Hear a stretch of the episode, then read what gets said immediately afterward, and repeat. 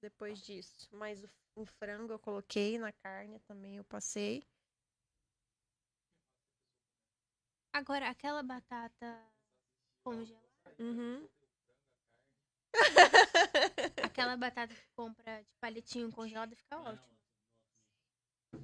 Não comprei ela ainda, eu tenho lá em casa. Aquela do. Aquela do pacote vermelho. Ma, uma coisa assim. É a que fica mais gostosa. Parece que foi frito no óleo mesmo.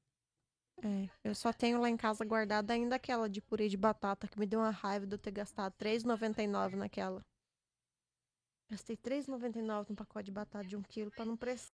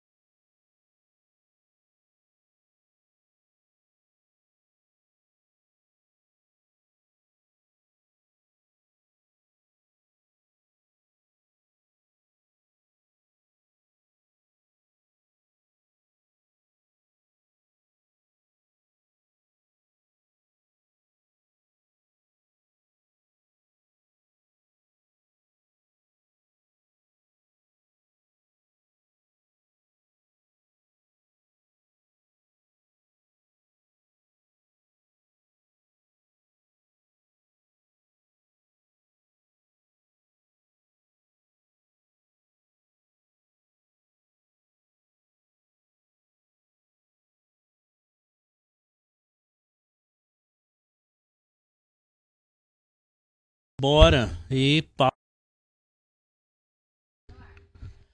Ô, povo! Muito boa noite. Hoje, duas pessoas extremamente que ficam confortáveis na frente da câmera. Só. Duas pessoas extremamente dadas, Desinibidas. ah, desinibidas, né? Nossos convidados hoje, os valiosos do, do Reino de Deus aí, Fernando, Luiz Fernando Silva É nóis. E o Cleitinho do Tráfego. Cleitinho do tráfico, Cleitinho. Mas, ele é Cleitinho dos Luiz te- Fernando te- Silva e eu sou Cleitinho do Tráfico? É Cleitinho do tráfego durante a semana e Cleitinho dos teclados no final de semana. Do baixo, verdade, né? a Ba- Cleitinho do Eu baixo. queria fazer até uma observação. É a pessoa tocou a primeira vez no louvor da igreja e já viu? troca a foto do perfil do WhatsApp. Tá Não, lá o Cleitinho já embaixo. tá Tá com- pensando Não, o eu tive quê? que falar, eu- Veterano, eu tive né? que falar pra galera, tipo, pessoal, para de tirar foto um pouquinho, deixa, deixa, dá um tempinho pra mim. Tá muito lá, cara. viu? Foto, Eu Não. filma. mesmo. Só que como eu não tenho habilidade Então, nenhuma com o telefone, a foto ficou tremida. Tava sendo É assediado eu já. mandar pra mim. É? Eu nem É. esqueci. Hum, Tá hum, vendo? hum, hum. Ah, é? Então, co- então, e tem outro detalhe também. Diz que a galera tava curtindo a rádio enquanto ele tava tocando isso. Pois é, velho. Sério mesmo, cara? Sério. Ô, louco. Isso era segredo, eu É acabei de verdade. revelar. Tá tocando Marília, Men- tava tocando Marília Mendonça no meu fone Seu fone? e eu lá por isso louvando. Você tava meio É, balançadinho assim. Esse povo que finge ser crente é engraçado, né? Não é crente, não. Tá tudo Ai. certo, Gui? Então, Então tá bom. Gente, é o seguinte. é, o pessoal que tá seguindo a gente aí, vai curtindo, deixando o like, deixando seu comentário, se inscrevendo no canal, tá bom? O Cleiton, ele é ah, formado em administração, Cleiton? Formado. Formado. Ele, ó, Tem até diploma. tem até diploma. Tá na parede dele. E ele é um cara que faz bastante. ah, ele vai falar um pouquinho de empreendedorismo. Ele é nosso sócio, meio da G. Inclusive, agora que eu tô vendo, estamos É, Uniformizados. Ah, os caras vestem a camisa mesmo. cara literalmente, trabalha, né? Uniformizados. Isso aí. E o Luiz Fernando, vendedor dos bons. O, o cara fugiu da gente várias Só não vezes. faz parte da equipe porque ele não quis. Não quis. Não ia estar todo mundo aqui. Fizemos uma proposta bem Indecente, abenço- é, Indecente. indecente. Indecente. o cara- Literalmente indecente. Cara, Mas é o verdade. famoso arregão. Arregou. Eita. Luiz Fernando é líder da zeladoria lá do Bola de Neve. Ele é o nosso líder e aqui, na verdade, ele continua sendo líder. A gente precisa respeitar a hierarquia. Nossa, mas o patriarca aqui é nós agora. Agora chegou atrasado, inclusive, Pa- só pra avisar. Patriarca, na realidade, veio aqui uns dias atrás, né? Que é o Verdade. Danilo Moore. Olha É. só. Puxa Black, saco. Black Minions, ele que é o saco do Thundercat da galáxia. É isso aí. Galera, vai deixando seu like, suas perguntas, tá bom? E a gente vai começar falando um pouquinho com. Ó, cara, é um bate-papo. O Fernando tava perguntando pra mim, Cleiton. Como que vai ser lá? Eu não sei. Ah, não passa as perguntas pra Passa as ele, né? perguntas pra mim. Eu falei, velho, É. não vamos fazer pergunta, não vamos falar do reino. É isso aí.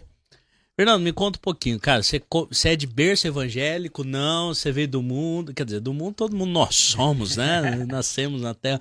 Enfim. é, você é de berço evangélico? Como que você conheceu Jesus, cara? Eu sou, sou sim, de berço evangélico. Meus pais se converteram é, em meados de, dos anos 80. Então eu nasci em 86. Então desde que eu nasci eu, né, é, cresci num lar cristão.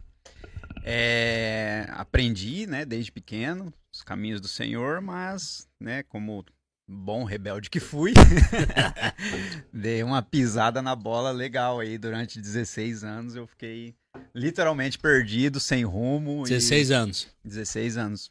Dos 16 aos 32, eu fiquei literalmente perdido, sem rumo aí. E até o dia que Jesus Cristo deu um basta, né? É o dia que a gente que a gente se vê sem chão e aí quando a gente se vê sem chão, o único, o único é, caminho, né, é recorrer a Deus, porque enquanto a gente tem, né, entre aspas, o controle, a gente tenta lutar com as nossas próprias mãos. Isso aí é normal do ser humano, querer estar tá, tá no controle, querer tomar a rédea do- da situação, né? Só que né, a maioria dos, dos cristãos que se convertem, né, normalmente se convertem pelo, por um período de, de adversidade. Comigo, né, foi como, as, como a maioria também. E quando eu me vi sem esse chão, né, o único é, caminho que eu tinha para recorrer foi literalmente é, Jesus, né? E aí é quando a gente realmente tem a oportunidade de ter, um, né, ser transformado de dentro para fora, ter um encontro verdadeiro de algo que realmente vai, a partir daquele momento você é, encontra o real propósito, né? Que eu fui, eu cresci no lar cristão, né? Como eu disse, eu batizei com 10 anos, né? Mas eu lembro que na- no meu batismo eu batizei porque eu vi a galera da minha idade batizando, né? Então eu não, Qual Eu igreja não- que você era? eu fui batizado na Batista da Glória. É, meu pai, ele, ele auxiliou lá no, no- no- desde a fundação da, da, da Igreja Batista da Glória, muito tempo atrás. É, então ele, ele se converteu lá e, né, e a gente cresceu lá, eu e meus irmãos. E só que com 10 anos, Cara, é uma coisa que eu entendo hoje no bola, né? Essa, essa questão de, né, de não batizar criança e tal. É... Só que naquela época eu bati o pé pro meu pai, né? Não, eu quero batizar porque o fulano de tal tá batizando e tal. E a, a galerinha que a gente andava junto, né? 10, 11 anos ali. Você não tinha um, um entendimento claro mesmo, né? Do que é o pecado, de. É mais no oba-oba mesmo, né? Exatamente, exatamente. E depois, com 10 anos, eu batizei. Com 13 anos, 13 para 14 anos, foi quando eu comecei a andar com a galera, né? Que Curtiu uns rolês estranhos. curtia uns rolês diferentes e tal. E aí. Você chegou, a- a- você desviou mesmo e foi embora pro mundão. e fui embora pro mundão. Aí foi, foi de cara. Com 14, 15 anos já comecei a fumar, comecei a beber. E Chegou a usar drogas. balada, usei. Eu, eu vamos dizer assim, Só que eu co- tive a sorte de usar maconha duas vezes só, né? A única droga que eu usei. Quer dizer, o álcool, né? O álcool, o cigarro são drogas, Mano, né? As drogas ilícitas, Mano, né? eu conheço, eu conheço, eu fico tentando imaginar como é que é o Fernando, né? fumando choso. Cara, não sei, cara, não consigo nem imaginar, bicho. Nossa, você gostou da bolachinha, né? Fumando Eu falei, vamos trocar o cardápio da noite? É. Porque, velho, já tava enjoado daqueles Então, negocinhos, né? e a pizza que você prometeu pro Danilo tá de pé ainda? Como é que é? Pro Danilo. É, eu, não, eu passo meu Pix, no agora último- só vocês enviam, eu peço. Envia o dinheirinho que eu já faço o pedido Demorou. da pizza aqui. Bora, pediu a pizza então? Quer? Bora. Ô, ô Gui, querem pizza, Gui. Desliza aí três pizzas pra nós. Diz aí. Você não vai querer? Lógico, bom. É que um é só pra ele. Ah, então... É pra nós dois, a gente divide Ô, bicho, eu meia achei que meia, você era é- casada comigo, cara. Não, é certo, é com o Gui lá, o parangolé lá, da pizza. Nossa, falei brincando. Fazer um favor. Não pode falar de comida brincando com Não, ele, não né? é Viu? crente, Não. né, velho? É não verdade. bebe mais, mas nós come, Pior. sobra. Eu não como muito, não. Eu sou de boa. É verdade. Então, e aí. Enfiei o pé na jaca, fui pro mundão. Na época eu estudava no Vicentão, no centro de- da cidade, tinha 15, 16 anos, tinha acabado de conseguir meu primeiro emprego. Aí vocês, né, você acha o, o Thundercat, Mas né? você foi, você foi pro mundão por influência. Por influência. Você foi batizado por influência dos outros e foi pro mundão por influência dos outros. Eu penso num cara que era influenciável, era eu. Era eu. Não, por quê? Porque você não, né, não tinha um norte. Algo muito legal que eu escutei, né, no, no, no curso de casais, é, a Kelly ministrou no, no- na- sexta-feira pra nós, e que eu me identifiquei muito, que foi a questão dela, dela que ela colocou que, tipo, é, a gente foi o lar que a gente cresceu era muito tradicional, então, tipo, meio que era uma caixinha, um quadradinho assim, a gente não tinha muito diálogo. Porque os nossos pais foram criados de formas diferentes. O Heitor, né, meu filho tá aqui hoje, quatro anos, ele vai ter uma educação completamente diferente da que eu tive, né? Sim. Então as coisas vão mudando, tempo- os tempos vão mudando, né? E eu me identifiquei muito nisso aí, de, de ter sido criado num, num quadradinho assim, eu não tinha muito diálogo. Embora o meu pai é, foi um, um, um homem de Deus, um, Ô, um Fernando, homem desculpa muito te interromper, irmão. Fica à vontade. Eu preciso muito que você fale perto do mim. ele começa lá, ele vai indo longe. Eu tô empurrando e ele tá indo mais Vai longe. acabar o...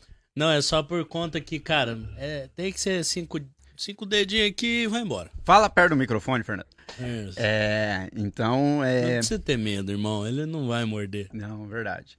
Então, é... Só vou terminar de ajeitar aqui. pra ficar Aju bom. Ó, ajuda aí. aí, agora você fica confortável. Vou segurar aqui, então. O dia, que ele, o dia que ele virar pastor, ele, Vai ele, se, ele se acostuma. É, essa parte é contigo já. Ah, ué. É. Então, é... onde é que eu tava mesmo? Você tava falando Na sobre parte- a é, caixinha, né? isso. Que era da Isso, exatamente, né? Meu pai foi um homem muito, muito de Deus, sim, muito íntegro tal. Só que é, a gente não tinha tanto diálogo aberto, um diálogo aberto, assim, né? É, que eu costumo falar, né? Tem o diálogo pai e filho, mas tem o diálogo de amigo, né? De, de você ser parceiro, né? Eu Amo meu pai, sempre amei ele de todo o coração e tal, né? Mas eu senti, depois de, de- de- da minha conversão, que eu senti, né, é, algumas coisinhas que de repente poderiam ter sido diferentes, mas, cara, tudo que aconteceu serviu pra eu chegar aqui hoje, pra eu ser quem eu sou hoje, né, e glória a Deus por isso. É. Então, depois aí eu fui influenciado mesmo, cara, literalmente. Depois fui pra faculdade, estudando a UEL, aí era beco dos universitários, aí... Você gostava do sertanejo, essas coisas? né? Cara, quando eu era até uns 15 anos assim, eu curtia bastante rock. Eu escutava muito o Rodolfo Abrantes na época do Raimundos, né? É, Aí, Charlie Brown. Agora que ele é do Não, gospel, ele é, parou aí, de ouvir. aí a hora Não, que ele, não, hora que o Rodolfo Abrantes se converteu, influenciou ele, aí se converteu. Ah, se converteu também, né? mano? Mas não, muito pelo contrário, né? É, Você e tem quantos anos, Fernando? Eu tenho 35. Rapaz, é velho, hein, bicho? Tá com as entradonas aqui. Oi? Já, tá embaçado, velho. Não, mas o Embaçado. roxinho tá lisinho. É, Tira a barba pra parecer mais tem, novo, é, né? não, eu tiro, né? É, pra parecer mais novo.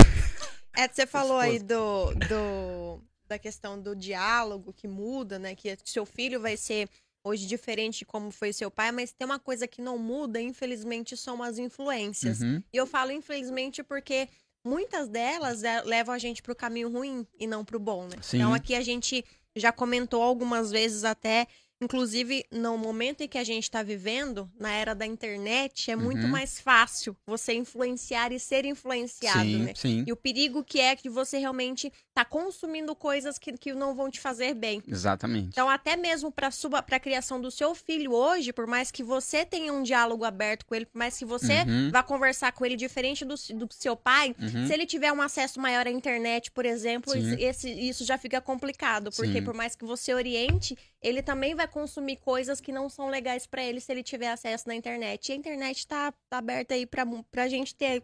Felizmente, ou felizmente, ela veio sim para ajudar muita coisa, Uhum. mas em muita coisa também ela tem atrapalhado nesse sentido, né?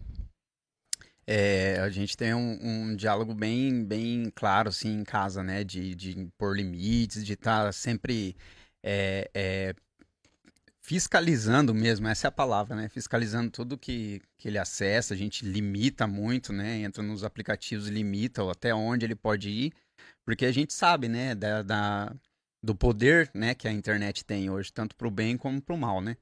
Então é muito importante mesmo a gente estar fiscalizando, policiando, né? Agora, eu queria saber do Cleitinho, né? Senão, se o Fernando vai contar a biografia dele Ah, aí. se deixar, eu falo. tá falo dormindo tudo, aqui já. Tá dormindo já. Você precisa falar um pouquinho mais alto, irmão. Você, você é um cara centrado. Falar um pouquinho mais alto. Fala aí. Tô quase dormindo aqui só escutando o Cleitinho. É. Berço evangélico, irmão? Berço evangélico, tocava música evangélica. Aí foi pro mundo, tocou sertanejo. Foi. Virei a casaca. Mano, eu fiquei, eu falei assim, falei, falei, falei, cara, eu não tenho. Segunda-feira fui convidado pro podcast, eu não tenho muita história pra contar, não, cara. Porque na real, assim, eu, eu vim de berço evangélico, né? Meus pais, eu nasci, eles já eram cristãos. E aí, cara, eu cresci na igreja. Minha avó tinha uma congregação. Então eu na- nasci em berço evangélico, cresci, meus pais sempre me ensinando no caminho certo. E fui, né, comecei a congregar com a minha avó e depois fui para outra igreja. Então assim, eu não tenho algo pra pra contar sobre o mundão, né? Eu acho que isso é bom, né? Você nunca quis experimentar, não foi influenciado É um semideus. Fernando. Cara, Entendeu? semideus não, Semideus. semicurubim. Quarta pessoa da trindade. Nossa. Não, na real, na real, assim, esse lance de, de ser influenciado, cara, na adolescência acontece muita coisa, né? Mas assim, nada que. que... Cara, meu pai sempre foi muito rígido. Mas você nunca se desviou porque você nunca teve curiosidade? Ou. Cara, não, acho que não. Na real, assim, meu pai sempre foi muito rígido. Tipo assim, mano, só pra você entender, eu era cri... quando eu era criança, cara, eu nem na rua brincava. Então eu não- acho que eu não me desviei porque eu não tive nem chance, entendeu? É por Você isso que você é um jovem senhor hoje. Putz, velho, é verdade. Tiozinho. Não, mano. Eu morava. Cara, a gente passou um período. Da... Na boa parte da minha infância eu morava numa... em chácara, em sítio. Então eu sou um menino meio da roça, na verdade. Não é, apartamento. não. Não é, Ô, não. louco. Não. Aqui. Não é, As não. unhas cheias de, de barro. Tá não bom, é, essa- não, essa- viu? Essa pele lisinha aí da mão- aí, velho. Sem calo Você nenhum pode nessa ter mão, vindo ó. da roça, Não, não, não. É verdade, eu vim da roça. Não, mano, é assim, ó, eu lembro quando eu era criança, cara, eu tinha, sei lá, sete anos, oito anos. sei lá, um pouco menos Não. que isso. Que que foi? Sacanagem. Não é, não. Vou parar de te desmentir aqui, Tá bom, meu irmão. Tá bom, então eu vou contar minha história de vida, vocês vão ver que eu vim da roça. Cara, eu era O criança. cara Quando era... começa a contar a história. o outro começa a fica, não, mentir não é já. Não, não é- Não é, não é mentira, né? Fala a verdade, fala a verdade. Então, já começa a Fala a falar verdade. mentindo. Cara, quando eu era criança, eu, morava, eu sempre morei em, em chácara, em sítio. É, meu pai. Ah, Meus pais sempre, sempre tiveram. Por exemplo, meu avô. Meu avô tinha um sítio. Então, quando eu era criança, a gente, ia, a gente morava com ele. Né? E aí eu me lembro de um, de um negócio assim, muito, muito marcante. Depois as outras pessoas iam contando. Cara, eu tinha 5 anos, 7 anos mais ou menos aí. E eu levantava. Aí você foi Cinco descalço, horas. pisou na lama. Não, é, mas tipo assim, ó, eu levantava 5 horas da manhã, cruzava o, o pasto, a horta, pra ir lá ligar o- a mangueirinha pra irrigar a horta. Então assim, cara, trabalhador desde cedo, sabe? Nossa, gente. Acordava com A o cara cantar do do Fernando. galo. Cara, não sei o que, que vocês, vocês é verdade, cara. Pior que é verdade. E aí você Acordava quatro e meia da manhã? Voltava- Não, eu não lembro. Acordava quatro e meia. Não. Tira leite? Cinco horas. Quatro e meia tira leite. Não, é assim, aí eu morava na casa, na- no sítio do meu avô, né? Aí depois a gente foi morar numa chácara. Então, assim, durante toda a minha infância, minha adolescência, eu sempre morei no sitião. Pé de Todd. Cara, Depois sabe o que. que... que eu imaginava você, cara? É. Eu já te falei isso aí, né, mano? Que A primeira vez que eu encontrei ele, eu falei, mano, você tem uma cara de, de- dos caras, né? Do quê? Nerdão mesmo. Nerdão? Nerdão, é. Sabe o que eu imaginava? Eu imaginava que você era filho de milionário, mano. Sério. Sério mesmo. Ô, louco. Sério. É, o Sabe, pai não, dele não, é ele dono tem, do ouro da prata, tem- né? é, não, não, mas no Ah. sentido, no sentido literal da coisa. Uhum. É, é- é- Tem um perfil, assim, de, de, de magnata. É, É, de não, magnata. ele- é, é, já tô me é, preparando pro que há de vir. é isso aí. Se acha. É Cara, A primeira vez que ele né, chegou Ele- trabalhar aqui, ó. a impressão, Ele, né? mano, ele abotoou o primeiro botão da camisa Vamos polo, lá, irmão. ficar lá, Cleiton, agora. Cara, todo mundo. Não fecha no pescoço. Ah, não, aqui não vai dar, não. Eu não sei Pronto. porque que ele me usou, fechei o botão aqui. O Pronto. último, tá até hoje. O último, assim, ó. Devidamente uniformizada lá, Faltou Cleiton. colocar o microfone. O microfone aqui, o seu mal. Oi! É.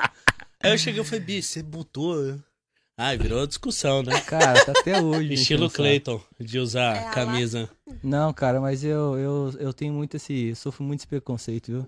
Por quê? Ah, a galera acha que eu sou metido, acha que eu sou. Ah, mas. Você é arrogante, tupetudo, né? Tupetudo. Não, não, me chamaram de tupetudo Não, esses dias. tem Conta que- essa história, Quem cara. tomou o jeito? Quem que Não. chamou você de Não, a gente foi. foi... Era pra ser um cliente, o cliente É. só não fechou. Ele falou isso, cara. Não, e era duas lojas, mano. Foi assim, ó. A G foi lá, a G foi lá, não, tava não, conversando peraí, com o cara. vamos, vamos conversar ah, sério. Tá doido, meu. Co- contar tudo, contar tudo. É. A G foi lá e negociou uns três dias com o cara. E briga, e vai, e fala, e rola, e confusão, né? Aí ele chegou, o cara falou, ah, não são duas lojas, vamos fechar e tal. E aí o Cleito discutindo um dia, a gente sentou, G, mas por que que não tá fechando, cara? O que que tá acontecendo? Ah, é alguma coisa, a gente sempre discutindo pra entender o porquê que não fecha, né? E vai, conversa e coisa, daqui a pouco chega um áudio do cara. Agora você vai te contar. Não, Ah, é melhor G, não vai nem G. lembrar disso aí. Fala aí, Vai, Gê. Gê. Não, ó, essa questão do. do Podia mostrar tinha- o áudio, né? Nada de dar nome aos bois, Põe lembra, na roda, né? põe na roda, põe na roda. Bom, Eu fui. Já é polêmica, polêmica. Eu fui lá e fiz a reunião com o cara, fiquei lá, ele me cozinhando, mandando mensagem, ligando, vamos, vamos, vamos. Aí a gente, antes desse negócio de, de fechar ou não fechar, a gente pensou, vamos lá levar uma outra pessoa com o, o conhecimento em outra área da agência pra gente realmente reforçar que o nosso trabalho é legal e tal, não sei o quê. Fomos lá. Meu conhecimento em fazer o cliente desistir da... Seus conhecimentos empíricos. Foi a última é, vez. Não Cara, Foi a última vez. necessidade do Foi, cliente. foi a última vez que a gente optou por Não, essa estratégia. levar o especialista junto. Entendi porque vocês estão precisando de um vendedor. Ai, ai. Então eu fui a primeira vez, a segunda vez eu fui, a segunda vez eu fui lá com o Cleito. Então, falei, olha, eu trouxe aqui o meu estrategista de tráfego, ele vai te explicar a respeito de como que a gente trabalha, não sei o quê. Falou, falou, falou. Beleza. Lá no momento o cara agradeceu, pá, tá, vou te dar a resposta depois. Acho que uns três dias depois, eu não lembro mais ou menos, eu mandei a mensagem pra ele, perguntei, aí, vamos fechar, que não sei o quê. Daí ele mandou um áudio falando, olha, Gersiane, Você é dona? não, você é dona? Perguntou. Você é dona? Não, porque assim, é, eu queria falar pra você que você me atendeu muito bem, você foi super legal, você explicou o negócio, mas ó, não leva mais esse cara que você trouxe aqui não pra fechar as coisas com você, porque ele é muito petudo. Ele se acha demais, de verdade, tô falando de coração, ele se acha demais, não leva ele cara, não que ele vai estragar os o negócios. que, que me- você sabe o que, que me preocupa nessa história? É. É que eu não vi nada demais. Imagina, imagina se Mas tivesse. sabe por quê? Eu entendo, eu entendo de repente a ótica dele. É que como Ah, ele não. Já- você bom que você tá entende, perto, você já- entende da parte operacional, É. técnica e tal. E o Peraí. cara não entende. Então, como você entende muito e o cara não entende nada, é- é- Ele se sentiu ele se sentiu. É, ué. Pode ser. menos Entendeu? sabido possível. Então, mas É, aí... Exatamente. Tá, Talvez o. gente, o ba- só, só interrompendo um pouquinho o assunto, a pizza vai ser paga no cartão ou no dinheiro? Já tá pedindo? É Pix. no Pix? É cartão, Pix. cartão, né? Cartão, ovelha. Cartão. Cartão. Vou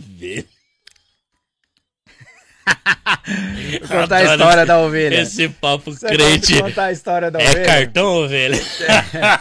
Essa história eu não conheço não, mano. Você vai colocando. Não, Ovelha. fica tranquilo, não tem ninguém ouvindo. Ovelha, em 2006 eu trabalhei nas lojas Colombo, de vendedor de móveis. E tinha um amigo meu, o, o- o Rafael, e ele encrespou com uma música do Ovelha. Não sei se você lembra do cantor Ovelha. Tem can- a galera Cantor mais Ovelha? antiga. Chitãozinho no- e Chororó. Não, Ah, Ovelha. eu conheço, a ovelha. minha mãe escutava. Ele tem um cabelo O- estranho, não é? Por isso que ele estilo chama de birubiru. ovelha. Aham. Estilo Minha birubiru. mãe escutava esse ovelha. Uhum. Estilo birubiru. Ele Era tem a era música... Hã? Era crente. Não, Não, não, Ele é secular, mas não tem, até que tem um pouquinho de nexo as músicas dele. É. E, Que medo, cara. E o Ah, eu preciso ovelha, pôr o ovelha por aqui. conta do, do, do, do- de ouvir muito ovelha nas lojas Colombo, a gente pegou o hábito de um ou outro chamar o outro de ovelha. E a minha esposa, na época, ia muito lá na loja e tal. E aí, de tanto chamar os outros de ovelha, eu passei a chamar ela de ovelha também. Quando eu, tal, né? não tem nada a ver com, com, com, com pastoreio nem nada, né? Mas por causa do cantor ovelha. É isso aí. E aí você conquistou ela. E aí, sempre que eu preciso de alguma coisa assim, que eu falo ovelha tal. Ovelha, é, mas um é apelido carinhoso. Isso. É isso aí, ó. Sem você Ah, não viverei. Faz uma declaração pra ela, por favor. Não, cara é o quê? Vai, Faz uma declaração pra ela, mãe. todo mundo. Aí de casa, gente. Vai! Vai começar, hein? Vai começar. Oh, oh, yeah, yeah. Vocês não são Sem crentes. você não viverei. Mano, Sou crente, não. Vamos voltar. cara, tem que, Deixa ó, quieto, desculpa, não, Tem que, fazer, não tem tem... que fazer esse corte aí e jogar no grupo da zeladoria.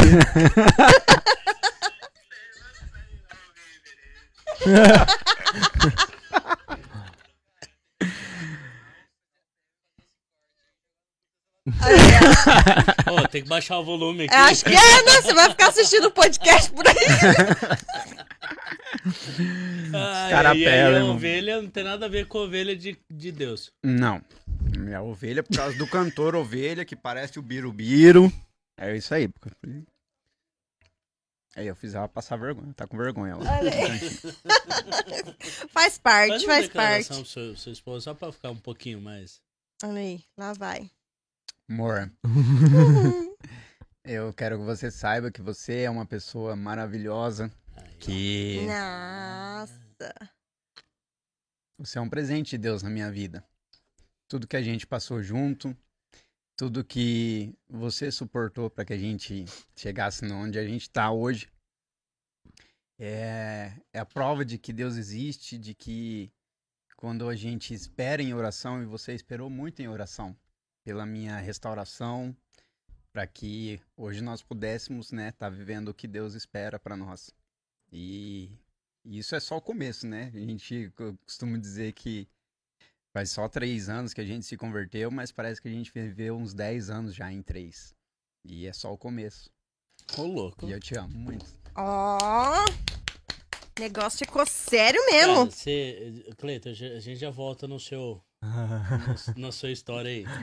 Na minha mentira? O que, que você quis dizer, né? É, é porque, cara, você não, você não tem, você não, né? Você é do berço cristão, vai falar o quê? Que Pois Cristo é, é, bom o tempo todo. Cristo, E Deus é isso. bom o tempo todo, todo o tempo todo Deus é bom. Jesus é top. Mas é legal ver o, o- a transformação. Você falou que o testemunho, ela, ela esperou você. Cara, aí, vai lá. assim, ó, é. Mas, por favor, tintim por tin- por tintim. Tintim por tintim. É. Eu me desviei aí com os. Com, com os.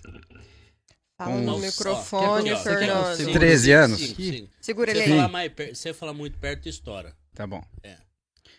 É. Assim? Um pouquinho mais pra trás, um pouquinho agora. Aê, garoto. Tá bom. Daqui a pouco ele sai. Segura aqui meu pescoço. É, então, eu me desviei aí com 13 anos, né? Batizei com 10, mais ou menos com 13, 14 anos. Eu me desviei e foi bem na época que a gente começou a namorar, né? Então, não bastou eu me desviar. Eu Com tive que, anos? Eu tive que desviar ela também. Na realidade, eu, quando a gente se conheceu, né, eu tinha 11 e ela tinha 9 anos. Quando a gente se conheceu. Nossa. E quando a gente Pera aí, só um começou. Eu não entendo os sinais. É, a Ah, gente tá, só se não. conheceu. A gente Tá. se conheceu, eu tinha 11, ela tinha 9. E quando a gente começou a namorar, eu tinha 16. Eu tinha 16 anos e ela 14. Quando a gente começou a namorar. Então, não o suficiente ter tirado eu da igreja, eu ainda né, levei a, a ovelhinha. na, Nossa, época cara. ainda não era ovelha, mas levei a ovelhinha Nossa, como também é que junto. Você pode fazer isso, cara. E, Eu também fiz a mesma coisa. Cara, e assim, eu tive sérios desvios de caráter, assim, gravíssimos, durante muito tempo, é, relacionado à parte de, de adultério, de pornografia, de, né, é, viver uma vida dupla, entre aspas, né? Porque a gente, é, a gente foi morar junto muito jovem, a gente não casou, a gente foi morar junto muito jovem, né? Então a gente começou a namorar com 16, com 19 anos a gente, eu já tava, a gente já tava morando junto. E só que como eu pulei etapas, né? Nós pulamos etapas. Eu eu quis viver a vida de solteiro estando morando com ela. Tudo num misto, né? Como se tivesse colocado tudo dentro do liquidificador, batido e vamos viver tudo junto ao mesmo tempo. E então por isso que eu disse, né, que é, ela a maioria das mulheres não suportariam o que ela suportou para que a gente estivesse aqui hoje, do jeito que a gente tá, com o nosso casamento restaurado, com o nosso filho, né? É, servindo ao Senhor, estando nos caminhos do Senhor. É, então, assim, a, a- o que a gente vive hoje é muito resposta de oração dela. Por mais que é, é, ela não tivesse na igreja, ela não, não, não, não tivesse né, é, vivendo nos caminhos do Senhor, ela sempre foi uma pessoa de muita fé. Eu, eu pre- presenciava isso nela, né? De, de, de, de ter esse, essa proximidade maior com Deus, enquanto eu não queria nem, nem saber de nada, né? E então foi isso aí. né? Na, na época a gente, logo depois que a gente foi morar junto, a gente também começou a estudar na UEL. Aí, enquanto ela ia estudar certinho, eu, eu ia pro boteco, ia meter o louco, né? Eu ia farrear. Né? Ela, essa, ela é formada essa em quê? Era formado em secretariado executivo. E você? Ah, a, a pinga não deixou formar, né? a pinga não deixou formar. Né? Eu cursei dois anos de geografia. Eu fiz, cursei um ano de administração na Pitágoras. Na época era metropolitana e ESB ainda. Qual é a capital do Acre? Capital do Acre é Rio Branco. É, Geo- sabe- geografia, geografia. eu- Você manja. não, não manjo. Mas as capitais eu manjo. Qual a capital da Noruega? Não, mas é Brasil, né, É cara? só brasileiro, ele Era manja mais só do geografia. É, Brasil. geografia brasileira. cara. Regional aqui. É. Não, e outra, na época eu tinha 19 anos, 20 anos. A minha memória não, não, funciona mais que nem Capital do antigamente. Capital do Afeganistão. Então, a gente vai Bangladesh, encerrar o é podcast e começar um aulão, um aulão do Enem. Quem que vai fazer o Enem aí? Vamos começar o Nossa, aulão gente, aqui. você tá ácida hoje, hein? Caramba, hein? Pode nem fazer uma piada. Ué, eu tô só brincando, não pode nem brincar mais. Você tá muito sem Eu tô. o tá acontecendo. Aí eu Aqueles dias. cursei do- dois anos de geografia, mas estudar que é bom nada, né? E aí eu saí da geografia com 25 anos. E aí dos 25 até os até os 32, que foi quando eu me converti, foi é, eu trabalhava pra fazer churrasco no final de semana, tomar cerveja todo dia. Essa era a minha vida. Ir pro boteco. Ah, vida vazia, né? Sem nada, sem sentido, sem Pra mim, né? Pra mim? E o, os seus pais dessa época, Fernando? A partir do momento em que você se desviou. Que que vo- você disse que não teve o diálogo no período em que você estava na igreja, mas depois que você saiu da igreja, depois que realmente se resolveu curtir o mundão, como que ficou essa questão do diálogo com eles? Eles fizeram o papel deles, que era o quê? É, orar, né? E vira e mexe, meu pai me convidava pra ir pra igreja e tal, mas não nada de evangelizar a fundo, né? De, de conhecer Jesus como eu conheço hoje, de, de, de ter um relacionamento, né? A gente não foi ministrado nesse sentido, né? É, mas eu, eu creio que também, se eu tô vivendo o que eu vivo hoje, tem muito pela parte intercessória do meu pai e da minha mãe, né? Que isso aí eu, eu tenho certeza que eles fizeram o tempo todo, comigo, com meus outros irmãos também, né? É, a gente, em momento nenhum, a gente se sentiu... Não foi falta de amor, né? Porque muitas vezes a pessoa tem, né? é, inúmeros fatores para se desviar. No meu caso, é, não foi falta de amor, nem por parte do meu pai, nem por parte da minha mãe. É, foi eu, eu hoje olhando meu, meu para trás, eu vejo que realmente foi a que- questão de influência, ceder à influência de, de más companhias, né? As más companhias corrompem os bons costumes, né? Vamos usar a palavra para justificar a, a cagada que foi, né? Mas realmente foi isso. Eu fui influenciado, né? é, a, a seguir um caminho que não, que não era legal. Mas o meu pai e minha mãe, eles, eles fizeram, cumpriram muito bem o papel deles, né? Você tava falando da. A começar pelo seguinte, você falou para não esconder nada, né? Vamos voltar lá do início. Tanto é a parte do amor do meu pai e da minha mãe foi tão incondicional que eu sou filho adotivo, né? Eu fui adotado com nove meses. Então, é, a minha, meu pai e minha mãe já tinham três filhos biológicos e eles tinham desejo, né, de, de, de, ter um, de ter um quarto filho. E a minha mãe não podia ter o quarto filho, né? Teve uma, uma, uma anor- anormalidade lá no organismo dela e ela não podia ter o quarto filho. E aí foi quando logo que eles se converteram e tal, na época da Igreja Batista da Glória, e que apareceu, surgiu a oportunidade ali, que naquela época a adoção era muito mais é, é, fácil do que é hoje, né? E apareceu, né, é, a oportunidade de, de, de ouvir para essa família e foi, né, com nove meses eu fui adotado por essa família. E Você tem um contato com a família? com a minha família biológica, até os 13 anos eu convivi com eles. Até os 13. Dos 13 anos é, que a gente morou em Rolândia, né? Lá na, na cidade deles e tal. De lá pra cá, é, eu mudei pra Londrina e aí eu perdi o contato, né? Eu perdi o contato. É, depois, quando é, me procuraram, né, pra na parte da minha família biológica, eu já tinha 23 ou 24 anos, né? Então eu já tinha, tipo, uma personalidade meio que mais formada e tal. Aí eu já tinha entendido, né? Porque eu, a última vez que eu tive contato com eles, eu tinha 13 anos. 13 anos ainda você não tem a personalidade completamente formada, né? Com 23, 24, que foi quando eles me procuraram, já tinha se passado ali 10 anos, né? Procuraram ter contato comigo. E aí eu já tinha entendido que a minha família biológica era minha família, que aí eu já sabia o que era am- amar, né? Entre aspas, né? Amar mesmo, só aprendi da- de três anos pra cá, o que que é o amor. Mas, é...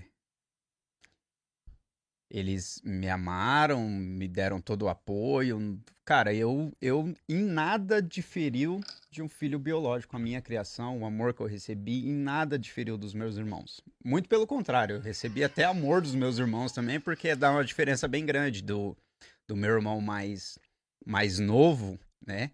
É, dava 10 anos, dá 10 anos de diferença. Eu tenho 35, ele tem 45. Depois tem a minha irmã de 49 e tem o meu finado irmão que tem 50, era pra ter 52, né?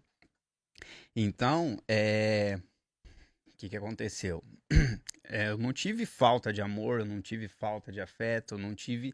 Eu tive tudo o que a maioria das pessoas procuram, né? Eu tive tudo, tudo, né? É que outras pessoas acabam se desviando e acabam colocando, ah, o meu pai não foi presente, a minha mãe não foi presente, meu pai separou da minha mãe. Não, eu não tive nada disso. Tive muito pelo contrário, eu tive, eu tive uma família que escolheu me amar, escolheu me, me, me educar, escolheu me dar uma direção. E por conta das mais, más influências ali na, na, na, na, na etapa da juventude ali, dos 13, 14, 15 anos, eu acabei me desviando. E isso custou, né, 16 anos da minha vida. É...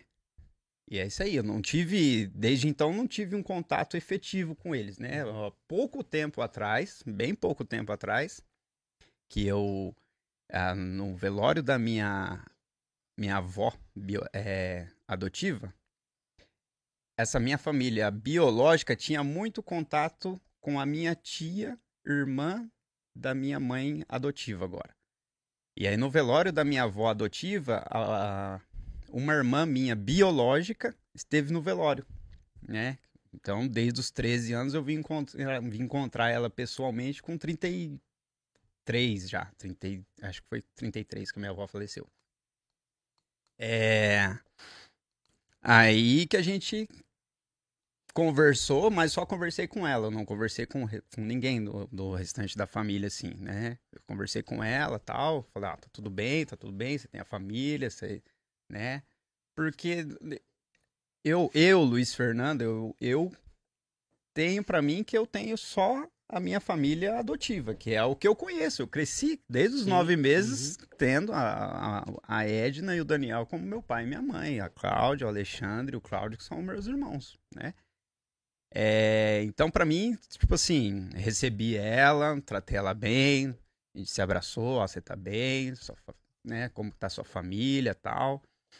É, não tenho ressentimento deles, nada, entendeu? Não tenho nenhum, nada de mágoa, nada que, que de repente precisa liberar perdão da minha parte, eu não, não tenho esse sentimento. E tanto é que há pouquíssimo tempo atrás, acho que deve fazer um mês e meio, dois meses, né, amor? Ela veio no bola. É, ah, a gente conversando por, por, por WhatsApp, desde então a gente começou a ter algum contato assim. Aí entramos no assunto lá e tal, e eu acabou, acabei convidando ela pra vir, né? E ela veio no domingo de manhã, a gente, né, tirou foto lá e tal, trocamos umas ideias e tal. Então, assim, é, a gente não tem uma, uma relação familiar, né? A gente não, não tem uma relação familiar. A minha família, eu, Luiz Fernando, eu tenho, né? Minha família única, que é a minha família adotiva, né? Que é a que eu, que eu cresci sabendo. Você estava contando do testemunho da, da sua união, do seu casamento. Como que foi essa virada de chave aí? O que É. aconteceu ali antes, no, no período antes? Te despertou, por exemplo, sua esposa estava lá te aguardando, orando talvez por você, como foi? Hum, A é, restituição do a cara. restituição, ela veio quando eu passei o- a pior perda da minha vida, que foi quando meu pai faleceu, né? Que esse meu pai, né? É, que era a minha referência, Pai, meu pai. pai, meu pai, meu pai, Pronto. Que era a minha referência, ele faleceu faz três anos e dois meses. E até então, é, embora eu estivesse vivendo numa vida afundada no pecado e etc., eu nunca tinha perdido nada. Eu não sabia o que era perder. A gente sempre teve uma vida estável, né? Que meu pai e minha mãe, graças a Deus, puderam proporcionar isso pra gente. E a gente sempre teve uma vida estável, a gente. é, Seu pai fazia o quê? ele era autônomo. Ele trabalhava na, na área da construção civil, né? Mas, graças a Deus, ele foi um homem sábio. Ele era um- uma das poucas pessoas que é, gastava menos do que, do que ganhava, né? Então, automaticamente, né? Ele conseguiu prosperar e tal, deu uma vida muito boa para nós. Minha mãe trabalhava no hospital, depois ela teve uma loja e, enfim. É, E aí, quando o meu pai faleceu, né? Que pra mim foi ter que lidar com a perda de uma forma inesperada, Como que aconteceu? ele sofreu um acidente. Sofreu um acidente trabalhando, né? Ele caiu do telhado, ficou 18 dias em coma e ele veio a falecer. É, Aí, quando eu me vi sem chão nessa situação, né? O único, único caminho que eu tive, a única opção que eu tive foi realmente, né? É voltar para os caminhos do Senhor. E aí, é, quando você volta, né? É, quando você quando Jesus te abraça, quando, né, quando a gente é, se entrega mesmo, automaticamente vai vir toda a restauração. Não só nessa parte sentimental que era nesse momento, né, que era uma cura sentimental, mas sim uma cura completa, né? Você voltou pra igreja, depois a ovelha voltou. Ou não? Foi, foi o contrário. Foi mais ou menos simultâneo. É, ela, ela foi comigo logo que eu retornei, mas como eu vivi muito tempo, muito tempo uma vida afundada no pecado, ela, ela, tipo meio que custou um pouquinho ela, ela acreditar, essa é a palavra, né? Ela custou um pouquinho acreditar que aquela transformação estava acontecendo, né? Porque não tiro nenhum, nenhum momento a razão dela, né? Porque, muito pelo contrário. E aí, quando eu resolvi voltar para a igreja, eu fumava, eu bebia, eu tinha problema com pornografia e tal. Então foi quando eu cheguei no Bola, foi um período aí de quatro ou cinco meses até eu conseguir me libertar de tudo isso aí. E eu ia pra igreja, tomava aquela tipo overdose de culto. Como Jesus falou muito forte no meu coração, eu, eu fui entendendo que eu precisava naquele momento ter uma overdose de quanto mais tempo tá buscando para eu conseguir me libertar. Então, eu, cara, eu ia no culto na quinta, eu ia no domingo de manhã, no domingo à tarde, na, na época não tinha pandemia, tinha culto no sábado à noite, ainda no bola. Então eu mergulhei numa uma overdose de culto assim, e automaticamente Deus foi ministrando, né? É, é, de- do que eu precisava fazer, de orar, de buscar no Senhor, de, de me aprofundar na palavra. E automaticamente isso aí foi tomando é, é, conta da minha vida e as coisas foram, né? tu- Tudo foi entrando nos eixos. É, aí eu, eu lembro que, tipo, durante quatro, cinco meses eu saía do bola, a primeira coisa que eu fazia era acender um cigarro. Primeiro, né, primeiro boteco da esquina eu parava comprar uma latinha de cerveja. Por quê? Porque eu tava nesse processo ainda de, de, de me libertar.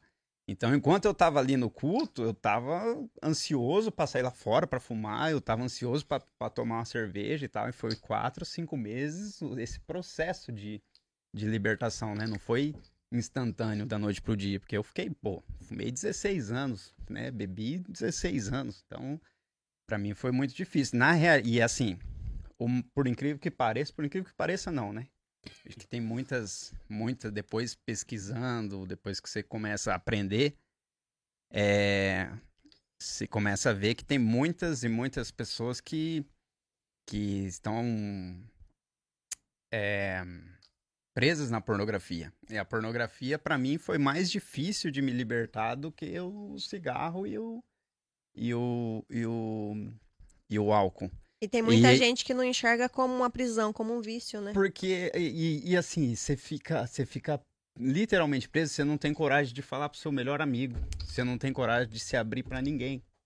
É você ali naquele mundo, naquele mundo escuro, preso mesmo. É literalmente escravo da, daquilo ali. É, é, é, é o fim, literalmente. Então, é, nesses quatro, cinco meses aí, foi esse processo que, que eu passei pra me libertar e tal. E, e é isso aí. Fala aí o seu Cê- pouco, cara. cara, você falou um negócio aí que, Fala me, o cha- que me chamou muito, muita atenção. O lance do. doido, primeiro pra você falar, cara. Tá vivo o negócio aqui. Não sei não, Ah, não hein? Fala um ser, né? negócio mais animado aí que o Felipe tá com sono. Tava até Cara. a boca aqui, ó. Não, você falou um negócio aí que me chamou muita atenção, que foi o lance do. Não vou falar mais. Eu- resto eu perdi. É só com você agora. Eu perdi 16 anos da minha vida. Cara, é forte, hein, velho? Por, cau- por causa de uma decisão, né, velho? É uma decisão. E aí, Poder assim, da a, a gente. É. Eu tinha, eu tinha uma escolha. Por mais que eu era novo, por mais que, que, que pô, 13, 14, 15 anos, eu tinha. é, foi uma escolha minha. Né? Eu não posso culpar ninguém por isso. Por mais que eu tenha sido influenciado, mas a escolha foi minha. A escolha foi minha. Então, e a gente falando assim, né? Se- tá, eu perdi 16 anos. Se você não tivesse perdido, imagina onde você tá, cara. Eu. O primeiro aconselhamento que eu fiz com o pastor Vini, né? É. Cara, a gente olha, né? Primeiro para Jesus, mas querendo ou não, a gente tem os nossos pastores como referência, né? E eu. Cara, o pastor Vini, ele é mais novo que eu, né? E você vê o- o- como ele é usado por Deus e tal. E querendo ou não, a gente olha para trás e fica imaginando, cara, se eu não tivesse.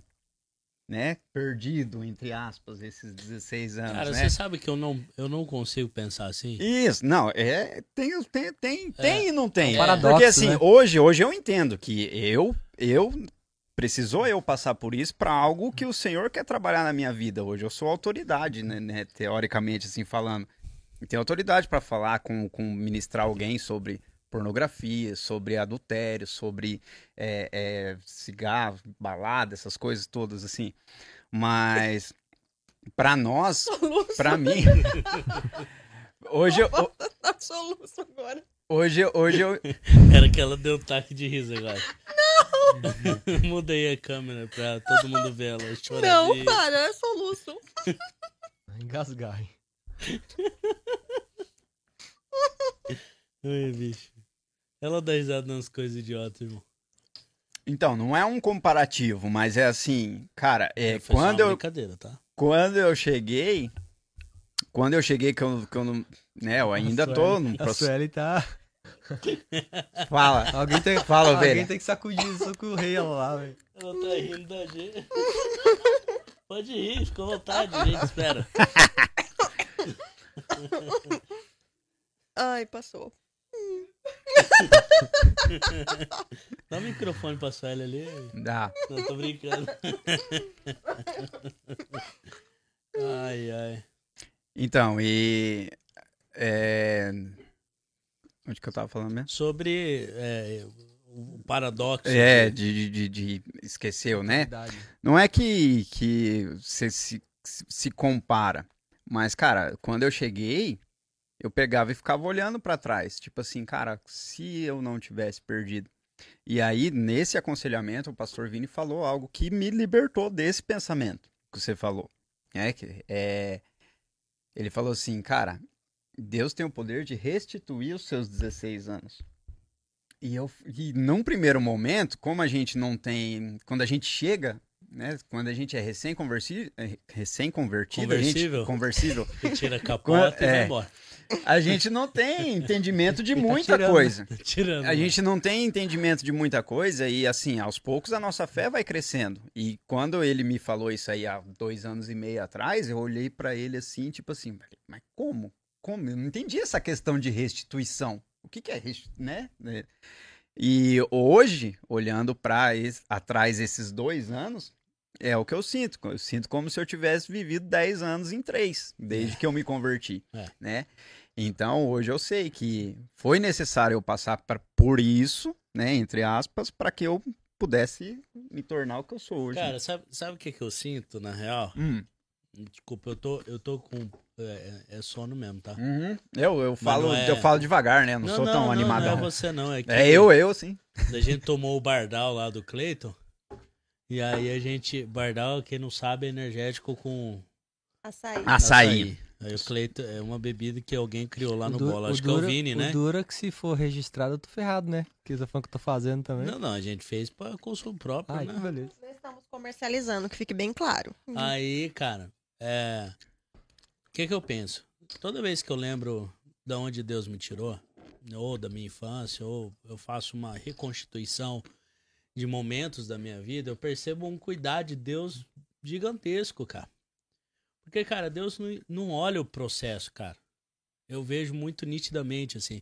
Porque se a gente dependesse do processo para ser salvo, a gente ninguém ia se salvar, Uhum. cara. É, é, você falou da pornografia. Cara, do- eu, foram dois anos. E eu já era convertido.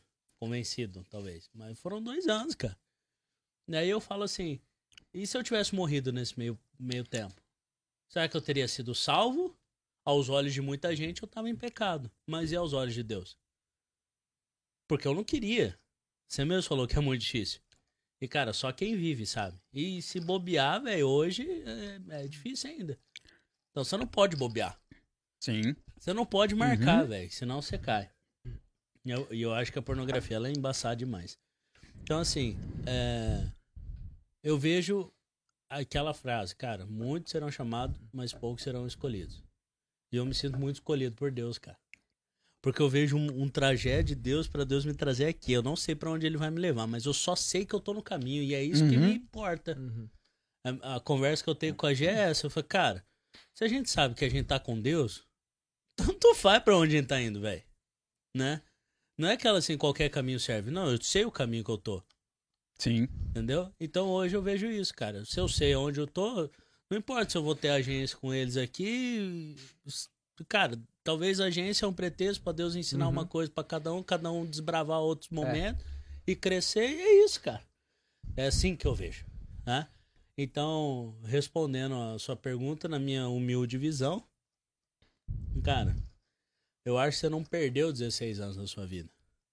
Você fez o que, cara, tinha que acontecer Uhum. e é isso, cara. Porque talvez, talvez se você não tivesse se desviado, olha que maluquice que eu vou falar, né? Ah, talvez você não teria encontrado Jesus de verdade.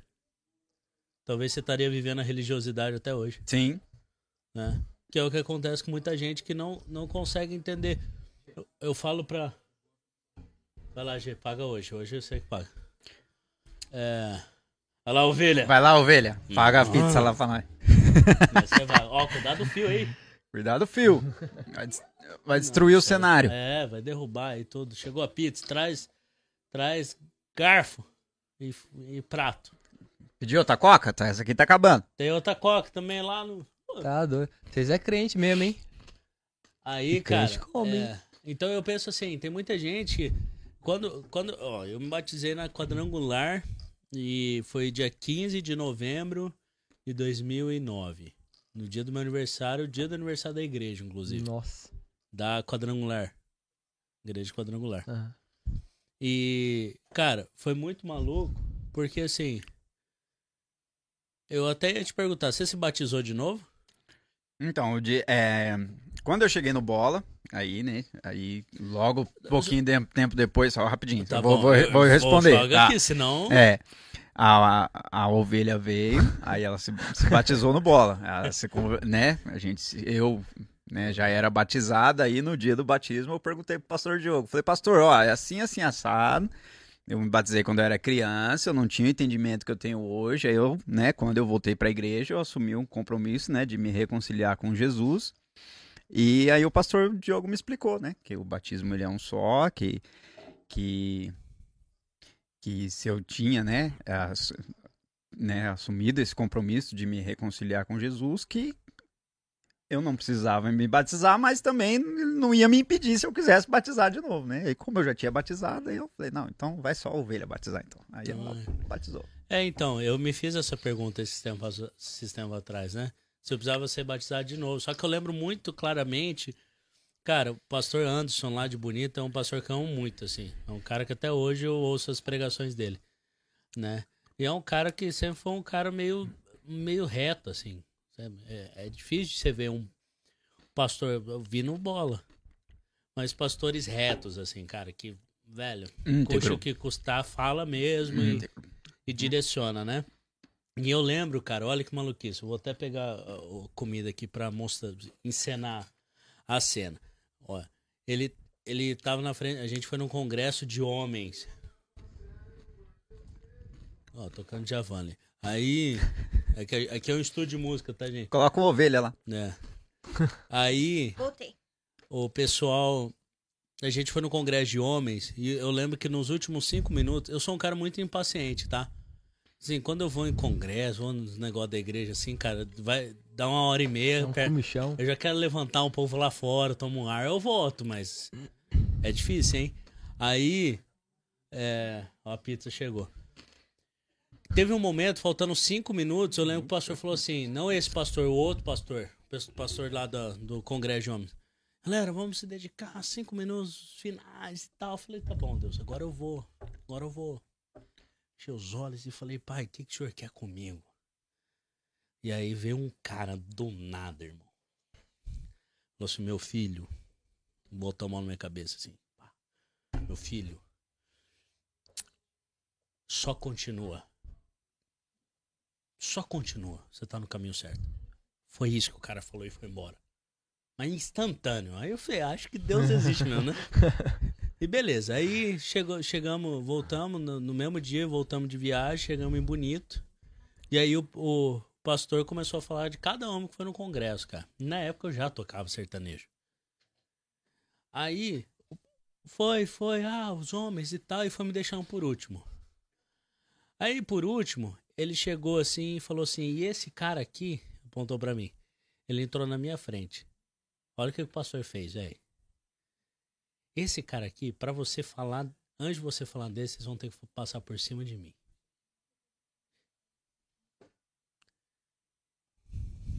Mano, eu? E eu não entendia, velho.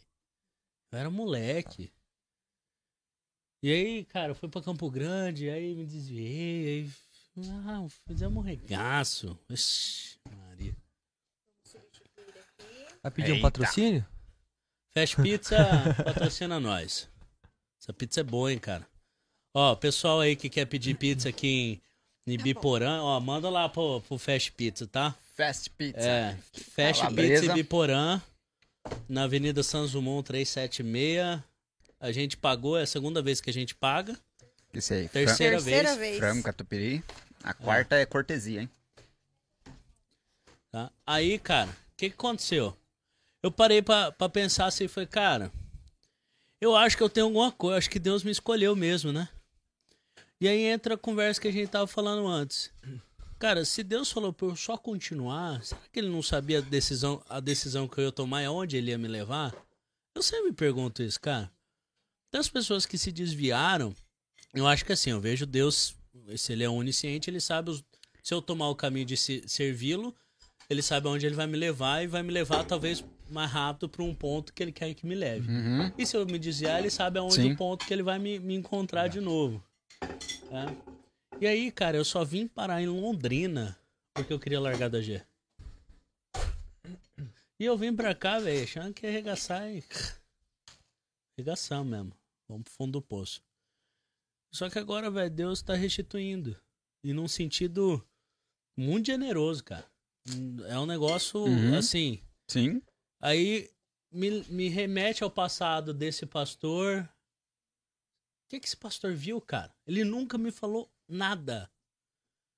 Mas não tinha sentido ele, sabe, tomar Uhum. essa atitude e entrar na minha frente e falar, ó, pra falar dele tem que falar, tem que passar por cima de mim. E aí hoje, cara, sempre Deus me lembra lá atrás. Do tipo, cara, eu te escolhi. Porque por causa de mim, meu pai aceitou Jesus. Por causa de mim, eu fui o primeiro evangelho da minha família. Por causa de mim, de mim, minha mãe aceitou Jesus. Minha mãe saiu do espiritismo. E ela conta abertamente isso. Não é segredo pra ninguém. Uhum. Mas também foi por causa disso, cara. E aí eu me desviei, aí hoje eu voltei, e, tipo, cara, hoje eu não tenho intenção nenhuma de sair. E aí eu falava pra galera da, da igreja assim, ó, gurizando. Ah, eu quero tocar no mundo. Eu falei, cara, posso falar uma coisa? Você vai tocar no mundo. Mas um dia você vai se arrepender. Fica onde você tá, cara. Só isso. E o cara foi, tocou no mundo, voltou, se arrependeu e voltou. É o que. Calabresa, por favor.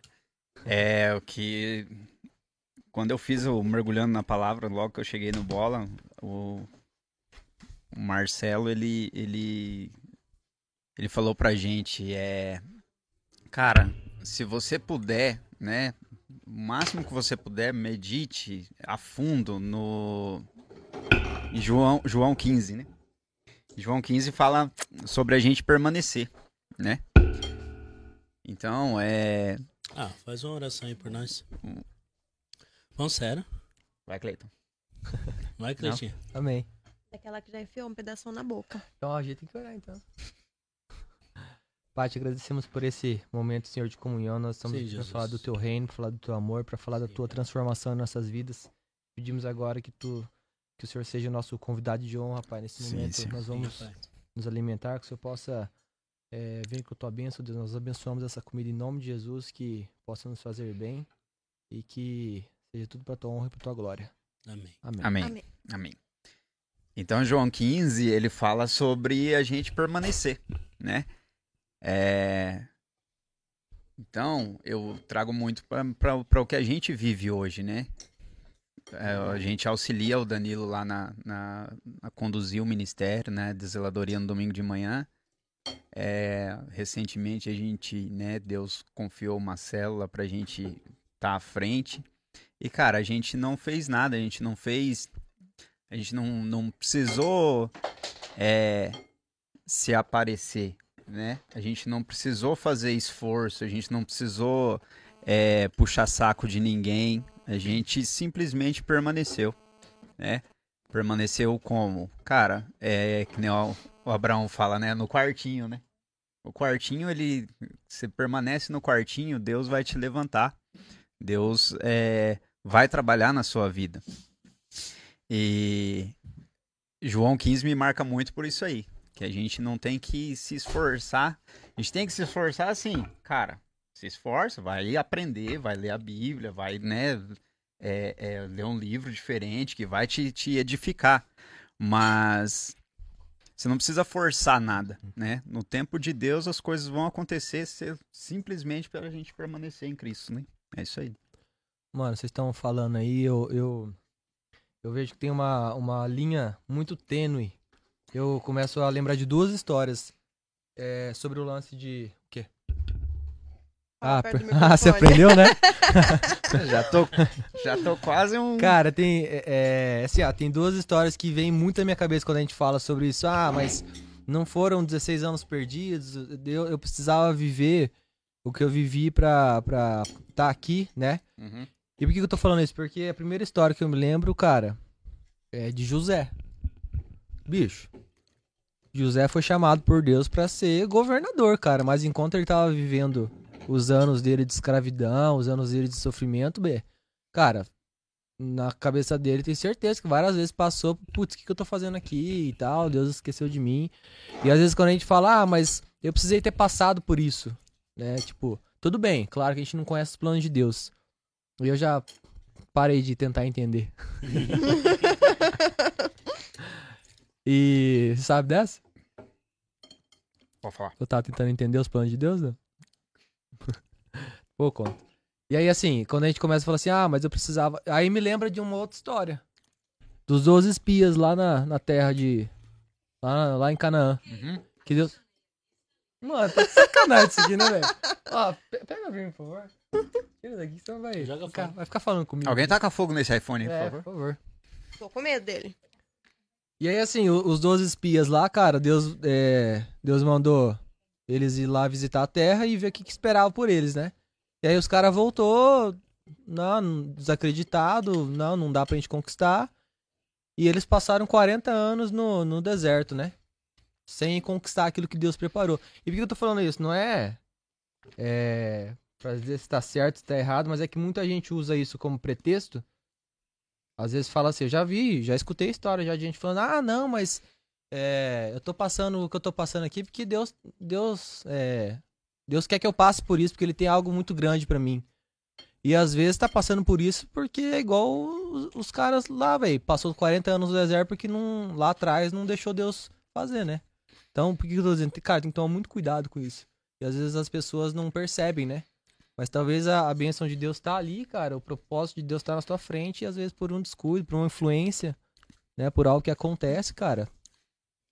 Não, Durante- Deus, Deus, ele tem um direcionamento pra gente, ele dá o direcionamento, né? Mas assim, a gente continua, Deus cuida da gente, mas ele tem, ele nos deu o livre-arbítrio. Então a gente, é, até mesmo o crente tem a mania, né? Eu coloco essa palavra como mania de colocar Deus em tudo, sendo que muita coisa é consequência Uhum, das nossas ações. Nossas atitudes. Sabe, não é, não é escolha, não é Sim. porque Deus permitiu que eu passasse por essa prova pra pra que eu É aprendesse escolha, tal. né? É escolha, é o que você escolheu viver, entendeu? Então, Deus, ele cuida da gente, ele direciona, mas ele também deixa a gente fazer as nossas escolhas. Uhum. Agora eu vou fazer o Cleito bugar a mente. Vai, Cleiton. Não, Cara, eu odeio essas perguntas. Vai, pergunta. vamos lá, vai lá. Hoje a gente pode dizer que você tá vivendo a melhor fase da sua vida? Cara, que sentido? Profissionalmente, familiarmente. Cara, eu acho que sim. Sabe por quê? Não, não, É. Eu acho que assim, quando, quando, quando eu parei de, de correr atrás de dinheiro. Porque é isso, né, velho? A vida do homem é correr atrás de dinheiro, é querer ganhar mais, é querer ser mais, é querer sempre mais, né? E aí hoje o papo, cara, é diferente. É, cara, o que, que Deus quer? Porque de verdade, é.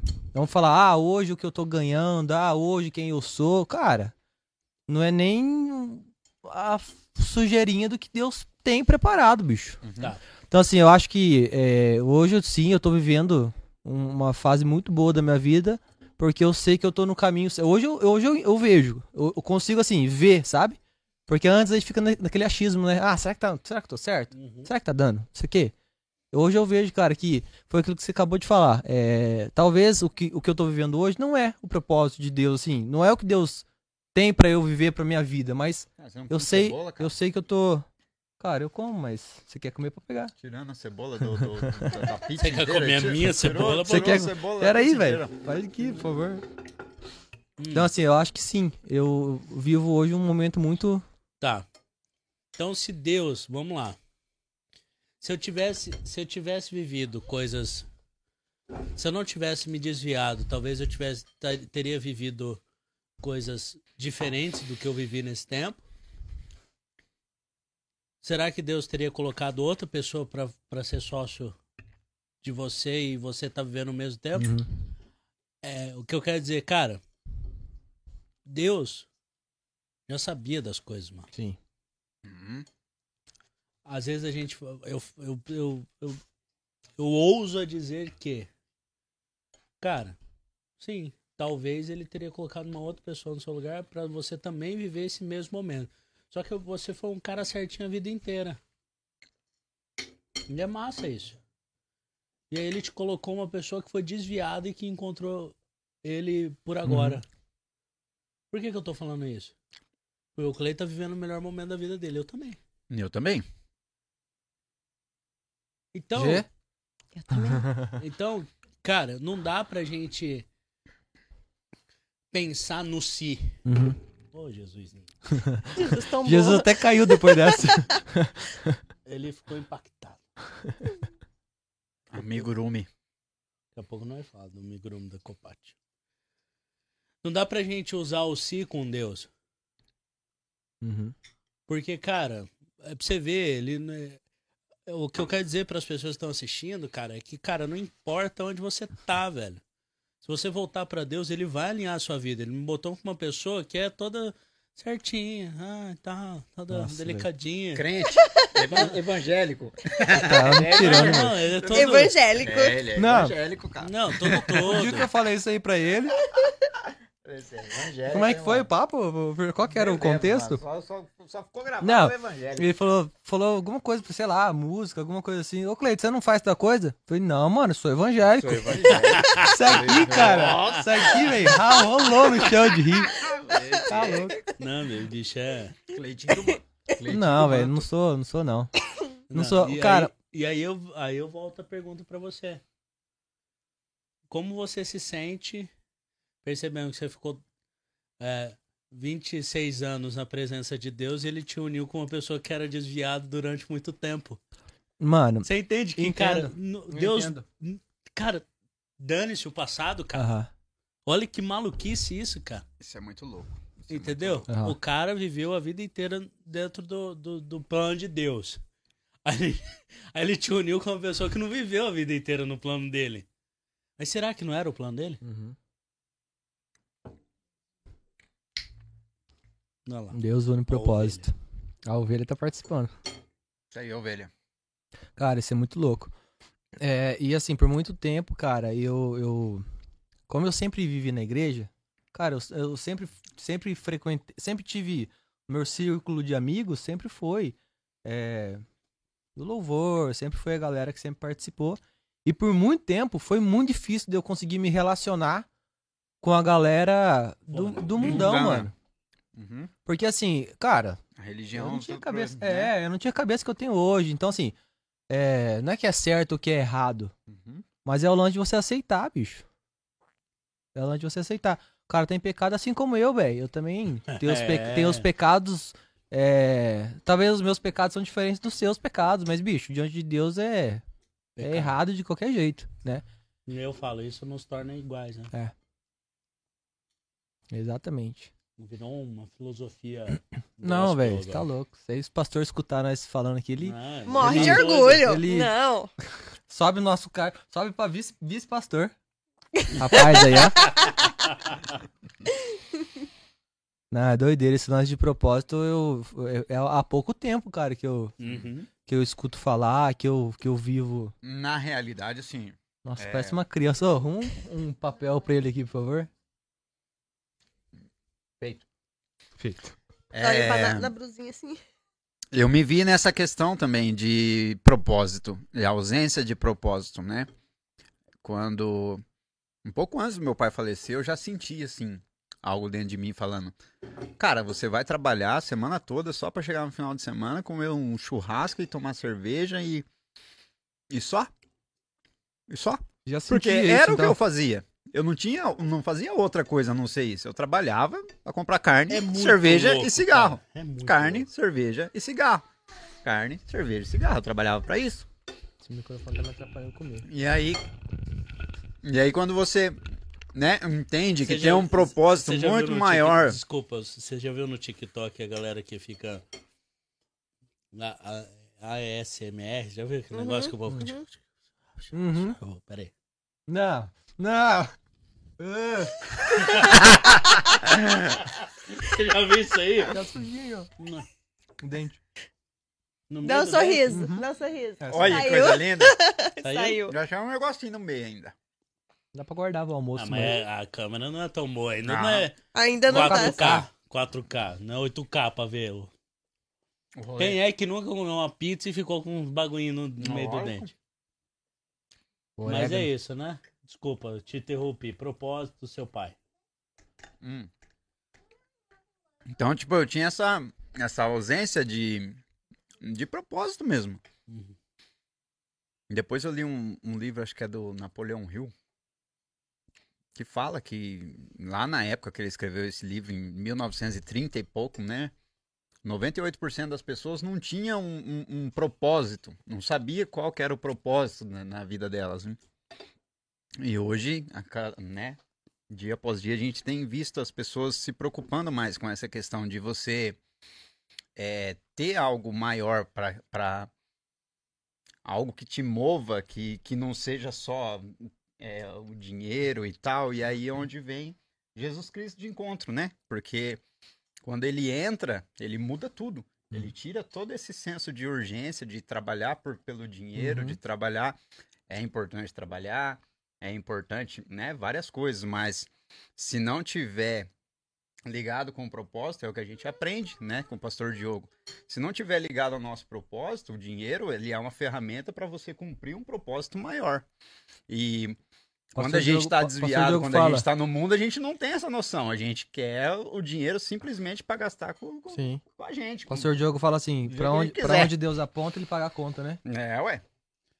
Cara, a galera tá assistindo, tá fazendo bastante pergunta. Acho que é um bom momento da gente. Tem alguém fazer- aí assistindo? É, acho que é um bom momento da gente fazer o merchan e já ler as perguntinhas, né, Gê? Vamos lá, então. Eu já tô com sono. Porra, sacanagem. né? Não sei como é que vocês não me zoaram ainda, quando tá na hora de dormir. Pior, né? Eu acho que o William Verdade, Bonner já deu boa noite faz hora, hein? O Cleiton William- tá fazendo hora extra hoje, Tá, gente. Ele tá. dorme 7h15 normalmente. Não que eu puxo a brincadeira e acaba a graça, É. né? Até onde eu sei, o William. Bonner já Vai, deu. aproveitem boa pra comer enquanto a gente faz o, o merchan, galera. Fica aí que é muito importante. Aí. Fala que de merchan, a galera já sai. Galera, fica. Não vou fazer o merchan agora, vou esperar voltar. Outros comerciais. Vai lá, continuem falando. Chegou um outro sabor de pizza. Oh. Essa de bacon. Caralho, tô, na prim- tô no primeiro pedaço ainda, velho. Ah, dá- joga aí, ó. Aqui, ó, de calabresa. Devagar, hein, cara. Quer calabresa? Vamos lá, o primeiro apoiador do nosso canal é a Amigurumi da Copate. Essa é a minha mãezinha que faz, ó. Vanessa, bem Tu no vê? meio da galera aí. Quer ver? Vanessa? Ela, ela. Ah, a nossa operadora de Não, câmera. Ele falou assim, aqui é a câmera aqui, mano. Aqui, ó. Aqui, ó. Não, aqui, ó. Essa aqui. Aqui, ó. Ela, ela falou outra câmera, voltou pra Não, pior foi ele... Não, pior foi ele falou assim, Vanessa. Ops. Amigurumi da Copate. Minha mãe que faz. É, amigurumi, é, um- amigurumi é um bonequinho, cara. De crochê, aí é cheio de espuminha. Tem que deixar aqui, ó, pra galera ver assim, ó. Ah, um bonequinho aí cheio de espuminha. É um ótimo presente pra você dar pro seu filho, pro seu neto, pra você. Inclusive, eu dei, criança adora, o Abrão comprou um pra ele. Brincando, Abrão, tem que entregar pra você. Né? O Abrão tá assistindo. Amigurumi da Copate, tá? Ela entrega pra todo o Brasil, não dá mais pra fazer no Natal nem no Ano Novo. Eu avisei que as, as encomendas estão abarrotadas, mas um bonequinho desse aqui, ó, esse aqui, ele tá saindo já a partir de 150 reais, entrega pra todo o Brasil. É um trabalho completamente manual, você pode fazer várias poses aqui com o bracinho de Jesus, ó. Você faz ele tocar violão. Pronto. Aí. Voltou ao normal. ah, é, você Instantâneo, faz ele. instantâneo, é só na hora que é, ele faz. Ele toca violãozinho aqui e tal, tchau. É top demais, tá? É contrabaixo. Entrega que para ele todo o Brasil. 67 99136 0440. Amigurumi da Copade, pra você comprar, a minha mãe vai ficar muito feliz. Esse é o slogan. Nosso segundo apoiador aqui é a Mupet, consultório veterinário e pet shop, gente. Doutora Mariana, o, o Otávio.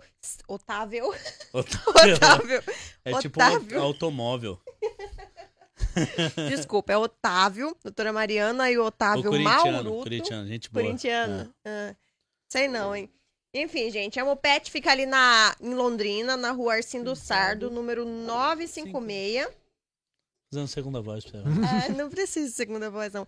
Vai precisar de vacina pro seu pet, precisar de precisar. Remédio. Ela- Ela tá fazendo merchan, irmão. Você Vocês estão me fica atrapalhando, interrompendo. cara. Vocês estão atrapalhando o merchan. É coisa séria Tá. isso aqui. Foco, tá? Copate. Começa de novo, os então. nossos apoiadores. Inclusive, se você quiser ser nosso apoiador, vou até Uhum. pa- pausar aqui a Amopet. Uhum, Entre em contato com a gente. uhum. nos ajude a conseguir fazer com que o nosso projeto, com que tudo que a gente tem feito aqui chegue mais longe. Então nós precisamos caro, de viu? mais É apoiadores. muito caro. Exatamente, é muito caro. Pra manter aqui, 150 reais, você pode ser pizza. apoiador. Exatamente, com apenas 150 reais por mês, você pode ajudar aqui o nosso projeto, ajudar a Cast Jam Podcast a Inclusive, levar o amor de que a, Jesus que a agência. Terra Livre poderia bancar 150 Olha só. reais e trazer ó. patrocinador. Pode ficar tranquilo que o Cleiton não vai no fechamento do contrato, porque senão ele espanta vocês, tá? É verdade, bem observado.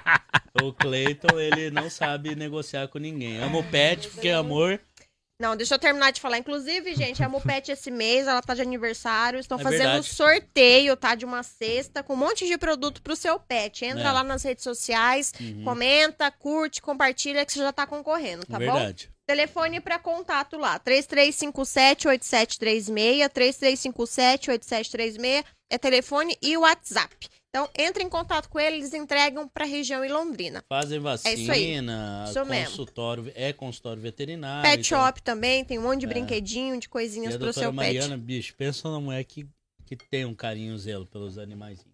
Isso aí, gente. Amo pet. Porque amor é a nossa especialidade. Ô, merchamon, é que manja, hein? É aqui, é, é com nós. Pensa no marketing. Né? Thundercats da Galáxia. É isso aí.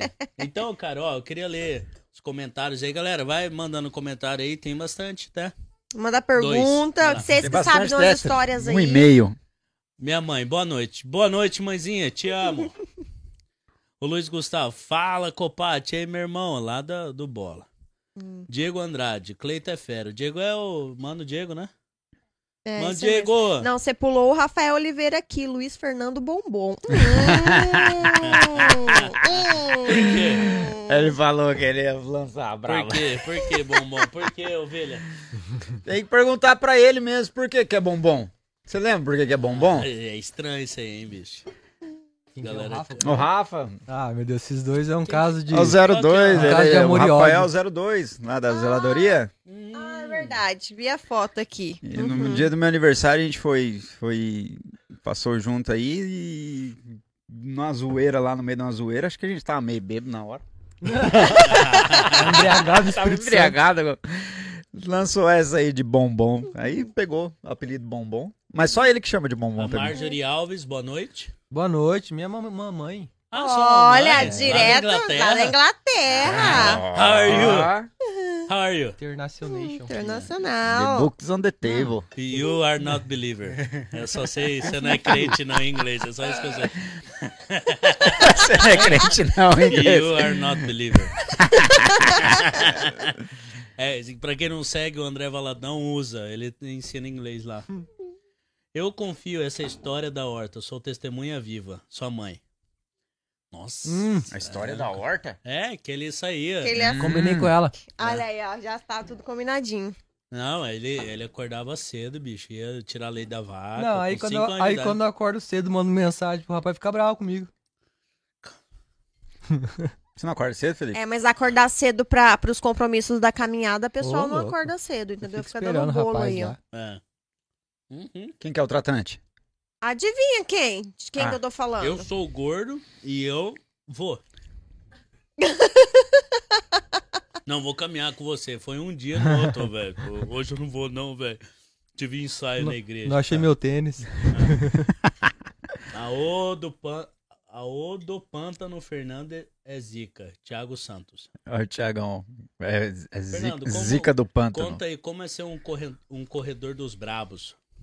Enquanto eu Gabrão. como pipas. Cara, O é. que, que é? Como pipas. Enquanto eu como a pizza. A gente. A gente. Voltando na questão da influência, né? Ó, só pra Como? constar, eu tô caminhando pra poder um dia correr com ele, viu? Tá bom?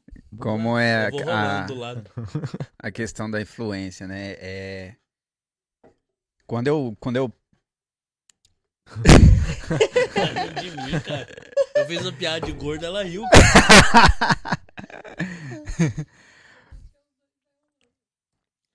Não, para com isso aí. Quando eu parei de fumar e de beber, eu não tinha. Quando eu fumava, eu bebia, eu não tinha o hábito de comer doce.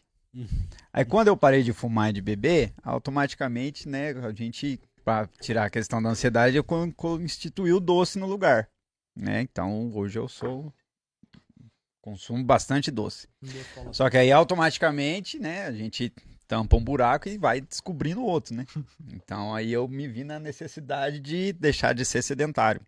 Então, no culto dos sonhos de, do, do ano passado, eu coloquei na minha lista dos sonhos que eu queria correr uma, uma prova de corrida. E aí, normalmente, né, a gente coloca o sonho, né, mas daí vira primeiro de janeiro, a gente acha que o sonho vai cair do céu da noite pro dia. Instantaneamente, assim. Isso, exatamente, né? E aí, em meados de fevereiro, já passava um mês e meio já que eu tinha colocado isso na lista dos sonhos, eu é, comecei a praticar, né? É, aí eu fui correr, corri o primeiro dia 100 metros, quase que fui pro, pro vinagre. Falei, cara, que, que embaçado que é, né?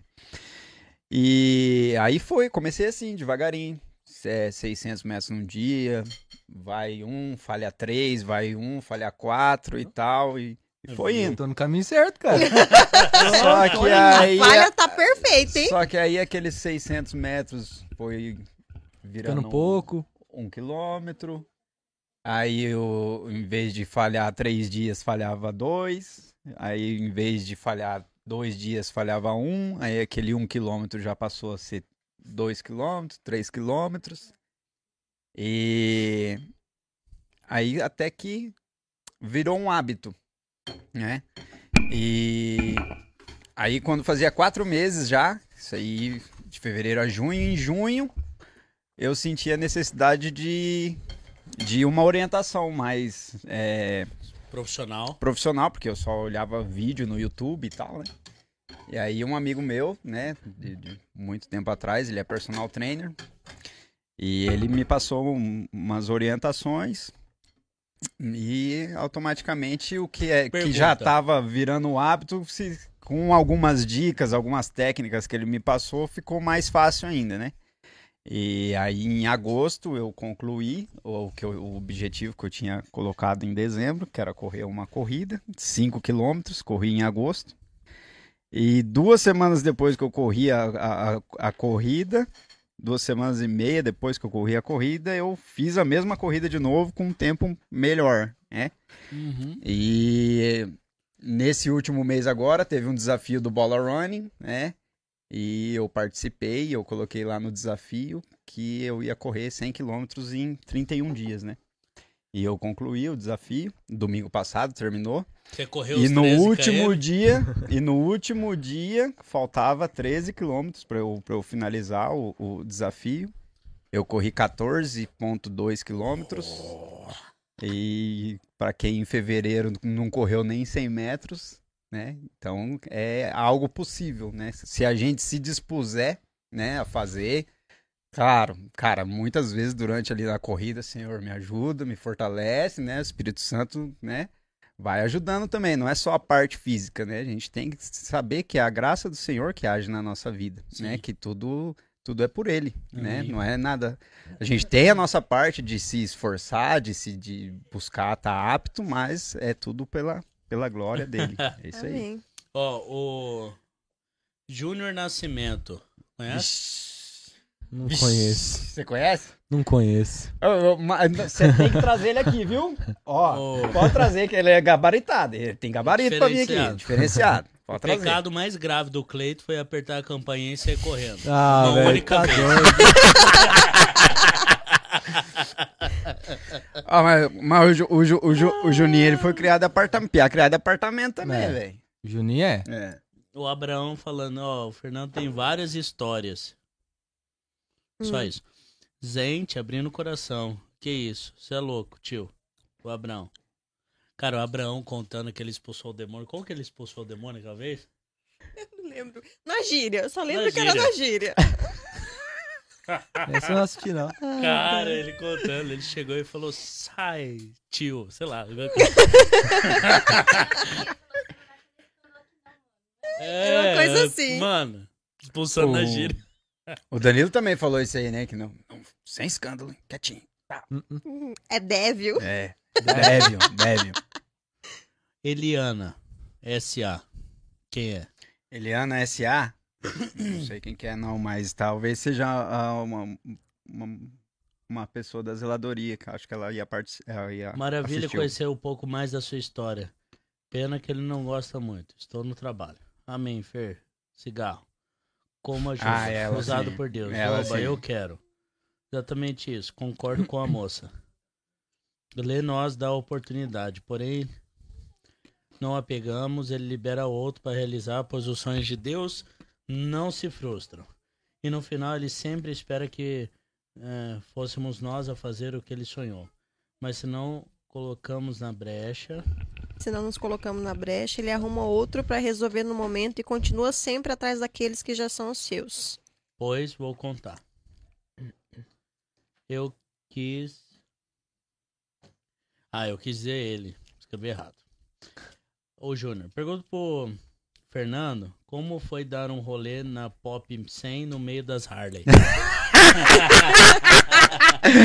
Até o pastor Diogo tirou pira nesse dia aí, hein, velho? O pastor Diogo falou assim.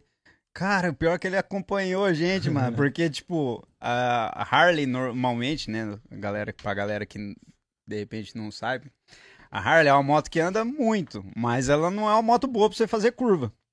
E eu de Pop 100, num dia lá, o pastor Diogo chamou a galera pro rolê. A gente tem um grupo de moto lá do Bola, chamou a galera pro rolê. E o, o Júnior tava, tava sem moto. O eu falei, Júnior da Barbona ou não? o Júnior, não. É não. o que fe- ministrou o mergulhando. Sei, o Júnior. Ô, ele- Júnior. Ele é o, ele é o, Júnior foi dois Eu tava anos. dormindo na aula dele, cara. O Júnior foi dois anos e Ele meio. viu e pediu pra você orar, meu velho. E ele, célula, né? ele, Meu e da ó, Suelen. Cara, ó a sacanagem do Júnior. Vou contar aqui, né, ao vivo, tá? Ai, velho, dei Foi pregar o mergulhando lá. E eu tô aqui na briga com sono, irmão. Mas eu tava muito demais de cansado. Aí, eu tô aqui. Tá, com sono e tal, e ouvindo, e eu brigando e tal. Eu acho que ele falou assim: quem não quer orar, levanta a mão. E eu pensei: quem quer orar, levanta a mão. Eu não levantei. Daí ele olhou pra mim: ô do podcast, ora aí. Cara, eu tava com muito sono, cara. Mas foi legal. Foi sobre. é, eu, eu prestei atenção, cara. prestou? Eu- diante de Deus, Faz eu um- sei o que foi falado. Vou fazer um lá. resumo agora e entregar pra ele. Não, eu faço. Júlio, vou te entregar o resumo. Aí, resumindo, o Júnior foi com a minha moto, eu tenho uma CB300 e eu peguei uma Pop 100 de um amigo meu pra ir no rolê junto. Falei, Júnior, vai você com a minha moto, eu vou de Pop 100. E aí o Júnior ia na frente, eu ia no vácuo dele da CB300, ele dava uma seguradinha, eu pegava o vácuo da CB300 e as Harley pra trás, né? Nossa. É, foi muito Ah, massa, mas como é que é? legal. Me diz com quem tu andas que eu te diria que tu é, é isso aí, filho. É É, isso aí, é isso aí. Eu sei. Ah, ah, ovelha que é uma Harley. Processo. né? Olha só. Ah, não, é, como é que é que você quer, ovelha? Big- Ovelha. bi- ela quer uma Big Trail, né, amor? Big Trail. É, Big Trail é top também. Esses são feras. Lucas Cassiano. Um abraço, galera. Salve, Isso aí é o salve. melhor Melhor fotógrafo. fotógrafo. Melhor fotógrafo do planeta Terra. Eu tenho, eu tenho que devolver o Guarda-chuva. dele. Ele esqueceu. Já era. É isso. Então tá. Valeu, gente. Vai. Tô brincando. Ô, Cleitinho, fala alguma coisa, cara. Vamos Ei. falar de empreendedorismo no reino. Ó. Bom assunto. Bora. Vamos dar o carteado aqui. Começa. Qual que é o tema? O assunto é empreendedorismo no reino. Posso te fazer um. Por favor. É, você falou que fez curso sobre empreendedorismo, né? Você você entendia alguma coisa an- antes do curso ou você fez o curso sem. Cara, Pra, tipo, pra começar do zero? assim, ó. Eu sempre fui jornalista. Desculpa, eu sei que é um entrevistador, mas. É, não, mas é legal que ninguém É me perguntou isso, na verdade. É, eu, eu- Nossa, chegou a escorrer uma lágrima aqui, mano. nossa, Tristeza. Cara, eu, eu sempre fui jornalista e, e a minha família nunca foi uma família empreendedora. Minha mãe já tentou ter alguns negócios, mas, cara, meu pai nunca foi um cara incentivador. Então nunca foi pra frente nenhum tipo de negócio que minha mãe iniciou. Acho que ela teve farmácia, tiveram uma lanchonete, mas eu não lembro. Nunca, nunca vivi isso, né? Ah, e aí, quando cheguei aqui em Londrina, eu trabalhava de Uber. Então, eu era repórter da SBT, vim pra Londrina, virei Uber e cantava. Só que a música não dava dinheiro e o Uber também não. e aí foi uma época onde a G começou a entrar em depressão, cara. E eu peguei e falei assim, cara, eu preciso estudar mais sobre. Caiu a internet? Só deu uma, uma piscadinha Ah, aqui, tá. eu acho. Eh, E eu falei. Voltou? Hum, Aqui sim. Tá. E aí eu falei pra, pra, pra G, eu falei, cara, é, ela, ela tá numa depressão profunda, começou a acordar muito tarde. Hoje não é muito diferente, né? Se deixar, mas. Ai, Mas na época, cara, a gente não tinha nada, tinha que E não tinha ânimo e tal. E aí eu liguei pra minha mãe, não tinha dinheiro. Liguei pra minha mãe, isso tem três anos, tá? Liguei pra minha mãe e falei, mãe, senhora, eu tenho um curso chamado meusucesso.com, que é do dono da. Da. WhatsApp. É. Qual que é o nome dele? Cara, eu sempre esqueço o nome dele. É. Cara, ele comprou o Orlando City. Flávio, Flávio Augusto. Flávio Augusto. é. E aí eu comecei a estudar os cases de sucesso, né, cara? Estudei João Apolinário, eu fui entender o que, que esses caras tinham em comum. E eu, cara, destruí o curso. E aí eu acordava de manhã, comecei a ler a Bíblia. E aí eu falo, eu voltei pra Deus antes mesmo de ir pra igreja. né? Então eu acordei, acordava todo dia de manhã, tirava uma hora pra ler a Bíblia, pra orar, pra falar com Deus. Aí eu passava a manhã inteira estudando. E aí a, a, à tarde eu ia rodar de Uber. E aí foram surgindo micro oportunidades. Eu falava, pai, eu quero montar um negócio, eu não sei o que é. Então, como eu tinha dupla, eu não Cara, podia. deixa eu só fazer uma pergunta. Qual que é a relação de você voltar a ler a Bíblia e o o curso? Você começou o que que Qual que foi a relação? porquê? É. Por que que você começou a ler a Bíblia por causa do curso? Porque, Qual cara, que eu foi a sabia pegada? que ia mudar minha vida. Eu sabia que aquilo lá era o processo pra mudança. Massa. Tinha certeza que ia mudar minha vida. E aí, é, eu, eu montei um, um estúdio de música com um amigo meu, o Will. Uhum. E aí foi, mo- morava eu, a G e dois meninos numa casa. Privacidade zero, né? Uhum. Depois foi, fui eu, a G, morar com o Will, que é esse irmão nosso amigo, produtor musical. E a gente foi fazer. é, fazer. Eu comecei a vender música, cara. A vender música sertaneja. E eu vi que dava pra fazer um dinheirinho. Tanto que, cara, os seis primeiros meses, assim, foram malucos. E eu continuei nesse processo durante dois anos. Hoje eu tô um pouco mais relaxado em relação ao estudo. Não tô nessa mesma pegada de estudar empreendedorismo. Uhum. Só que, cara, eu assi- assisti todos os episódios Shark Tank Brasil. Todos, cara. Todos, todos, todos. Eu investi em curso, comprei um curso caríssimo sobre agência. É, um curso que era, cara, cansativo, maçante. E até hoje a gente tem a oportunidade de fazer curso, de assistir, de ver palestra, eu tô assistindo. Então eu virei um cara que eu consumo muito conhecimento. Consumo demais, adoro aprender. Uhum. Então, assim, eu, eu adoro. Eu, eu, eu botei uma coisa na minha cabeça. Eu preciso aprender com os erros dos outros, porque eu quero crescer. Sim. Eu não quero validar nada por, por erro meu, por Uhum. conta própria. Eu quero ver o que, que a galera errou e não fazer. Desde cedo, minha mãe me ensinava, eu executava tudo que ela me ensinava. É, meu pai me ensinava, eu olhava meu pai fazendo errado ou fazendo certo, eu não fazia. É, professores, eu sempre fui o cara que eu sentava perto do professor. Pra você ter uma noção, eu, eu fui o, o segundo melhor aluno da, da universidade. Porque o primeiro era um cara que tinha um dom. Eu nunca tive o dom de comunicação, sempre fui um cara muito ruim de português. E só que eu fui fazer jornalismo que eu era comunicativo. Então assim, eu nunca tive o dom, sempre tive vontade. Então fui o segundo melhor aluno. O menino, ele, cara, ele chegava lá, ele tinha uma voz impostando e tal, tá, virou da Globo. E eu fui pro SBT. Não que o SBT seja ruim, é o melhor lá no Mato Grosso Aham. né? Só que, cara, é, eu venci na vontade. Eu venci na vontade. Na vontade de crescer. Toda vez que a pessoa falava assim, você não consegue aí, bicho. Aí aquilo me dava um gás. Então, assim, eu ouvi de professor meu falando, cara, você não tem perfil pra TV. E aí, com um ano, com um ano de profissão, fui homenageado na Câmara Municipal de Campo Grande no dia do repórter. Por um vereador, uma vereadora, né? Uhum. Então, cara, isso aí é, eu levo com o maior orgulho. Orgulho. Eu fui contratado no SBT e nem tinha vaga pra mim. Porque eu era o cara da vontade, cara. Eu, eu sempre errei tentando acertar. Sempre errei fazendo. Eu nunca errei por falha, por falta. Omissão. É. Então, assim, eu, eu, eu falo, eu erro, peço desculpa e vou e vou embora. Então, Uhum. inclusive, pedir desculpa pro Danilo ao vivo. Eu vi, eu vi.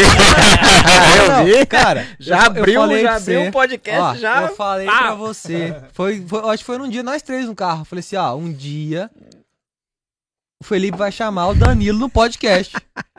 Aí ele falou assim, Hã? Aqui? Vou chamar o quê? Vou sair É no soco. Vou sair no soco com ele. Um dia Aí, você vai chamar no Eu podcast. preciso pedir perdão também pra galera do louvor, porque agora eu faço parte do louvor. E a galera do louvor, eu falava que a galera do louvor do bola se achava. Agora eu me acho junto com Inclusive, o Júnior falou aqui que vai cobrar o resumo de você, viu? Ele tá assistindo. Aí eu mando pra ele. Fica Mas eu não esqueço o dia, cara. Você mandou o áudio pra mim e falou: Cara, aquele Danilo é muito chato, velho. Vou sair do grupo das zeladoras. Aí eu falei pra ele. Ó, E ó. aí? Não, eu já, já fiz isso, velho. Já fiz isso. Se eu te contar, eu já aprendi na dor, cuspir pra cima e cair na testa. Vixe, E continua aprendendo, pelo visto, né? Não demais. aprendeu, isso Não aprendendo. aprendeu, não. Então, assim, respondendo a sua pergunta, eu sou um cara fissurado em crescer. Uhum. Porque eu penso assim, cara, eu não aceito ver o mundo prosperando tanto, cara, e a galera do reino não. Eu não aceito isso, cara. Um, um- Porque eu penso assim, ó, qual- a, a maçonaria ela só funciona porque ela, ela é uma irmandade. Porque se não fosse irmandade, não funcionaria. Eu acho que os crentes tinham que se reunir igual, melhor que a maçonaria. Não é igual, é melhor, cara. É pro reino. É, um, um dos. Por dos- isso que eu entrei no Recri. no Recri, né? É isso que eu ia falar. Eu, eu quis entrar no Recri Uma, e uma, uma claro. ministração que marcou muito na conferência profética, né? Todas marcaram, mas é a, a do Davi Rebolo, né? Uhum. Cara, foi, foi muito, É. muito marcante mesmo, né? Que é, é algumas, algumas, traz algumas, a nossa memória, algumas coisas que é exatamente isso. Meu, a gente é, a gente tá no reino, a gente faz Uhum. parte do reino, tá tudo à nossa disposição, Uhum. né? É, aí teve outro dia, cara, que você me falou sobre de Salomão, né? Da sabedoria, mas é o conhecimento, né? É a sabedoria é o quê? A gente buscar o conhecimento, né? O conhecimento tá aí disponível para todo Uhum. mundo, É, né? desde que tô a porta e E bato. é que né, voltando na questão de, de, de- A sabedoria anda na rua gritando. isso, voltando voltando na, Portões da cidade. voltando na questão de, de Mano, da isso aí outra mudou minha vida, cara. da outra geração que vai ser completamente diferente ministrada que a gente, né? Pô, é, eu fui aprender sobre finanças, né? Cuidar de finanças da, da família e tal, depois que eu comecei na igreja, que aí a gente, né? é, a gente foi agraciado, a gente é agraciado de ter um ministério que, que ele é, abran- é bem abrangente, né? A gente é muito ensinado em, em todas as Sim. áreas da nossa vida. E a gente aprendeu, né, é, finanças com o nosso pastor, com, com o Júnior, líder de célula, né? E automaticamente, cara, a gente já vai passando pro, pro, pro, pro Heitor, né? Coisas que, que vai fazer muita diferença, muito sentido, né? Desde que ele siga, né? É, mas coisas que a gente não foi ensinado, Uhum. eu, pelo menos, né? Não foi ensinado lá quando eu tinha a idade dele, 4, 5, 10 É, anos. é, é, é. E faz, falo- faz toda a diferença. Cara, faz toda a falo, diferença. eu falo um negócio absurdo, assim, que eu não sei porque nas escolas não tem finança. Bicho, não tinha que ter filosofia, cara. Não, mas não é. Não, Não é tinha que ter geografia, bicho. Não tinha que ter história. Pois é. não- Porque a única coisa que faz a pessoa viver bem ou mal é a falta da administração de grana, cara. Eu sou muito ruim pra administrar dinheiro. Cara, mas é Sim. aquele negócio, né? Por exemplo, o médico. Vamos falar assim, o cara, o cara estuda biologia, né? Na, na, na escola, no ensino médio. Aí todo mundo estuda biologia, estuda o corpo e tudo Tá. mais, beleza. Quem que vai usar isso na prática? O médico, O médico. né? O Dentista, enfermeira, dentista. enfermeira. Legal. Agora, finanças, dinheiro. Cara, quem que vai usar isso na vida? Todo mundo. É. E não é ensinado. É, é, é, é complicado, cara. Então, assim, é, eu, eu falo assim, minha mãe sempre foi uma pessoa que me incentivou muito a ler. E eu nunca gostei de ler. Então a gente toma uma decisão. A muito- ovelha se manifestando. a gente toma. A gente, a gente toma a decisão errada, na real. Então, é, minha mãe sempre foi uma pessoa que me ensinou que eu devia guardar dinheiro, eu nunca soube guardar. Só que depois que eu entendi, cara, que tem habilidades que você não tem, que você precisa delegar, e aí entra o Fabiano Zanzin. Entra o Cleitinho do, É. do- do- das finanças. O Fabiano, olha como que, cara, Deus é. Eu falo, cara, Deus é maluco no bom sentido da gente. Mas assim, ninguém explica Deus, né? Eu conversei com o Fabiano Zanzin aqui no primeiro podcast, mas por interesse, cara. Eu queria perguntar pra ele, bicho. É, qual a oportunidade que você tem de sentar com um cara que lide- lidera várias empresas Uhum. e perguntar coisa tete a tete. Eu perguntei e tal, e eu falei, cara, eu tô no caminho. Eu, só na cabeça que eu tô no caminho, tô no caminho, tô no caminho, tô no caminho. E aí ele falou, o que você não sabe, você precisa. Eu fiz uma pergunta assim, ó. Zanzinho, é, você tá começando uma empresa. Quanto de porcentagem. No meu caso, eu não, te, não falei no meu caso, né? Zanzinho, você tem uma empresa, você não tem condições de contratar alguém pra entrar. O que, que você faz? Você dá uma porcentagem? Eu falei, cara, essa é uma ótima sacada. Eu falei, é isso que eu vou fazer. e eu fiquei na, na mente, falei, cara, eu preciso fazer isso. Preciso fazer isso. E passaram ali meses, cara. Até a nosso testemunho aí de, de, de, de empresa é, é um negócio absurdo, cara. Não dá pra explicar o que aconteceu. Uhum. Foi lá na. Aquele dia que você falou pra ele ministrar. é, isso aí é uma coisa bem legal. Aquele dia que você falou pra ele ministrar, ele começou a ministrar Mano, na zeladoria. foi o que eu te falei hoje de manhã, cara. Ah. Olha, co- olha como é que é louco, velho. Hoje eu falei pra você, né? Tava lendo é, Josué. Ah, um, um método do sucesso, né? Como é que você faz pra dar certo na vida? Tem um método lá. Aham. Deus fala pra Josué assim: é, se faça disponível, esteja disponível, esteja. Fica no jeito. Seja forte, seja corajoso. E aí eu, come- Seja forte, seja corajoso. é, né? e aí eu falei pra você hoje, cara, o primeiro passo pra você, pra Deus usar você, pra Deus Deus é, ser Deus na sua vida, é você estar disponível. É você, cara, Deus, tô aqui, pode pode mandar. E foi exatamente o que você falou, cara, olha que louco. Porque muita gente, você, cara, você falou, ó, você pode fazer o devocional? Ah, não vou fazer não, tem vergonha. Ah, não sei o que não, não sei o que não. E se você não tivesse me chamado pra fazer, e se eu não tivesse me colocado disponível, Uhum. porque, cara, a intenção era zero de, de conhecer alguém, Sim. Aham. de ter uma empresa. E aí, e aí eu fui, fiz o devocional na intenção de, de entregar algo que Deus, que Deus também me deu. E aí que tudo aconteceu, cara. É, E- daí- aí eu fiquei olhando. Eu, aí eu olhei e falei, cara, esse cara tem um trem diferente. Por quê? Porque, cara, eu sempre busquei uma pessoa e eu. A G é prova. Era eu e ela sempre na empresa. Uhum. Ela mais ali me dando respaldo e eu indo dando com o peito em tudo, entendeu? E ela vindo atrás catando as coisas. Calma, e eu indo, né? Chamei um monte de gente pra ser sócio, cara. Um monte gente. Tentei um monte de vezes. Mas um monte de vezes, né, G? A G tá de prova aqui. E, cara, não dava certo. Eu falei, bicho, eu falei pra G, então sou eu e você e ponto. Vambora. E eu parei. Até que eu vi ele. Aí eu falei, esse cara tem um trem diferente. Eu vou conversar com ele. Eu cheguei e falei, cara, o que, que Deus quer, né? Eu cheguei pra ele e falei, eu vou, passa o telefone, ele passou e tal. Eu falei, o que, que você faz? Eu falei, cara, eu faço consultoria de administração para pequenas empresas. Eu falei, é isso que Deus quer. Eu sou ruim de administração, eu preciso fazer, ele sabe tal, vamos juntar os negócios e tal, vou contratar, organizar minha agência e acabou. Passou 10 dias, ele mandou uma mensagem. Oi, e aí, beleza? E eu achei que era outro cara. Mano, tá nem aí, nem lembrava mais. Ele falou, "Ô, o que que você faz? Eu falei, ô bicho, então. E eu conversando com ele, achando que eu tava conversando com outro cara. Uhum. Ele falou, eu falei, cara, tem uma agência. Pô, que massa, cara, eu faço tráfego. Eu falei, tráfego? Tô precisando. Pensa num cara que tá precisando das coisas É. naquela época. Necessitar de tudo. Tô precisando. Falei, pô, bicho, massa, e aí, vamos fazer. Ô, vamos tomar um café? Já, já, nem perguntei muita coisa. mano. Agora. É. Ele falou, vamos, no sábado, tá, já marcamos e tal. Aí eu falei, e aí, cara, você vai em que igreja? Aí fez tipo a tela azul do Windows. Ô, mano, eu tava servindo com você domingo lá, lavando o banheiro, pô. Aí, aí o melhor foi ele. Ele falou, uai, por quê? Você vai aonde? Aí eu falei, oxi. Aí que eu lembrei, cara. Aí eu abri a foto, falei, ah, lembrei de onde que é esse cara. Então tá, beleza. Sentamos pra tomar o café. Fernando, eu nunca vi o Cleiton. Nunca vi o Cleiton. Nunca, eu tinha visto ele na cela e depois no café. No- Na, Não, na administração, né? Aí eu cheguei pra ele e falei assim, bicho, seguinte, você faz tráfico e faz e é administrador de empresas. Eu tenho uma agência que precisa de um administrador e, e precisa de um estrategista de tráfego. Eu quero te chamar pra você ser sócio. Eu não te conheço, velho, mas eu não tenho medo de arriscar. Você é da, da igreja, é só isso que eu preciso saber. Você é de Deus, é só isso.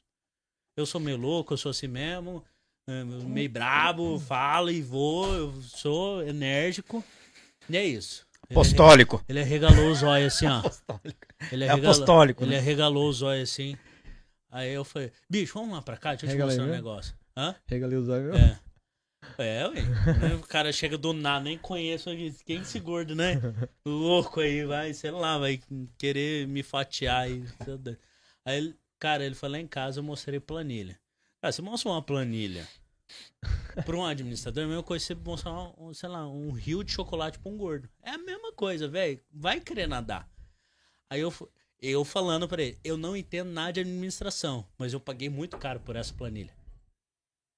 Até ho- hoje a gente não usa planilha, porque já mu- mudou tudo lá. Uhum. Mas eu penso assim, cara, se eu não tivesse mostrado pra ele a estrutura que a gente tinha, talvez isso, não sei, te impactou a planilha? Eu falo, eu falo isso, mas o que que... Cara, eu achei legal, mas não tinha entendido nada. É, então, aí, cara, era muito embaçado a planilha. Era muito embaçado, de precificação, os negócios com Mano, não, na verdade, não, não foi o que me impactou, não. Na real, foi algo muito diferente.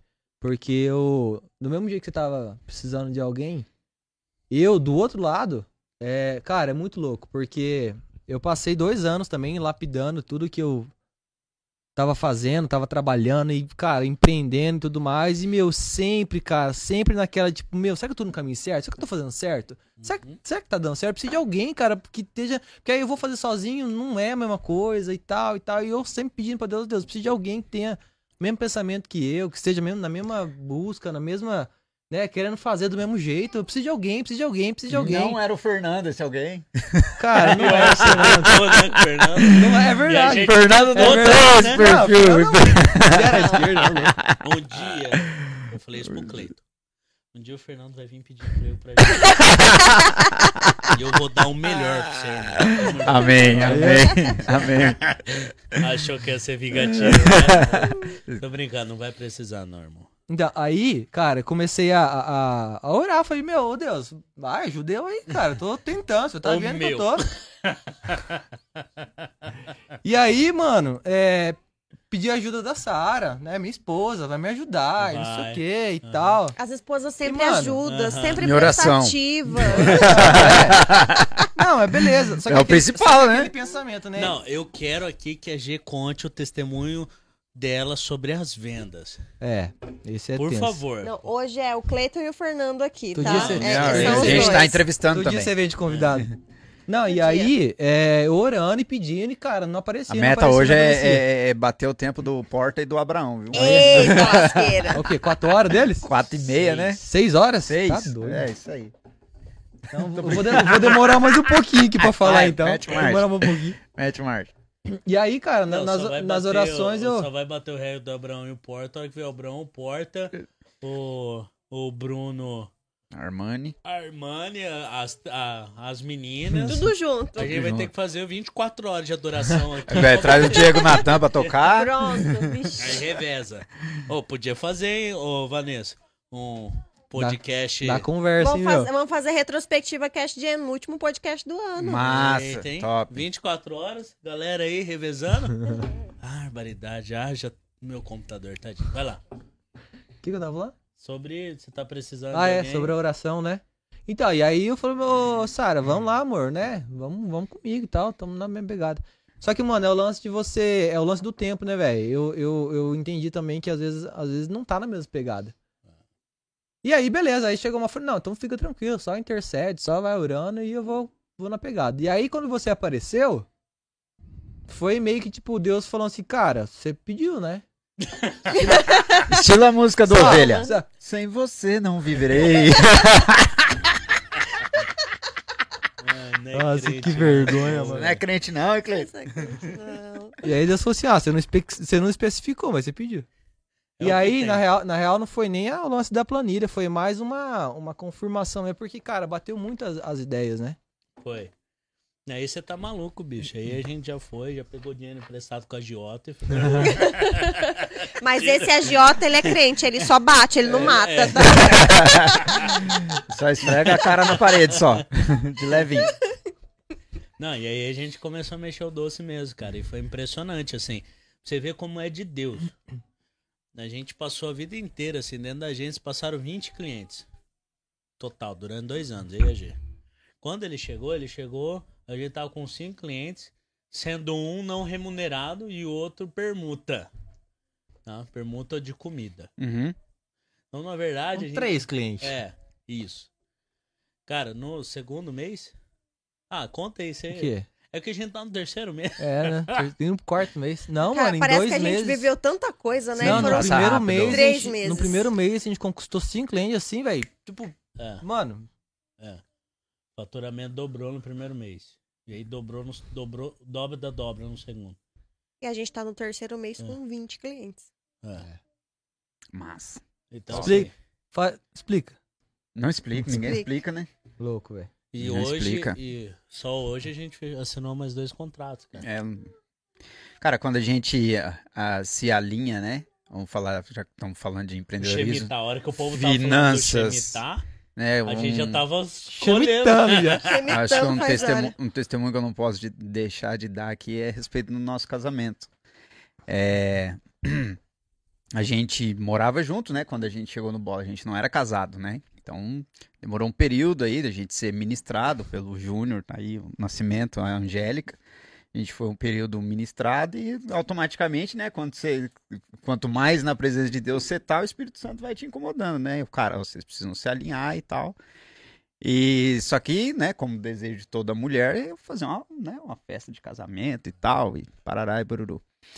E a gente não tinha esse recurso. Cara, mas a gente precisa se alinhar, a gente não tem o recurso, então vamos fazer o que dá, né? Ó, a gente consegue o quê?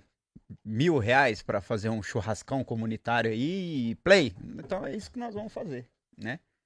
Parcela lá em Tonhão, né? Parcela em três vezes. É, foi o que passou na nossa, na nossa mente.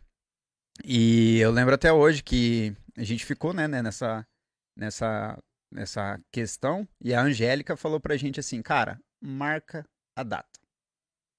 Ela só falou isso, marca a data. Cara, a gente marcou a data, tipo, numa quinta-feira, acho. Alguma coisa assim. Mas quando a gente marcou a data, a Suelen comentou com algumas pessoas lá do trabalho dela e que elas, elas tinham um grupo de oração lá, né? Pessoas de é, católica, evangélica, tudo no grupo lá de oração em prol das famílias lá do trabalho dela. E ela comentou: Nossa, eu marquei a data do meu casamento, assim, assim, assado. Cara, e tem uma mulher lá que ela é, ela é assessora do marido dela. O marido dela é representante e ela auxilia ele. E eles têm uma condição financeira bem, bem legal, assim. E quando a Sueli comentou isso aí, diz que ela chegou, comentou com o marido dela no final de semana e eles oraram a respeito disso. E na segunda, na terça-feira eu tava, isso foi na- na- no final de semana. Na terça-feira eu tava chegando em Maringá para trabalhar e a Sueli me liga, chorando no telefone. Ah, não, não. Eu falei, cara, o que que aconteceu? Você já. Vai vendo, vai vendo. A gente ganhou o aluguel da chácara assim, assim, assado pro casamento. Aí, nesse final de semana, a gente tinha ido ver alguns espaços, assim, aleatórios. Tipo, ah, vamos ver se consegue uma chácara por 200 reais, 300 reais. E a gente chegou num espaço onde é bem conhecido lá em Londrina, Vila Gioia. E era 1.500 reais o aluguel do espaço. E, cara, tira da lista. Isso aí é fora de realidade. A gente tinha mil reais pra fazer a festa, só o aluguel do espaço era mil e quinhentos reais. E aí na terça-feira ela me liga, oito e pouco da manhã, eu disse, não acredito que aconteceu. O Alexandre, a esposa dele, horário final de semana e Deus tocou no coração deles, deles abençoar a gente com o valor Do espaço. do espaço. Mas era um espaço assim, pra quem conhece o Vila Joia lá, cara, lá tem a mesa, tem os, os talher, tem a cozinha, tem, tem tudo, tem tudo, tem, tinha som, tinha tudo, tinha tudo, não precisava nada, não precisava nada, nada, nada. Aí, mediante essa questão da gente ter marcado a, a data do, do, do, do casamento, a gente ganhou o valor para casar no cartório, que era 300 e poucos reais. A gente ganhou os dois vestidos, um vestido para casar no cartório, um vestido para casar, para ela casar, né? A gente ganhou a decoração, a gente ganhou o bolo. A gente, o Fofo, o Lucas Fofo e, eu- e a galera da célula foi fazer o louvor lá pra gente no, no, no- dia do casamento. A Letícia deu o- o cabelo, a maquiagem pra Suelen, a gente foi abençoado nisso também. Resumindo, a gente colocou na ponta do lápis. É, aí o que aconteceu? Como as coisas foram movendo, a galera da célula juntou pra abençoar a gente e tal, Deus foi movendo as coisas e a gente conseguiu até pagar um pouco mais, né? Resumindo, é, a gente fez uma. Inicialmente tinha intenção de fazer uma festa, né? De mil reais, a gente fez uma festa de 10 mil reais, gastou 3 mil reais, a diferença a gente ganhou tudo, tudo da galera, tudo. Massa. E isso tudo aconteceu o quê? É, no culto dos sonhos. Sempre, o culto dos sonhos é muito louco, mano. No culto dos sonhos anterior, eu tava numa situação financeira muito, muito difícil, assim. Eu tava. Eu recebia X e a minha despesa em casa era 2X. Era literalmente isso. Todo mês eu ficava devendo um X. Todo mês. E eu coloquei Deus à prova. Que eu tinha, né? recém-chegado na igreja tal, e precisando um milagre na área financeira também. E eu coloquei Deus à prova. Falei, senhor, ó, o senhor sabe a minha realidade, né? É, vou, a partir desse momento, assumir um compromisso de ser um dizimista fiel. Cara, desde então, Deus foi movendo, movendo. Você lembra, na época eu trabalhava com comissão num outro- numa outra empresa. É, dois meses depois que eu me tornei dizimista, eu fiz uma venda que ela me cobriu as despesas dos seis meses anteriores. Três meses depois, eu recebi uma proposta de emprego para ganhar seis vezes mais do que eu ganhava naquele, na- quando eu assumi o compromisso. E logo depois veio o casamento. É, um pouco depois, ela ficou relutante com relação à a, a, a parte de, de dízimos e tal, né? Aí, a- no mês que ela resolveu ser dizimista, automaticamente ela recebeu um aumento de salário que era exatamente o valor que ela tinha dado de dízimo. Então, tipo assim, cara, é... se a gente ser fiel, tem muito benefício. Não que a gente vai ser fiel, né, querendo receber algo em troca, mas a- a- Deus é, é, é- é assim. A gente planta, né? O Júnior fala, cara, se você planta dinheiro, você vai colher dinheiro. Não tem, é é a lei, é a lei da, da, da semeadura. Falar em Júnior. E a gente, e a gente viveu isso, né? Eu não podia deixar de falar isso aí, porque foi algo Nossa. muito. Cara, foi muito sobrenatural, assim. Tipo, mano, Deus moveu de uma forma incrível. Por falar em Júnior. O que, que ele tá aqui loprando aí? aqui, é. A Eliana falou: testemunho é muito importante quando Deus usa. E Deus usa com poder mesmo, pois é, a outra vez demorou muito para largar do cigarro, agora foi rapidinho. Obrigado pelas orações de toda a família do Bola que me ajudaram, meus fãs. A Eliana. O Júnior Nascimento, quando eu for no seu podcast, vou cochilar para pagar na mesma moeda. Não pode ser vingativo, Júnior. Deus não Ficou gosta. magoado, mano. Vai ter que pedir Ele perdão. ficou magoado. O, Ju, o Júnior é advogado, tá? Você pode trazer umas questões bem, falou, bem polêmicas aí, que ele domina o parangolé. Ufa, quando ele falou que ganhou dois vestidos, achei que era um pra ele um Cara, eu pensei a mesma coisa. Eu pensei a mesma coisa, deixei quieto, porque você vai ficar muito chato falar. Doido. Só que crente é O cara complicado, não né? perdoa, né, mano? Tá, hein? Cara, esse, esse lance de casamento aí, você tava falando de. A Angélica falando aí, marca a data. É igual a gente fala, é, vou, vou ver o que Deus tem, né? É, quando eu. Ó, eu fui eu fazer isso aí com Deus uma vez. No meu casamento também. Tava namorando com a Sara. Aí eu falei assim, eu tava, né? Falei, seu Deus, eu quero casar. Então eu vou fazer uma oração. Tava no finalzinho do ano, lá pra novembro. Aí eu orei pra Deus e falei assim, Deus, eu quero casar com a Sara. Só que assim, não sei se era a sua vontade, né? Então, assim, tô orando, tô entregando pro senhor. Essa história é legal. E eu Parece até tenho- mentira. Cara, parece mentira. E eu falei assim, Deus, eu tenho uma condição. Porque eu nunca fui daquele de. de- Cara, eu de- não tenho coragem Cara. de fazer isso, cara. Não, não. Deus, Encostar se- Deus na, encostou Deus na parede, né? Ó, É. Deus, é o seguinte, É hein? assim, ó. Se é pra eu ficar milionário, transforma essa mostarda em um leão. tipo umas Cara. coisas assim, cara, que eu não. Se é pra fazer. Mas é aí que tá. A outra tá quase. Se é pra eu fazer tal coisa, faça esse carro virar uma Ferrari. Umas coisas assim, mano. Aí os Mas, caras- mano, Sinais, ué. Cada um pede os sinais então, que quer, ué. cara, olha, deixa eu falar. A menina foi lá no. Falou, ah, eu pedi pra Deus e falei, Deus, o senhor tem até dia tal, tal horário. Aí o pastor do lado, que absurdo. e eu pensando, nossa, que absurdo. Agora eu não sei, Fernando. E aí? Absurdo, hein, cara. absurdo. não faz não, velho. Um Não, absurdo, e, hein, e ele cara. tem umas dessas Mas- assim. Cara, vamos colocar Deus à prova? Eu falei, irmão, vai lá. vai. Só contém isso. Vamos encostar eu- Deus na parede? Mano, minha oração é sempre essa, seja feita com vontade. Mas, mano, é aí que tá, cara. O, o homem planeja, né? O homem faz os planos, mas é Ah, Deus quem dá é o, isso quem dá o sim ou não, velho. Então a gente tem que entregar pra ele. Não, mas tá Só que eu vou falar um negócio pra você. Essa foi a primeira vez que eu fiz isso. Eu acho que Deus se diverte nesse momento. Vamos por a prova. Ah, agora eu quero ver a cara dele. Vai lá, pede. Pede. Vai lá, conta a história. aí eu assim, pede. Pede. É isso. Não, Não, sacanagem. Mas, Ué, mano, ó. faz Mas isso, a minha, mas a minha, a minha oração foi mais ou menos o lance do, do do leão, cara. Olha Ó, só. ó, não, eu vou. atenção.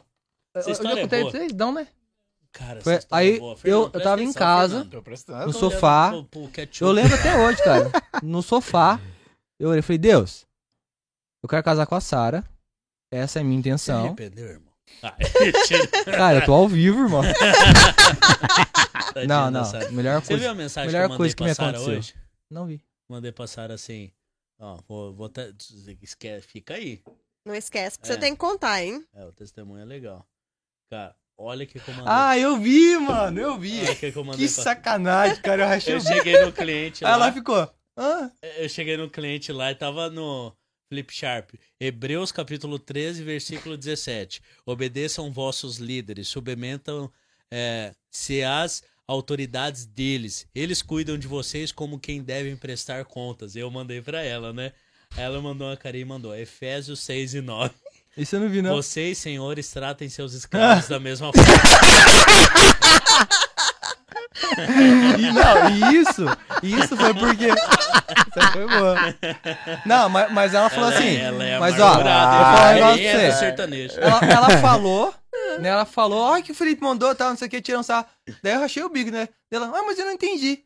Daí eu falei assim, ó, foi por causa da, da piada do cafezinho antes que vocês tinham feito, né? Que você tem que trazer cafezinho pra mim. O Felipe falou, tem que trazer cafezinho pra mim, funcionário, tal, não sei o quê. Não, é que eu falo Aí assim. eu falei pra ela assim, cara, você responde ele, mas você responde na mesma moeda. Procura aí. Ela parou, ficou meia hora procurando na internet o versículo pra, Pra responder. Não? Cara, Nossa. olha. É, Ela velho. perdeu quanto? Meia hora? Puta, Meia descontado hora, cara. dela. Vai descontar. Descontar. Já tá lá, põe né? aí, anotei. Não, não Põe na, no minha banco de horas, aí. banco E de aí, horas. você queria casar com a Sara? Queria com casar essa com- menina aí, ó, vingativa. É, velho. Putz. Não obedece os patrão. Aí eu falo pra ela, eu, de- uma vez por semana eu peço pra ela ir buscar coca só pra, pra ela lembrar que tem... É Quem manda? Quem manda? Quem manda? Sara, vai lá buscar, ela olha pra mim e fala, é sério? Tomar cuidado, você é abuso, se, né, se acha não, nessa hora, não, né? não, mas uma vez por Nossa. semana. pô. Eu servi café todos os dias pra todos os jornalistas É. dentro do SBT, irmão, quando era... Na, na nossa época, Não, sai nessa fora. época era doído, né, velho? Não, e ela toma coca. Eu permito que ela É. toma coca, ela vai buscar, mas ela toma. Que patrão Tem dois extremos. Ele Não, manda ela buscar quando tá chovendo ou quando tá 40 Quando tá graus. É. Ó. É, ela pede no iFood, eu sei qual que é dela. Vai lá. Fica lá embaixo esperando. Você acha que ela tá assistindo a gente? Eu acho que não, já Deve tá dormindo. tá dormindo já. Ah, fala pra ela aí, se não tiver se dormindo, não manda tiver mensagem aí, manda ma- mensagem aí. É, fala pra ela ir dormir que amanhã Eu vou, será que eu prometo alguma coisa pra ela se ela estiver assistindo? Aí ela ganha? Não, né? Vai que É, ela tá assistindo, né? É, Vai que ela, você vai ter que pagar. é. Uma coca. Se ela for buscar. Então tá, aí deixa eu contar então. É, Conta aí, velho. Aí eu orei pra Deus e falei assim: Deus, é o seguinte, eu quero casar com a Sara, esse é meu sentimento, o senhor sabe, o senhor me conhece, o senhor me entende. Só que é o seguinte, eu nunca, eu não, eu nunca fui, cara, olha que louco, até então eu nunca fui assim de escutar o Espírito Santo, de, de, ouvir, de entender o que ele queria dizer. Então eu falei assim: Deus, eu preciso que seja um negócio muito, tipo assim, muito específico, porque senão eu não vou entender. O Kid, o kid Então- vermelho na esquina agora, que nem o Marcelo falou. né? Já teve dessa? Já. Aí eu falei assim: Deus, então vamos fazer o seguinte. É dia. Acho que é dia 20 de dezembro. Ó, dia 20 de dezembro, vai ter um amigo secreto na igreja. Beleza? Fez. Então, Fez. então, ó, se for pra ser, se é pra eu casar com ela agora, porque tem dessa, né, Olha, velho? bicho, Ó, o às cara vezes, fica... cara, Olha o que, que o cara faz, cara. não, mas ó, é assim, ó, tem, Por ó, que que não tem coisa. tarô, né? é a mesma coisa. Tirar na carta. Ao tirar na carta. Mano, o A, tarô. A Sara tá assistindo, Tá hein? assistindo? Tá. Então, aí eu falei assim, Deus, ó, dia 20 de dezembro é amigo secreto. Ainda bem que eu não prometi, né? Senão eu ia ter que dar. É, olha, viu? Dia 20 de dezembro é amigo secreto. E se for pra eu casar com ela, agora, porque tem dessa, né, cara? Às vezes Deus quer, mas não é o momento certo. Então foi essa a oração. Cara, Deus, se é, se é o momento certo, se é pra eu casar com ela agora e eu quero casar, eu quero tirar ela no amigo secreto. Por quê? Se eu tirar no amigo secreto, eu vou dar como presente, né, aliança, pedir em casamento, fazer todo um. Né, um Câncer escuraiado. é, frescuraiada que mulher gosta. É. E beleza, mano. Aí no dia que foi tirar o amigo secreto, era um dia de culto e tal, depois tirou depois do culto. Eu lá, louvando, tal, no louvor, não sei o que, acabou o culto. E a galera, ah, vamos reunir. Aí reuniu a galera lá pra tirar, tal, tal, tal, e eu guardando o instrumento. Guardei e tal, o violão, fechei, limpo. Eu sempre, sempre fui de limpar, não sei o que, fiquei um tempo, fico É, lá em cima, toque. tempão. É, É, então é. tá. Aí, eu É o fiquei. cara que toca a campainha e sai Toque. correndo Não, ele uma to- vez. ele Uma toca nos, dos dois sentidos, É. né? Ele toca o instrumento, depois ele tem toque pra, lim- pra É. guardar o instrumento. E aí eu sempre demorei muito. Daí eu fiquei lá, e a galera foi tirando, tirando, tirando, tirando os nomes. Eu fui, tirei meu nome e fiz assim, mano, tirei. Eu falei, cara, eu sei a oração que eu fiz. Coloquei no bolso. Beleza. Coloquei no bolso, quando eu tirando, limpando o instrumento, acabei, a galera, ah, vamos ver, não sei o que, não sei o que. Aí um lá no canto falou assim, ah, eu tirei eu mesmo. Ah, eu tirei eu mesmo, não sei o que, não sei o que. Ah, então vamos ver todo mundo, né, quem que tirou quem. Aí tá na, aí a Sara, ah, eu tirei eu mesma. A Sara falou. Cara, na hora eu entendi. Deus, beleza, não é pra ser agora. Ou não é pra ser, sei lá. Não é pra ser agora, tá tudo bem, beleza, é, é o que eu quero, mas eu sei que o senhor dá, o que, né, dá a última cartada. Eu falei, bom, se não é ela. E aí a galera começou a falar, né? Ah, quem tirou o próprio não, vai devolvendo, devolvendo na caixinha e tal, devolve na caixinha, porque a gente vai tirar de novo. Ah, então tá bom, deixa eu ver quem que é que eu tirei, né? Ah. Fui abrir. Quem que eu tirei? Cleiton. Eu mesmo, velho.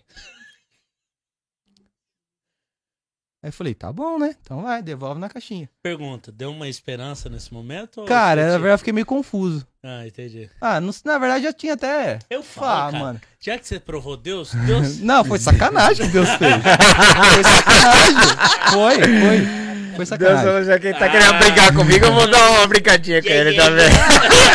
Do malandro. Não, foi sacanagem. Foi sacanagem. Ah, você quer me provar? Yeah, yeah, yeah. Foi isso mesmo. E eu até usei a mesma piada. Yeah!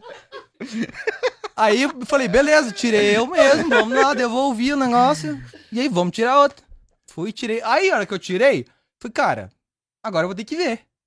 Aí, a hora que eu tirei, abri, era a Sara. Agora, você me, agora eu te pergunto, quando que uma moçarda vira um leão? Com, quando que eu vou tirar eu mesmo? Beleza, acontece. Mas depois eu devolvo e tiro ela, velho. É, yeah, yeah. Aí eu falei assim, mano, não é possível, velho. É, Agora eu vou ter que casar, né? Eu, tenho, eu acho que eu não tenho coração pra isso, velho. Eu pedir uma prova dessa... Cara, mas ele- depois disso, mano, eu comecei as minhas orações, a maioria delas, quando é pra tomar uma decisão, ah, vocês sabem disso. Quando é pra tomar uma decisão mais, mais séria e tal, fala, Deus, seguinte, ó, eu vou fazer tal coisa. Ó, eu vou, eu vou tentar andar por cima da água. Se der certo, Se eu não afundar, é se eu não é afundar, sua é porque eu vontade. tô... Mas é isso, mas, cara, são algum, algumas, alguns momentos da vida que a gente tem algumas experiências que, cara, muda a forma de pensar. Ah. Depois disso, bicho, um É, monte de. eu não tenho tantas experiências assim, porque eu nunca fiz, né? É. É, Mas, mas é aí que tá. Mano, mas Vai, é. G. Cara- Abra- Abraão falando, se você quer viver o que você nunca viveu, você tem que fazer Não, coisas que você Ó, eu nunca tenho, um fez. negócio, eu tenho um negócio pra falar sobre isso. Você fala, ah, mas é porque eu nunca fiz. E às vezes, às vezes a gente se frustra. Por quê? Porque a gente fala assim, ah, eu nunca fiz, então eu vou fazer. E aí, o que acontece? A gente faz na esperança de que Deus vai responder e, mano, eu vou fazer, vai ser a experiência da minha vida. E, cara, não é. Porque na, na minha oração eu tava muito, muito ciente. Falei, Deus, cara, eu quero. Mas eu, eu entendo que tem dois caminhos. Ou o senhor não quer, ponto final. O tarô de Deus. Esse vai ser o corte do podcast? Cleito tirou tarô com Deus. Aí eu falei, mano, ou Deus não quer, ou não é ser. Então, assim, ô, ô, mano, é, é- às vezes quando a gente faz esse tipo de prova, a gente tem que estar também confiando de que Deus, que Deus vai dar a resposta que a gente precisa. E tem muita gente que se frustra, cara. Eu conheço gente que, mano, fez o teste e falou assim: Deus, eu vou jogar isso aqui e, e, é- e é pra cair essa parede se for o senhor que, que, que vai fazer. E, mano, não, não acontece porque não é o que Deus quer. Só que a gente tá com o coração. Tá com o coração tanto naquilo, quer tanto tudo aquilo, e quer de qualquer jeito, que daí quando não dá certo, ah, Deus que não quis, ah, Deus não me ouve, Deus. Só que a gente tem que entender que quando a gente ora e pede, tem dois caminhos, cara, tem dois lados, né? Vamos deixar a G falar um pouco, porque, cara, não falou nada. Quer dizer, tá falando muito. queria uma água. Posso, Ah, pode ser uma coca, dá uma coquinha pra mim. posso perguntar? eu quero, quero sim. Pode, claro que pode. É, você falou do. do... É. Deixa É, ele fala- perguntar o que ele quer. Pode parar de Fala, graça. Fala Você o testemunho da venda aí. Isso. Esse povo que fica aí. me Não, não é esse povo, é Deus, é Deus. Me Fala Deus. acelerando. as- Como que, que você quer que eu conte? Não, cara? eu não, ele que perguntou. Imagina Deus Mas assistindo é esse você que tá podcast. incitando aí tudo. Imagina Deus assistindo esse podcast. Deus tá dando risada pra É, caramba da gente. tá, Esse mano. povo, vou te contar. Deus tá- é. Deus tá- Deus é tá- certeza que Deus tá, rolou, com rolou. sono, Deus tá com sono, que nem o Felipe tava Rolou, com mano. sono aqui agora há pouco. Não, não, eu acho que e é, rolou. Vou falar assim, então, Esse lance se do... Deus tá assistindo esse podcast e cai um... Não, É, não não. vou orar não, vai que melhor não. não, melhor não, Cleitinho. Mas É. aonde estiver... Viu? Você sabe o resto. Que? Onde estiver dois ou três. Em meu nome. Ah, lá ele estarei. está, né? É. Ah, então- Aí ele, ó. Tá aí, Gegé tá aí. E aí? Deixa o. o- o- o- Não, eu então não. vou inverter as ordens, porque eu quero trazer um assunto aqui que eu acho, pra mim, é muito importante. Talvez, Agora né, pra mais alguém virou seja importante. entrevistado, virou É, eu vou entrevistar aqui. Não, mas legal. Você falou sobre que você teve, né, depressão e tal. Que- como que foi esse processo pra você de, de ansiedade? Assim, pode ser bem resumido e como você, como você É que assim, é, quando a gente procurou. chegou, quando a gente chegou aqui em Londrina, Vanessa, pega pra mim. Tá? nós viemos pra cá com uma expectativa muito grande, né? Uhum. Inicialmente, a minha expectativa era me reconciliar com ele. Porque, como ele contou, eu vim, eu vim seis meses depois dele só. Porque ele veio com a intenção de me deixar. Era Uhum. pra gente terminar. Então, tá distante, fica mais fácil. Só que nesse processo de seis meses em que eu tava lá ele aqui, muita coisa aconteceu com ele também. A dupla não deslanchou como ele acreditava que, que ia acontecer. Passou a ter que rodar de Uber, porque é, até esperar a dupla andar, não podia arrumar outro emprego também, porque tinha um empresário que, que evitava que isso acontecesse. Então, o Uber era algo que era no autônomo, fazia o horário que dava e, e sim, não dava dinheiro. Uhum. Então veio com seguro-desemprego, o seguro foi acabando, acabou o dinheiro, não tinha como pagar nada. Eu passei a ajudar ele, porque eu fiquei trabalhando lá, entendeu? Então, esse, esse período de seis meses foi de muita oração minha lá, em Campo Grande, né? Obrigado. Pedindo pra Deus que, se fosse da vontade dele, que a gente voltasse. Que, que... E assim, Você não colocou Deus na parede, não. Deus, ó! não, não, não foi. Foi, foi- não coloquei Deus na parede. Foi, foi um, um pedido no- na dor mesmo, bem A, doloroso em Sue- a relação. Suelen tá até agora sem acreditar. Ela tá com uma cara meio de. Mano, não é Eu possível. não você acha, acredito que ele fez disso? isso.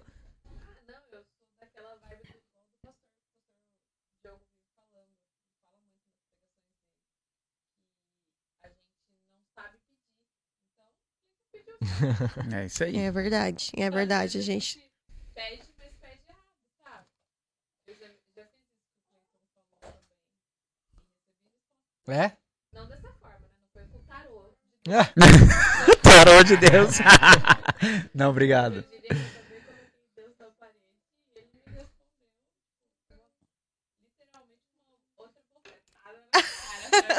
Aguenta, agora aguenta. Estou no controle. Pra quem não viu, ela Deus é disse que demais. também já Eu fez teste estou no com Deus, controle. e Deus respondeu ela e deu um- um- um- Uma uma, bofetada. bofetada. na cara dela. Então ela concorda com o Cleitinho, com o tarô de Deus. Vamos lá. Vai, G. Então, quando com o tarô de Deus. Continuando. Então, esse período foi de. Só, só pra deixar claro, Uhum. não existe tarô de Deus, tá? É, pelo amor de Deus, Que hein, fique gente? bem Hashtag claro. tamo de zoas. Fique bem claro.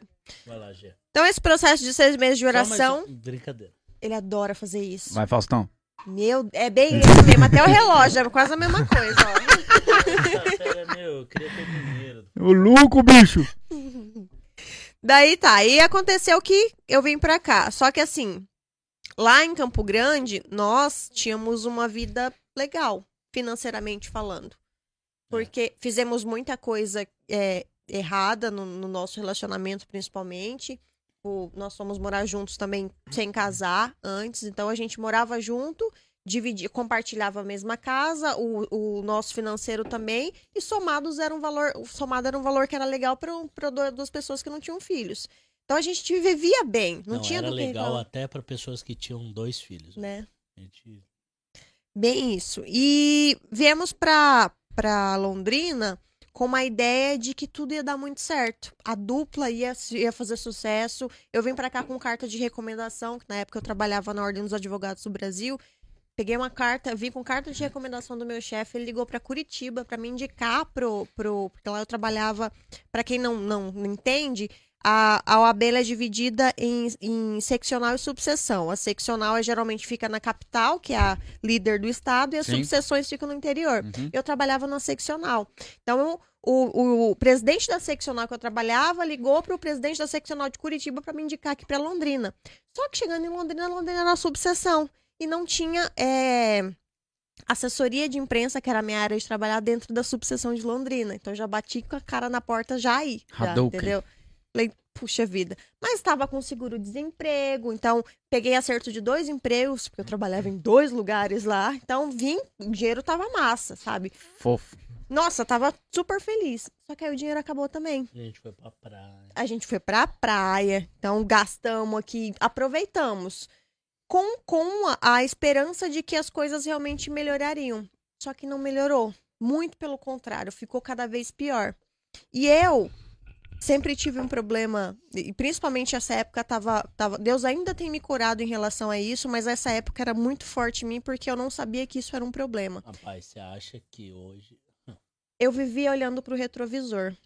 Então, esse ano, ano de 2009, 2019, eu passei quase o ano inteiro olhando o retrovisor. Eu só vi o que eu tinha perdido, sabe? Então, eu me vi comendo miojo no almoço e na janta, enquanto eu comia do bom e do melhor em Campo Grande, porque eu tinha um emprego muito bom, eu ganhava muito bem, entendeu? Então, eu me vi dormindo numa cama não tão confortável, enquanto lá em Campo... Era tudo isso, sabe? Eu sempre enxergava que o que, que eu fiz da minha vida A câmera Uhum. mesmo. era a mesma cama. O que, que eu fiz da minha vida? Por que, que eu. Eu orei tanto pra Deus pra estar aqui, pra estar junto dele, para as coisas ficarem melhores, mas ficou foi pior, sabe? Tipo, Uhum. des- a gente despencou, literalmente. Eu me vi realmente no fundo do poço. E nesse momento eu não queria fazer mais nada. Eu queria dormir. Porque enquanto eu tava dormindo, eu não tinha sentimento nenhum, sabe? Eu não lembrava das coisas que eu, que eu já tinha e que eu tinha perdido. Então o meu negócio era dormir. Então eu acordava uma hora da tarde. Quando acordava, levantava e às vezes tomar água, comer alguma coisa, voltava a dormir. Eu não queria fazer mais nada por conta disso. Porque a minha tristeza, o meu sentimento não era nem de correr atrás para que as coisas melhorarem. Eu queria voltar aquilo que eu tinha, Sim. sabe? Era, eu queria realmente o meu passado de volta. Ficava o tempo todo olhando no retrovisor. O que me. Aí foi o momento em que, depois de eu passar seis meses olhando por ele, foi o momento em que ele veio orar por mim, por mim e me tirar daquele buraco, sabe? Me ajudar. Enquanto é, ele, ele, a gente tava separado, enquanto eu tava orando por ele, parecia que eu tinha uma força que, me, que, sei lá, apareceu. Mas Essa Uhum. força sumiu quando eu vim pra cá. Então eu me sentia fraca, eu não queria lutar, sabe? Eu, não, não queria fazer nada, de verdade. Ele falava pra eu procurar emprego, nem isso eu queria fazer, porque eu não conseguia emprego na minha área. Nossa, eu nunca fiquei desempregada em Campo Grande. Eu ficava, ficava é, é, me questionando, questionando Deus. Mas Deus, desde a época da faculdade, eu tinha três, quatro estágios na, no- na, na mesma época da faculdade. Eu me matava, pegava dois, do- dez ônibus por dia, mas eu gostava dessa vida. Nunca fiquei desempregada depois de formada. Como que eu venho pra cá e, e tô vivendo desse jeito? O que, que eu fiz da minha vida? Sabe? Será que realmente eu orei pra Deus pra que eu viesse pra cá pra ficar perto dele, mas não era da vontade de Deus? Eu escutei errado? Então era muito isso. Aí, aos poucos, é, o Felipe foi orando também, a gente foi se levantando. Ele buscava essa questão do empreendedorismo, por exemplo. Eu nunca ajudei ele nesse sentido, porque, pra mim, eu sempre tive a, a minha. A, a certeza de que você tendo estabilidade é a melhor coisa que você tem. Então, o meu negócio era ter um emprego fixo e ganhar aquele dinheiro todo mês, entendeu? Ainda hoje, é um, faz parte da minha essência isso, Uhum. sabe? A estabilidade ainda Sim. faz muita parte de, de mim. Mas hoje eu já não quero trabalhar para os outros. Eu estou feliz trabalhando na empresa, sabe? Ajudando, podendo realmente somar nas coisas. Uhum. Mas a época que ele começou a estudar sobre empreendedorismo, que ele começou a ler a Bíblia, eu estava dormindo enquanto ele estava fazendo isso. Então ele buscou e a partir do, do que ele foi fazendo, ele foi me puxando, me ajudando para eu conseguir sair do buraco. E Deus, com certeza, porque se não fosse dessa forma, aí as coisas indo melhorando, as coisas foram evoluindo, fui percebendo que realmente Deus tinha um propósito para minha vida. Deus realmente tinha e a conferência profética foi algo que foi uma, um divisor de águas para minha vida realmente. Deus Cara, me mostrou muita recente. coisa. Sim, Muita sim. coisa. Foi que foi realmente Vontade de largar, irmão. Até hoje. Olhou meio torto, eu já quero. Mas é, eu não sei se eu respondi a sua pergunta, Sim, mas é sim. isso. Não, eu perguntei é, sobre o tema pelo seguinte, é, a Suelen também já, já teve uma, não foi né, nesse sentido, mas Dá ela, licença, senhores. fica à vontade, ela já teve depressão também e assim, é, na minha família a gente teve dois desfechos para o mesmo, pro mesmo, a mesma, uma situação ela teve dois desfechos diferentes, né? É, trazendo a, a memória que aconteceu com meu pai, né? É, quando meu pai faleceu, que eu me vi sem chão, eu tive a opção, né? Deus me, me conduziu para a opção de vir para os pés dele, né? Para ele reconstruir tudo na minha vida. E esse meu irmão que é falecido, ele, dois meses depois que o meu pai faleceu, ele desencadeou uma síndrome do pânico. E a gente correu com ele para psiquiatra, para né, médicos tal, medicação, né? É, então durante três meses ele ficou, né, bem dependente da gente, assim, porque ele tinha crises, mesma hora que ele estava bem já não estava. E esse foi o estupim, né? Mas teve outras, outros, outras questões que eu, ao- ao- a- analisando o que você falou aí, é, insucesso profissional, insucesso no casamento, aí veio a, a morte do meu pai, que era referência para nós, né? E mesmo a gente não, não, não sendo os filhos é, é, 100% e tal. E três meses depois que desencadeou a síndrome do pânico, ele se suicidou. E por isso que eu quis trazer essa, essa questão, né? Que a, a gente tá vivendo um período assim que fala-se muito sobre a pandemia, realmente, né? São 600 mil mortos só no Brasil. Cara, mas nesse um ano e meio de pandemia, a gente não vê, né? eh, dados de quantas pessoas se suicidaram. Até a própria mídia não, não divulga isso para não, não, não, não Eles dizem para não fomentar, né? isso, exatamente. Mas a gente vive, né, uma, vamos dizer assim, uma pandemia, né, de, de depressão, ansiedade e tal, que, que tá, né, ceifando inúmeras, inúmeras pessoas. E a gente sabe que não é, né, é uma doença, né, a depressão. Mas, que nem você disse, né, tem a parte natural nossa, mas tem a parte que é de Deus, né? E meu irmão procurou todos os, os, os meios possíveis. E o principal que foi que a gente insistia com ele, que era para ele, né, ir pra igreja, cara, vamos, né, eh, alimentar o espírito tal. E ele não, nesse quesito, ele não quis, né, porque não basta. A pessoa tem que querer, né? Sim. A pessoa tem que querer Deus, ela tem que querer Jesus, senão Jesus não, não vai agir, né? É, é, e aí aconteceu, né, o que aconteceu com meu irmão. E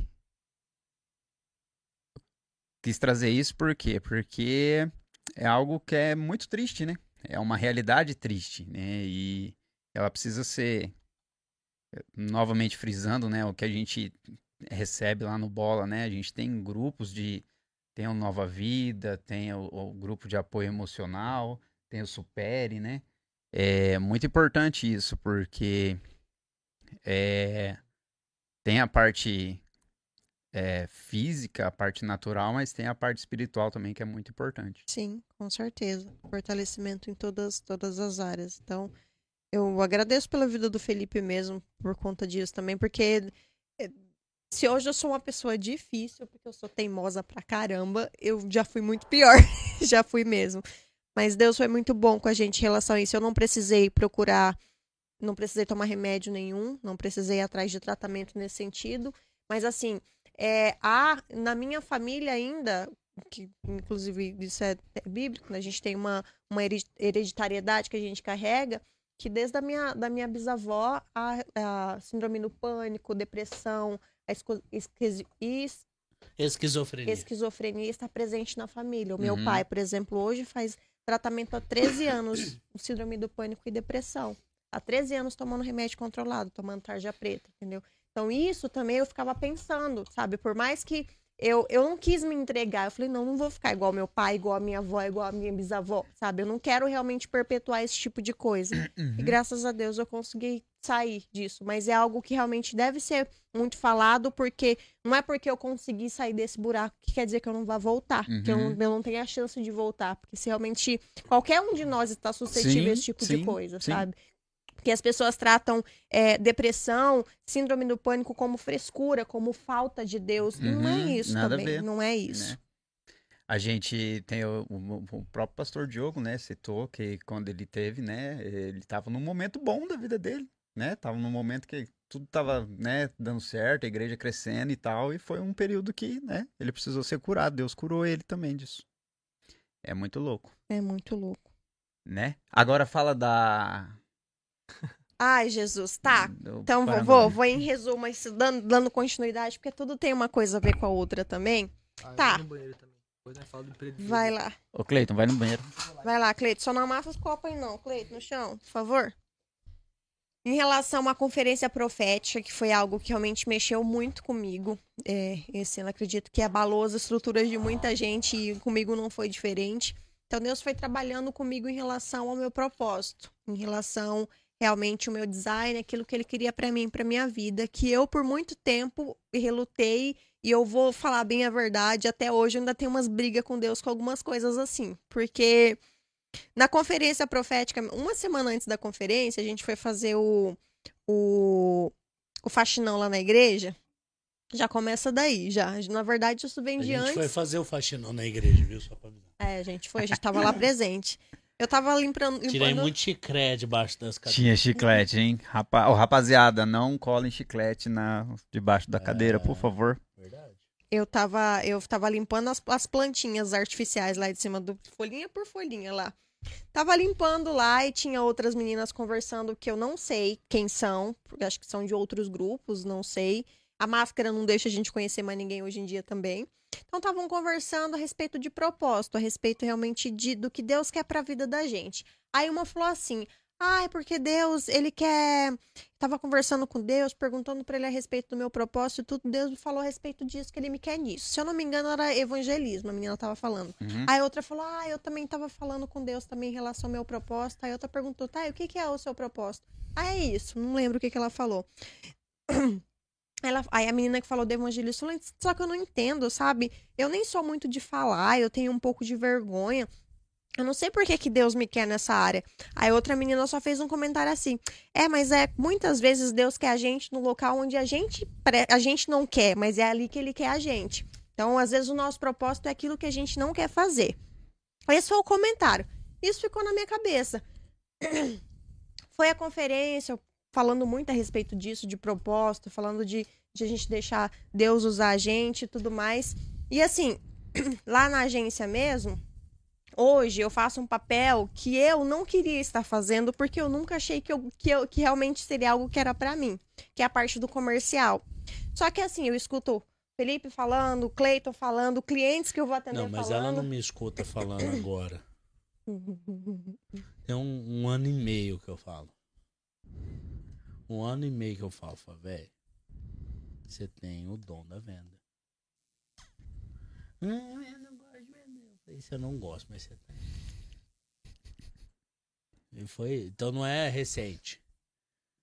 Mas acho que agora ela entendeu por quê. Porque o Cleito chegou e jogou o tarô de Deus ali, velho.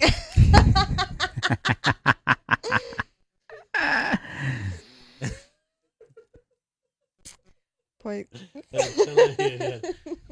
Ô, Você tem que, a gente tem que Ah. chamar, contratar ela pra ser o Bira do podcast. Algo, algo parecido com isso é que eu falo. A Suelen, ela trabalha na parte mais é, burocrática, administrativa, mas Uhum. ela também tem. Eu falo que ela tem o perfil vendedora. Vendedora nato. E aí, Só que, né, é, é que nem, nem- que nem aconteceu com você. A gente reluta, porque é algo que, tipo assim, eu não gosto. Eu não gosto, mas é você ter o dom dentro de você. Exatamente. Mas eu não gosto. Pois é. desculpa Daí. te interromper. É, desculpa não, te não tem interromper. problema, não. Eu já tô acostumada. Ai, vou te contar.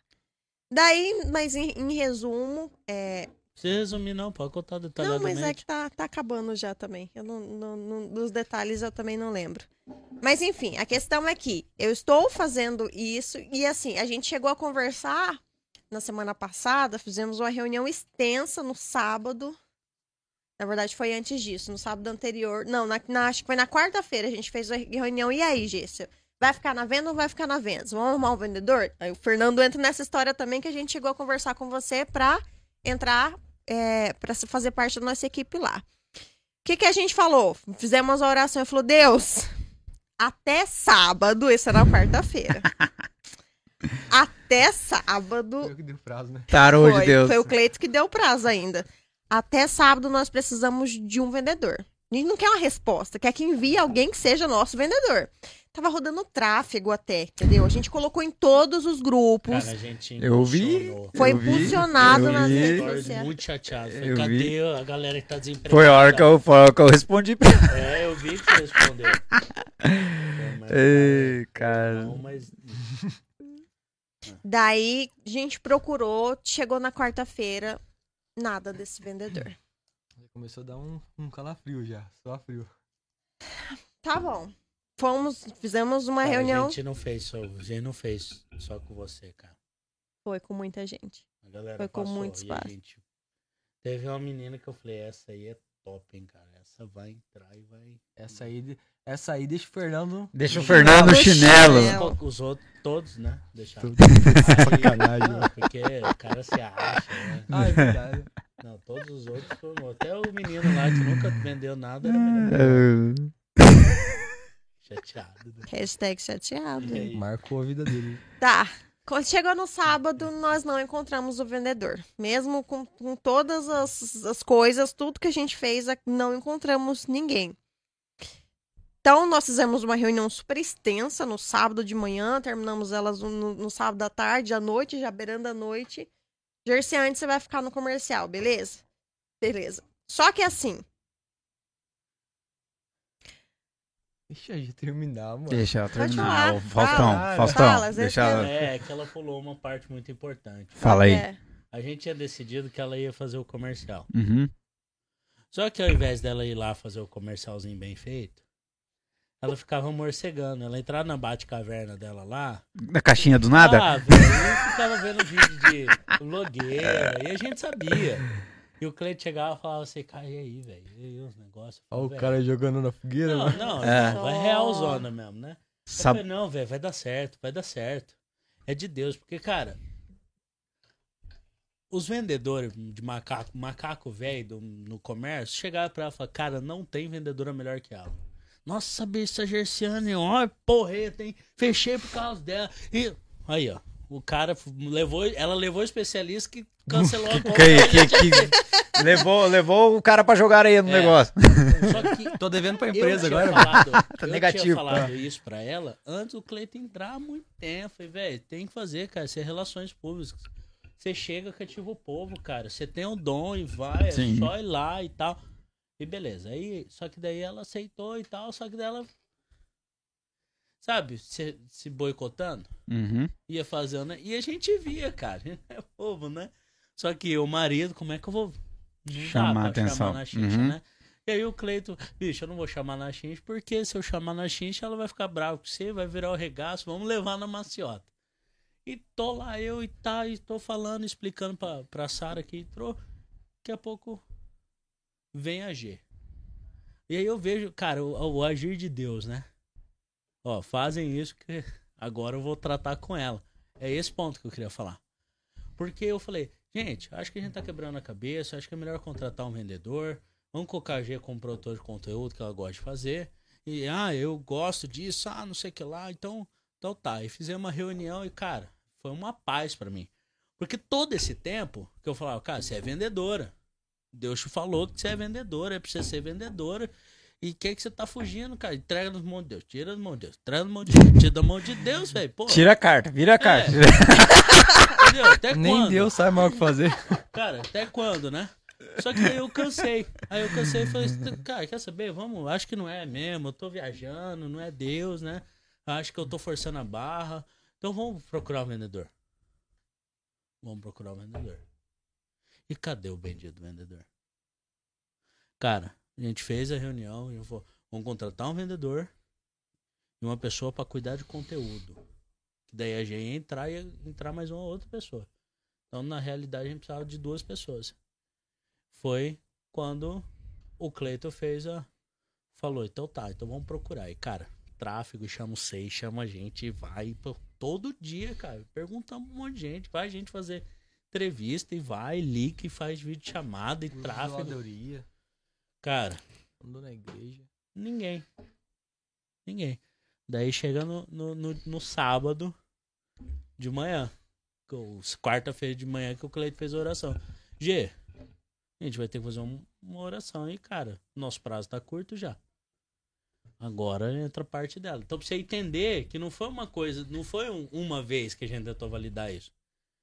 G, agora pode Só continuar. pra ficar bem claro, eu não ficava ficando vendo de vídeo de blogueira, não, né? Eu me sabotava, mas me sabotava fazendo as coisas que eu gostava de fazer, que era pesquisar conteúdo. Eu, eu não vou mentir, não, que eu sabotava, eu ficava pesquisando a as coisas. sabe. Mas É, enfim. tem, tem que dar uma pelada, né? Mas, mas enfim, daí no sábado a gente decidiu que era que, que beleza, que eu ia continuar na- no comercial, mas eu já não ia fazer todo o processo do comercial que é que eu tenho feito hoje, que é prospecção pelo telefone e depois eu vou até o cliente. Então nós decidimos que contrataríamos uma pessoa para fazer o comercial, porque o comercial pelo telefone, né, as ligações, que para mim é a parte mais chata de se fazer, e eu ficaria na rua conversando com o cliente. Eu não tenho problema nenhum em ir pra rua conversar com o cliente. Eu não gosto de sair e, e sem, sem ter nada marcado. É disso que eu não gosto. Eu não, não gosto de chegar e bater com a porta, com a cara na porta, assim. Uhum, Eu gosto de chegar lá e ter alguma coisa marcada. Sim. Quando chega lá, eu zoo com o cliente, tipo, eu tenho a liberdade, eu consigo ter a liberdade de, de ter uma intimidade até com o cliente.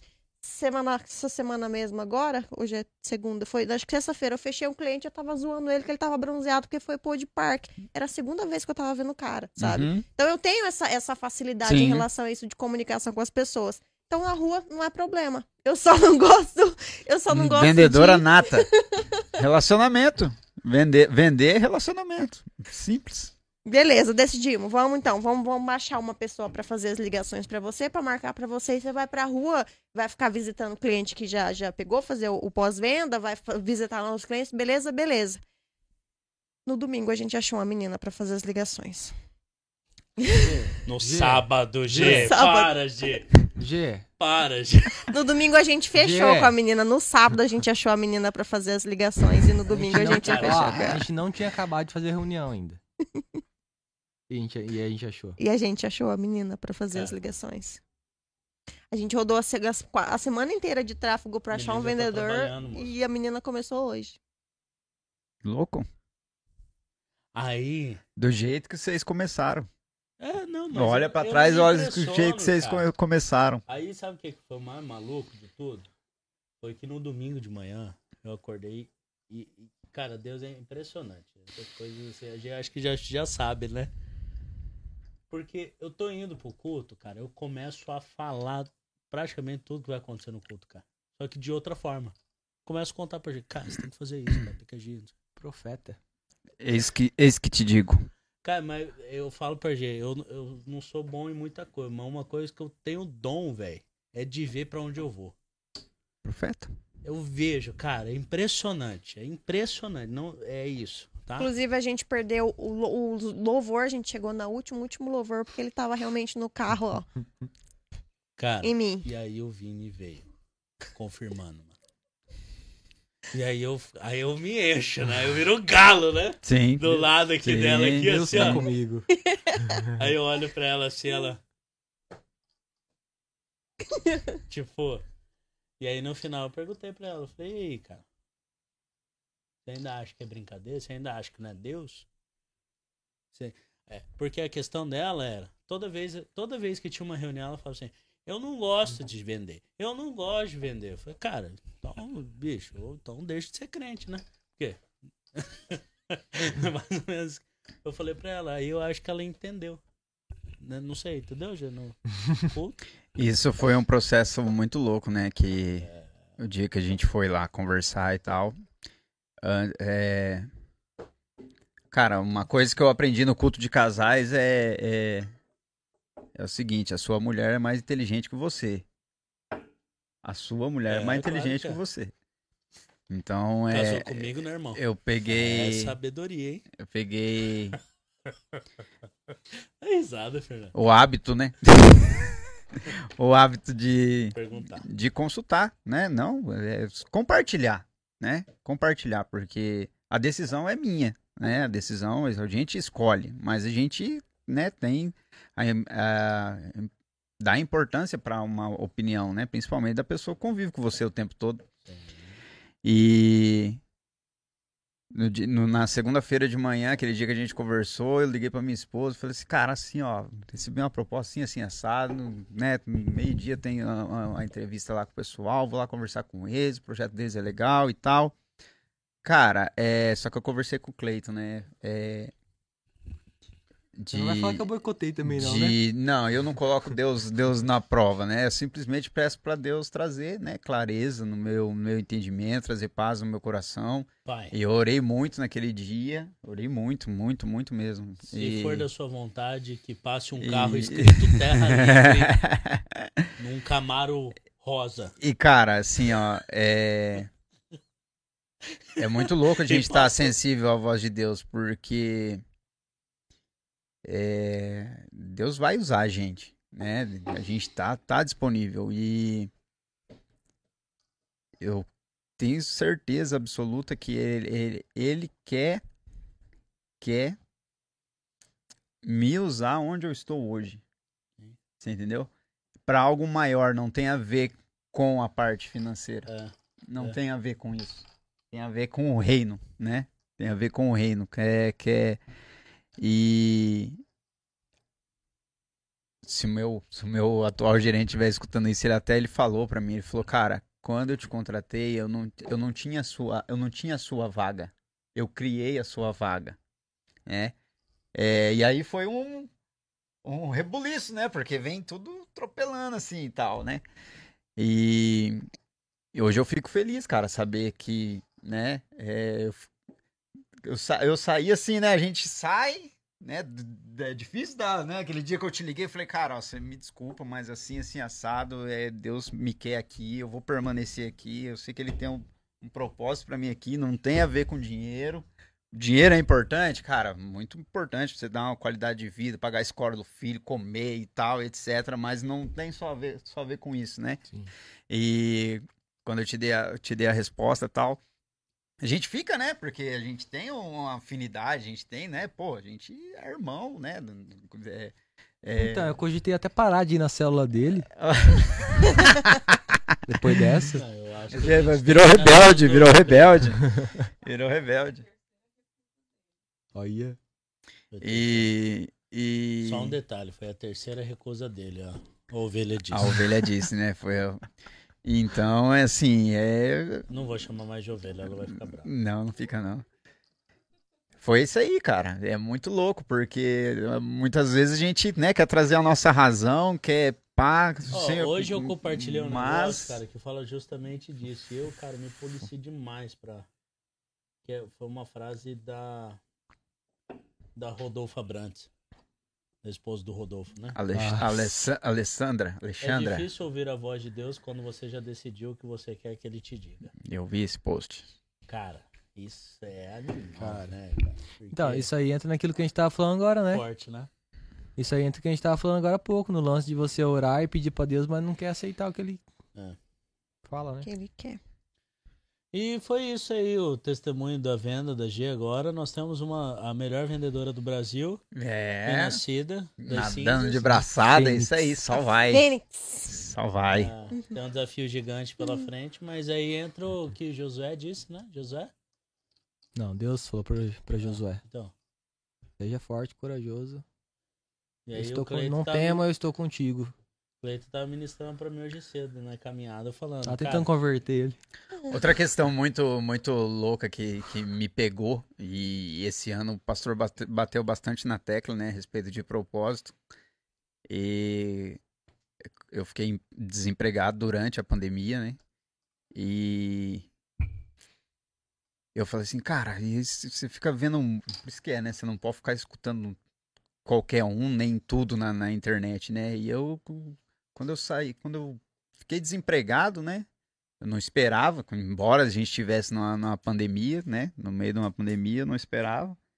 E aí eu me vi assim, cara, o que eu vou fazer agora? E, cara, querendo ou não, peguei um acerto até mais ou menos razoável no meu antigo trabalho. E eu falei assim, cara, vou empreender, vou empreender, tenho que ficar rico e tal, e não sei o que, e parará, e bururu e tal. Você, você escutar demais. Mano, mano, foi quando o pastor veio com, com, com o café de líderes do, do- falando sobre Design do- espiritual. Do, do design espiritual. Aí eu entendi. Aí eu entendi. Falei, cara, tipo assim, pode ser que futuramente Deus desenvolva em mim um, um perfil Ah, empreendedor? então por isso você perguntou. O quê? Sim, ele fez a pergunta no sim, começo, sim. como foi? Pode ser, mas é algo que eu entendi muito claro hoje. Luiz Fernando, você é vendedor, o seu design é evangelístico, né? na- no, no- seu perfil, é, é, no seu trabalho. Então, cara, não- eu- meu negócio não é, não é operacional, meu negócio não é empreender, meu negócio é vender. É isso que eu, que eu, que eu sei fazer e tal, e vamos investir nisso. É isso aí.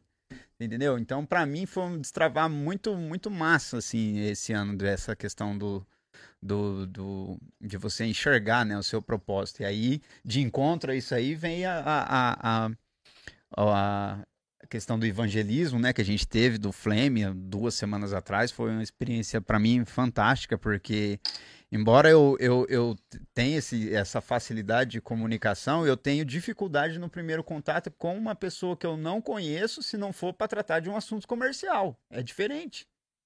Eu, sou, eu mudo da água pro vinho, assim. Cara, se eu tiver que chegar no C pra vender, o Cleiton, Cleiton até falou, mano, como que você age com tanta naturalidade assim pra vender e tal? Pra... com-" Cara, é, né, teoricamente, o dom que, que, que né, Deus colocou. Agora, cara evangelizar. Exatamente, exatamente. Só que aí, evangelizando, foi exatamente me remeteu lá no início da minha, da minha, da minha eh, carreira como vendedor, né? Eu tenho orgulho de ser vendedor, cara. Hoje se fala assim, cara, você é um vendedor, qual que é a sua profissão? Vendedor. Não. Cara, vendedor. Vendedor é a linha de frente. vendedor. O cara é o cara que resolve o problema, é o cara que, que tá, sabe? É, é, Legal. E, eu- e dá-se muito valor, né? Claro, muito importante. Professor, né? Muito importante. O médico, muito, muito, muito importante. Todas as áreas, o administrador. Cara, mas eu sou vendedor e eu, a minha profissão ela é tão importante quanto qualquer outra. E a linha de frente. Se você não, não, não, não tiver um bom contato lá com o cliente, você automaticamente, você também depende, né? O meu, o meu atual gestor, ele diz o seguinte, cara, tem duas tem duas partes da empresa. A que vende e a que ajuda a vender. Se a que vende não tá legal, automaticamente vai prejudicar aqui. E se a que ajuda a vender, que é a parte operacional, produção, etc, né? Não tiver legal também, a que vende não vai conseguir, você não vai conseguir ter um preço competitivo, etc, etc, né? E aí eu entendi, né? O meu, o meu lugar enquanto, enquanto vendedor, né? E eu sou muito orgulhoso, cara, de ser vendedor. E eu, se puder dar uma dica aí também pros vendedores aí. Algo que me ajuda bastante, assim, é ler, né? Eu, é, um vendedor nos Estados Unidos, ele lê em média sete livros por ano. Um vendedor no Brasil, ele lê em média 0,4 livros por ano. Né? Então, por que que os Estados Unidos é, tem tanta né, diferença em relação ao Brasil. Novamente, voltando naquela questão, né? Lá eles ensinam finanças na escola. Aqui no Brasil a gente não ensina. Aqui no Brasil o vendedor não estuda, Uhum. né? Assim como diversas outras áreas. E tudo isso, cara, é vai influenciar diretamente no seu resultado. Cara, a gente sente na prática a, a dor da, da venda no, no final, né?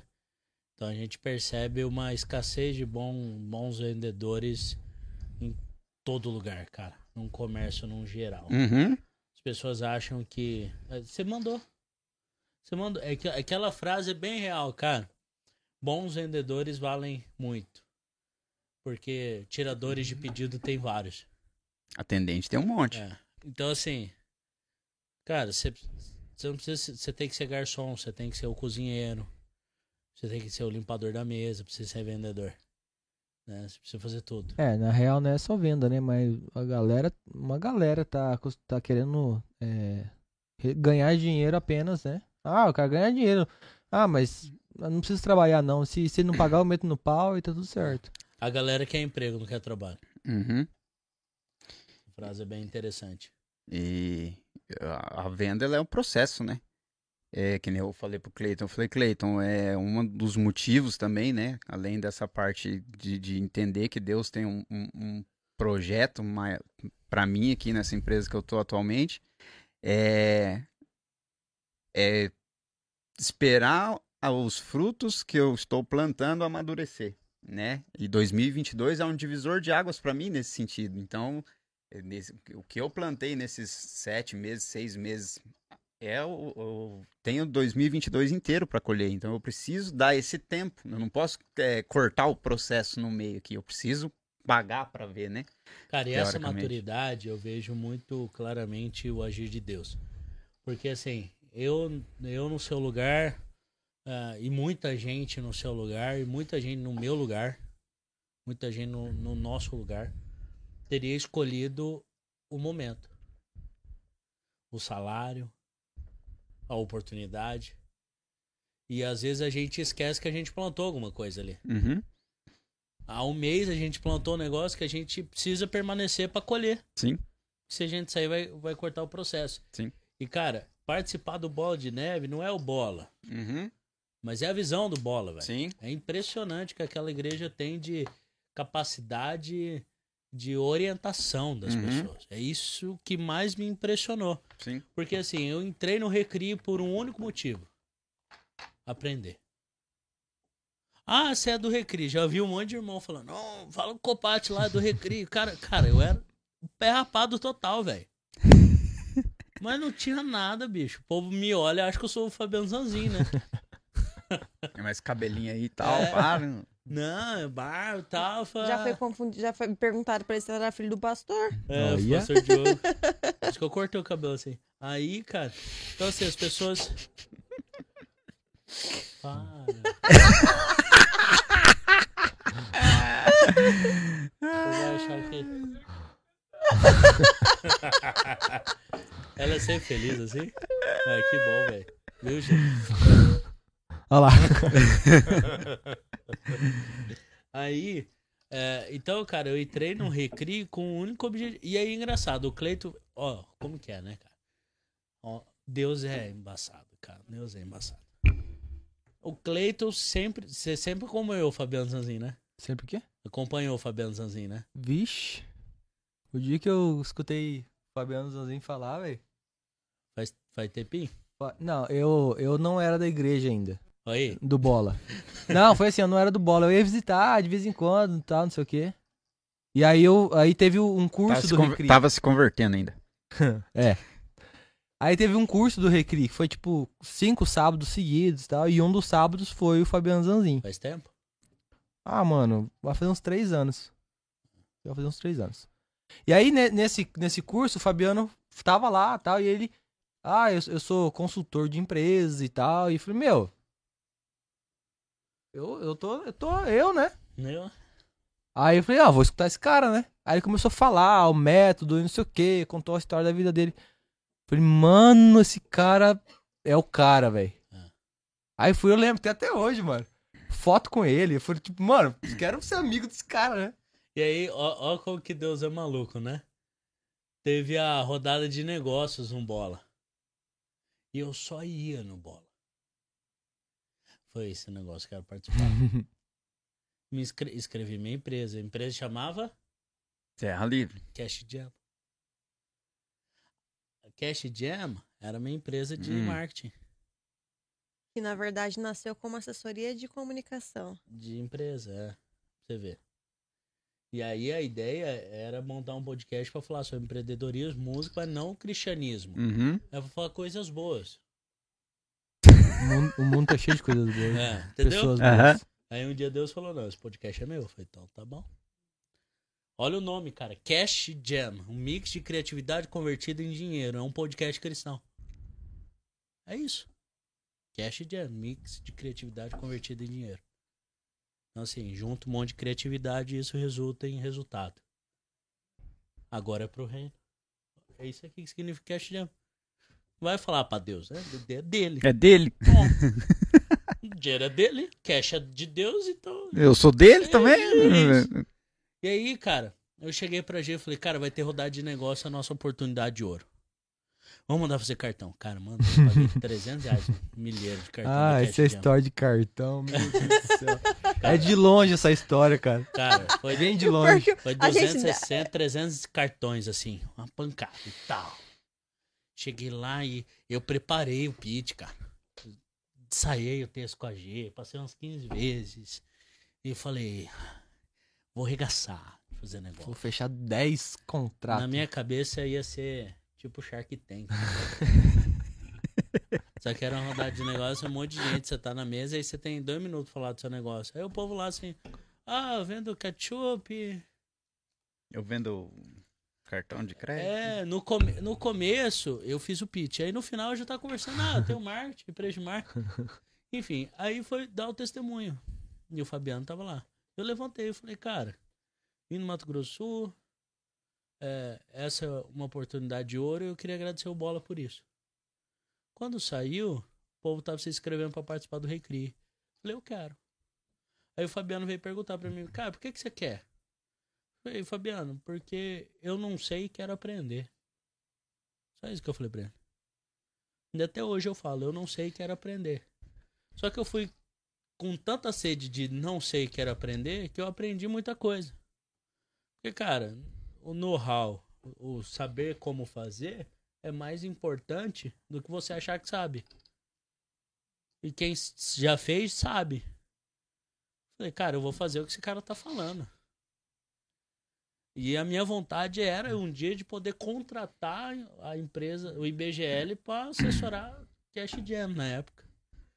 E desse dia até a Terra Livre, passaram um ano e meio.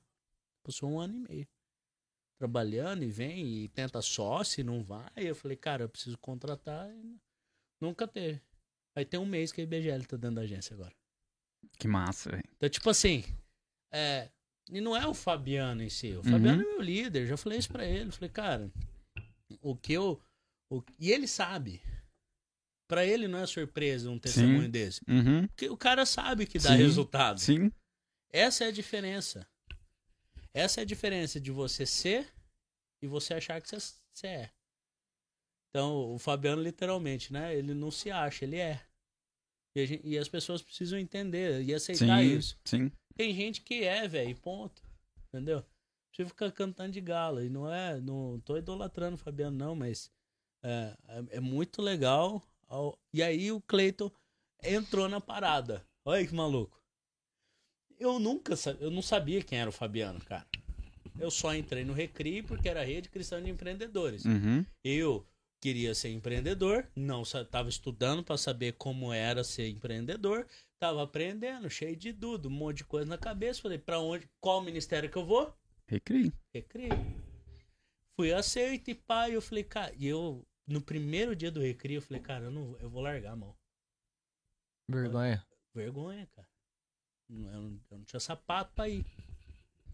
O Fabiano chegou pra mim e falou assim: Você faz o quê? Eu falei, eu trabalho com marketing digital. Tenho certeza que ele pensou assim: Vendedor vazou. de curso. Vendedor de curso. Certeza. Eu tenho um curso que ensina você a vender curso. É, exatamente. Certeza, cara. Eu também pensei, sabia? O Quando você falou pra mim que eu trabalho com marketing digital. Falei, ixi. É. Mais um guru da internet, né? É. E Aí- nessa pandemia acho que apareceu muitos. E aí, cara, aí eu fiquei com muita vergonha na hora que ele falou assim, cara, é tipo uma agência de marketing digital que não tem site. E eu não tinha. E aí eu falei, cara, e agora, né, velho? O que, que eu tô fazendo aqui? Olha o tamanho dos caras, bicho. Entrei lá no escritório do Fabiano falei, escritório é o que eu quero ter na minha vida. Isso aqui é o padrão do escritório que eu quero ter. Só que naquela época eu, eu tava muito, é, como fala? Cara, eu tava muito em pecado com um monte de coisa. Então eu não tinha o discernimento correto do que eu, da visão que Deus estava me proporcionando. Tá falando, filho, presta atenção nisso aqui. Um dia você vai chegar. Cara, hoje eu tenho eu não tenho mansão. Eu não ando em carro de luxo. Não, eu não tenho um carro de luxo. Só que eu já andei, eu já entrei em muita mansão por causa do meu emprego. Eu ando em, eu andei de Porsche, eu andei de Camaro.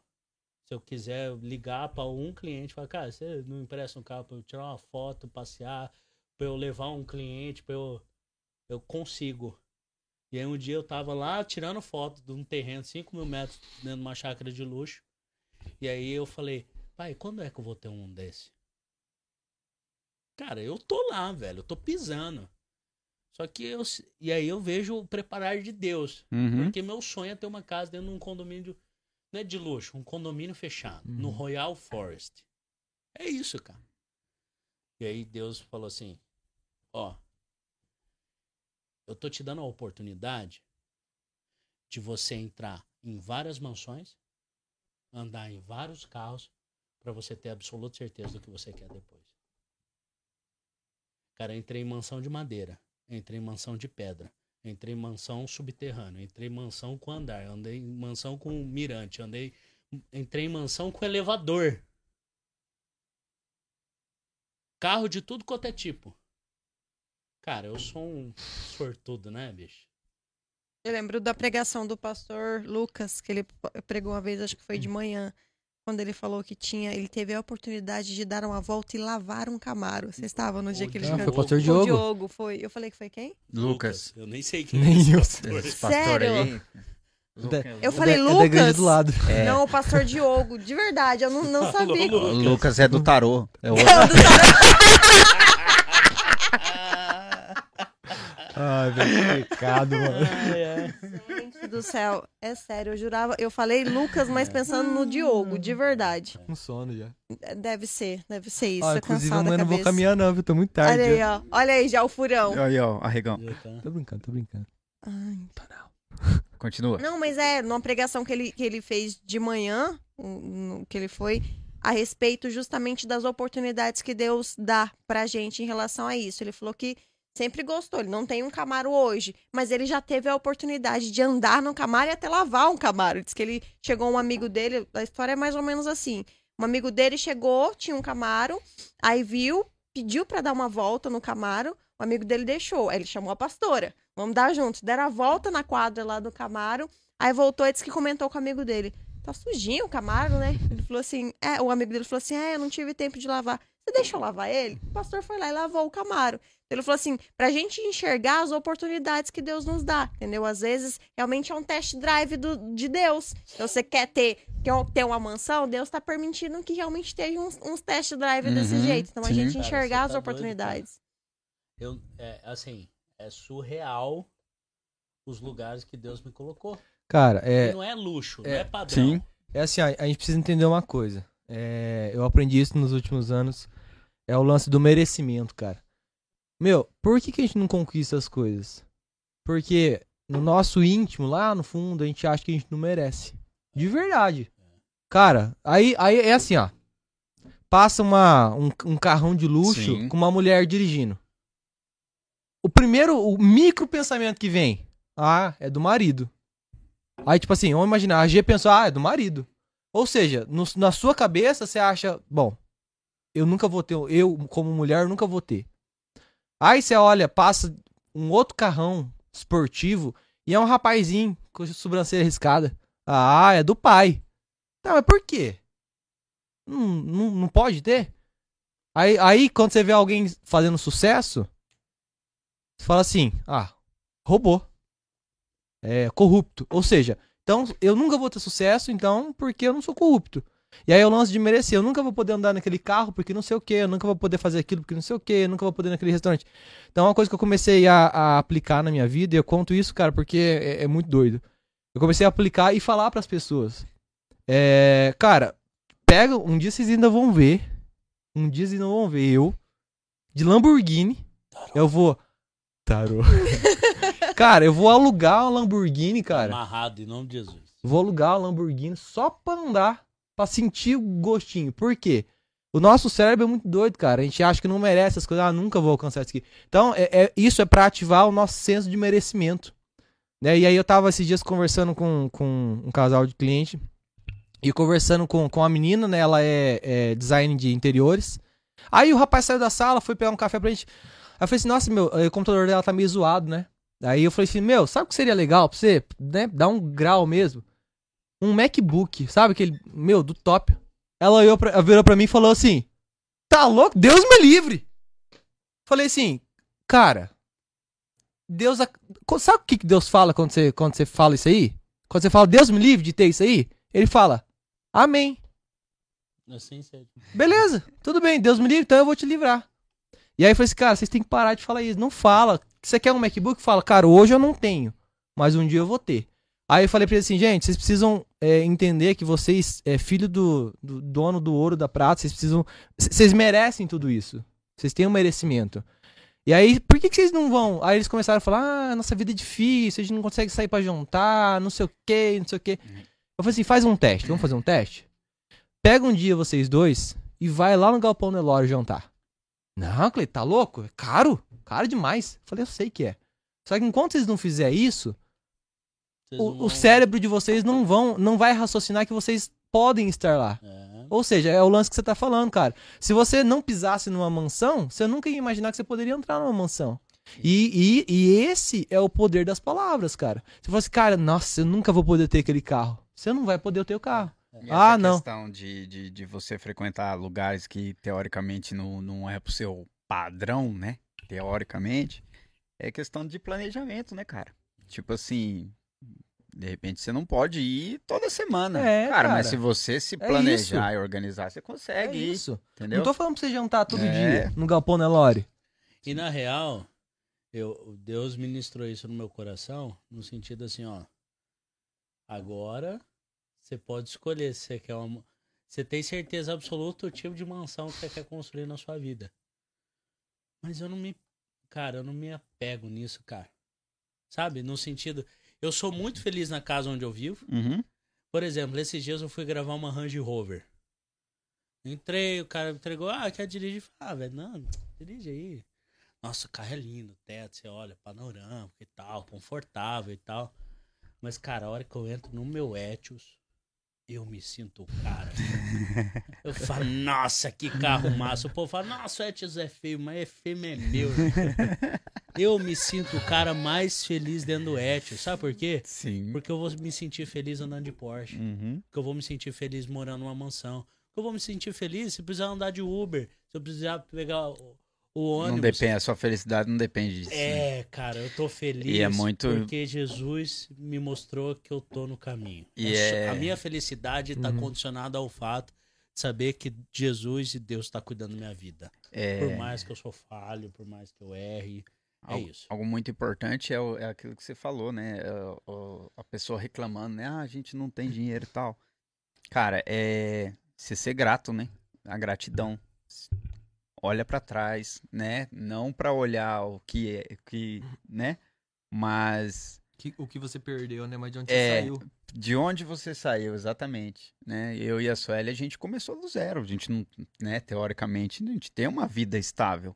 E a gente olha pra trás, quando a gente namorava, a gente andava de bicicleta, a gente andava de busão, cara, e hoje, pô, esses, é, um ano e meio atrás, a gente foi pra Foz do Iguaçu. Foi a primeira vez que o Heitor andou de ônibus. Foi naquele ônibus panorâmico que tem lá na, na, na Itaipu, que é pra passear dentro da usina. Cara, Você precisa de ver a felicidade desse moleque de andar de ônibus. Sendo que lá atrás, o que a gente lutava era pra conseguir alguma coisa pra deixar de andar de ônibus. Hoje, você quer, você quer fazer ele feliz hoje? Filho, vamos dar um rolê de busão com o papai? Pô, moleque sai saltitante. Por quê? Só anda de carro. Você tem, um conforto diferente. Ó pra você ver. É. Ó pra você ver como que as coisas mudam. Cara, eu lembro. Hoje eu postei uma foto, não sei se você chegou a ver, do ninho que a gente teve. Foi assim: eu bati o gol, tinha um gol 95. Bati o gol, deu PT. Aí a gente ficou a pé, eu e a G. Aí a gente juntou 5 mil. A gente era estagiário, os dois. Aí compramos um ninho 93. 90, 92. 92. Roubaram o ninho. Aí a gente achou o ninho. Daí a gente vendeu o ninho porque eu ia vir pra cá. E ganhando bem. Já tava ganhando bem nessa época. Começando a ganhar bem. Aí a gente vendeu o ninho. Peguei o carro, comprei um gol. Cara, e vim embora pra cá. Aí agora eu tô no Etios.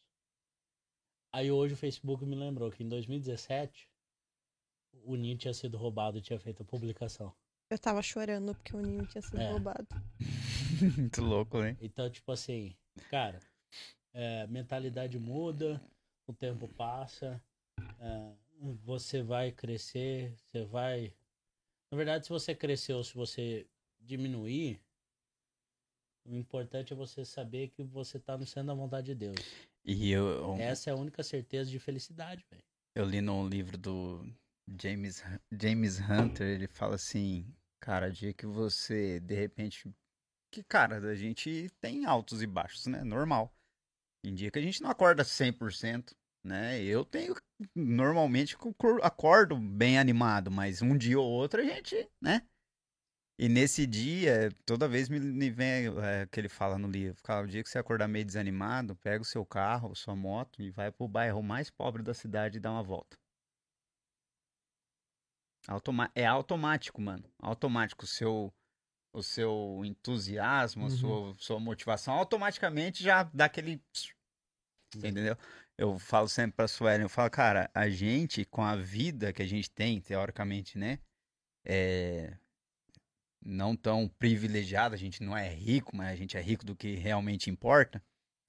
É, mas falando de finanças, a vida que a gente tem hoje, eu, você aqui, que a gente tá mais ou menos no mesmo patamar, né? É, a, gente, a, Amém, nossa, eu a nossa vida, a nossa vida, ela é, é 85% da população mundial tem a vida abaixo que a nossa. Sim. Só 15% do restante por da cento? 15% do restante do mundo vive melhor que a gente, financeiramente falando. Uhum. 85% tá abaixo de nós. Mano, eu vejo isso é, conversando, um conversando com as ano- pessoas assim. há um ano eu tava no 85. Hã? Há um ano eu fazia parte do Ah. 85. Então, eu fico reparando isso, conversando com a galera. Às vezes eu converso com o pessoal e falo, e aí, como é que tá o serviço? Nossa, mano, ganhei um aumento, velho. Fui, fui promovido. Pô, mano, que massa, que legal. Não, mano, tô voando. E aí, mas como é que foi? Como é que tá o aumento? Não, tô ganhando 1.600 reais, mano.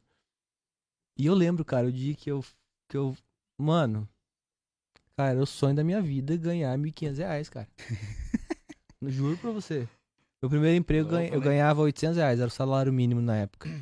Mano, Eu sou da época com o Danilo, do, do Danilo. Ó, chegar no Milão, eu, É. nada, eu, eu, eu sou um pouquinho mais velho que vocês. Eu, eu peguei essa época aí, Danilão. Chegar Do no Milão, Milão. chegar no Milão. Nossa, o dia que eu chegar no Milão, eu vou rasgar. Mas é, cara, isso aí às vezes, e às vezes a É. gente não tem. Pastor Vini pregou domingo e falou assim: tem um monte de gente miserável, pobre mesmo, cara, morando lá no Royal Golf. Uhum. E aí a gente, às vezes, nós somos essas pessoas pobres, né? O cara viaja todo final de semana, curte com a família, Uhum. mas no fim tá quebrado, né? Despedaçado. E às vezes nós, nós nos colocamos nessa posição no sentido de reclamar, velho, nossa, eu queria tanto trocar de carro, ah, eu queria ganhar melhor.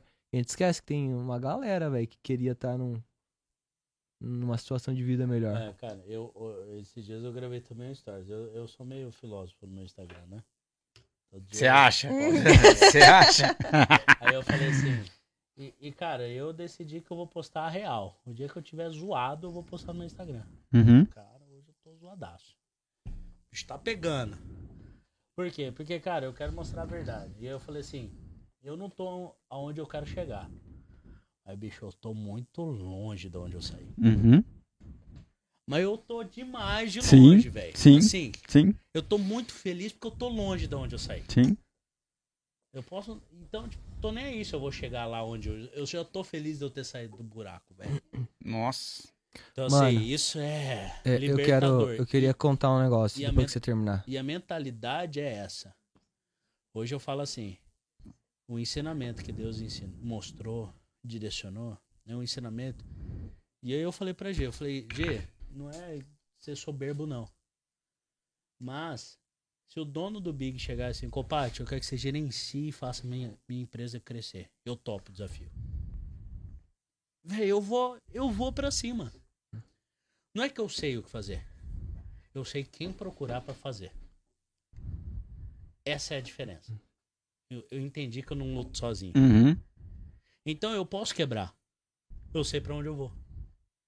Isso me dá uma tranquilidade, cara. Sim, é o- os caras que, tipo, o cara que aprende a gerar riqueza, né? Ele pode quebrar e que rapidinho ele.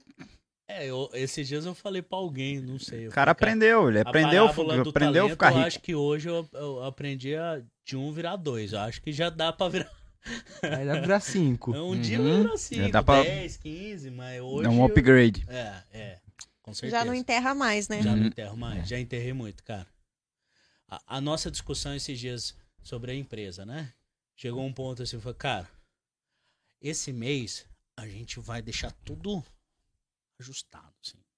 O que vai entrar vai, né, Uhum. batar e tal. E aí, vamos contratar? Quer dizer, já... aí, cara, eu, eu dei uma coçada assim. Eu falei, cara, a gente só precisa fazer, né? Que que... Tá, se a gente contratar, o que, que a gente precisa fazer pra continuar? A gente precisa fechar mais tantos clientes. Então vamos contratar. E é isso. Então, assim, é o agir. É você. Cara, você precisa tomar a decisão. Se colocar Ação. disponível. Você tem que Uhum. fazer. Custe o que custar, você tem que fazer. Porque daí Deus.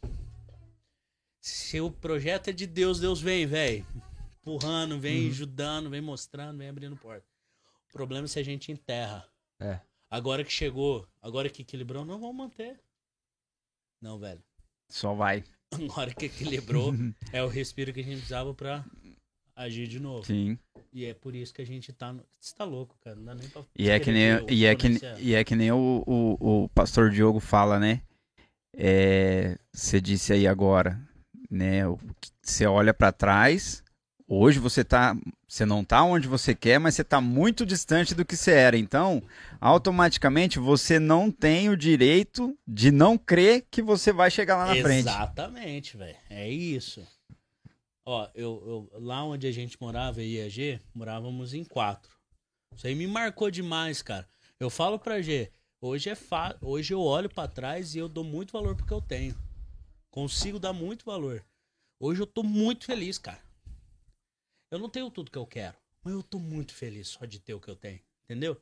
Mas, bicho, eu, eu sou o cara mais feliz do mundo Tem hoje. que ser sabe, feliz, né? Com É. que. Então, assim, por quê? Porque lá na casa, lá, o- o- moravam dois meninos. Os meninos foram embora. Como eu morei com eles, eu falei, velho, pode ir que eu entrego a casa pra imobiliária. E aí foi o cara pintar lá e tal, não sei o que lá. Quando a gente veio pra cá, passei seis meses enquanto ela tava lá em Campo Grande. Eu passei seis meses aqui dormindo num colchãozinho. Era dessa grossurinha, assim. E ali eu vivi, aquele colchão enxugou muito minhas lágrimas. Eu não sabia o que, que ia acontecer. Eu tinha medo. E, cara, quando eu cheguei lá na casa pra entregar, o cara tava pintando e tal, não sei o que lá, tava vazia a casa. Cara, a hora que eu- ele entregou, falou assim, ó, terminou de pintar, tá, tá tudo certo tal. Eu fui lá pra receber a mulher da imobiliária pra validar a pintura. A hora que eu abri a porta, cara, o colchãozinho lá. Os guris tinham deixado o colchãozinho que eu dormi no mesmo lugar, mano. Só que tinha dormido outra pessoa no quarto, quer dizer, só ficou o colchão, velho. Nossa, cara, aquilo me, me emocionou. E aí eu gravei um storyzão, né? pra registrar. Porque eu tava gravando stories. E aí eu abri a porta, cara. A hora que eu abri a porta já. O cara veio assim, uau. Tipo, Deus falando. Foi ontem que você tava aí, né? Foi claramente isso. Cara, ontem você tava aqui. Você lembra disso? E aí essa cena perdura até hoje.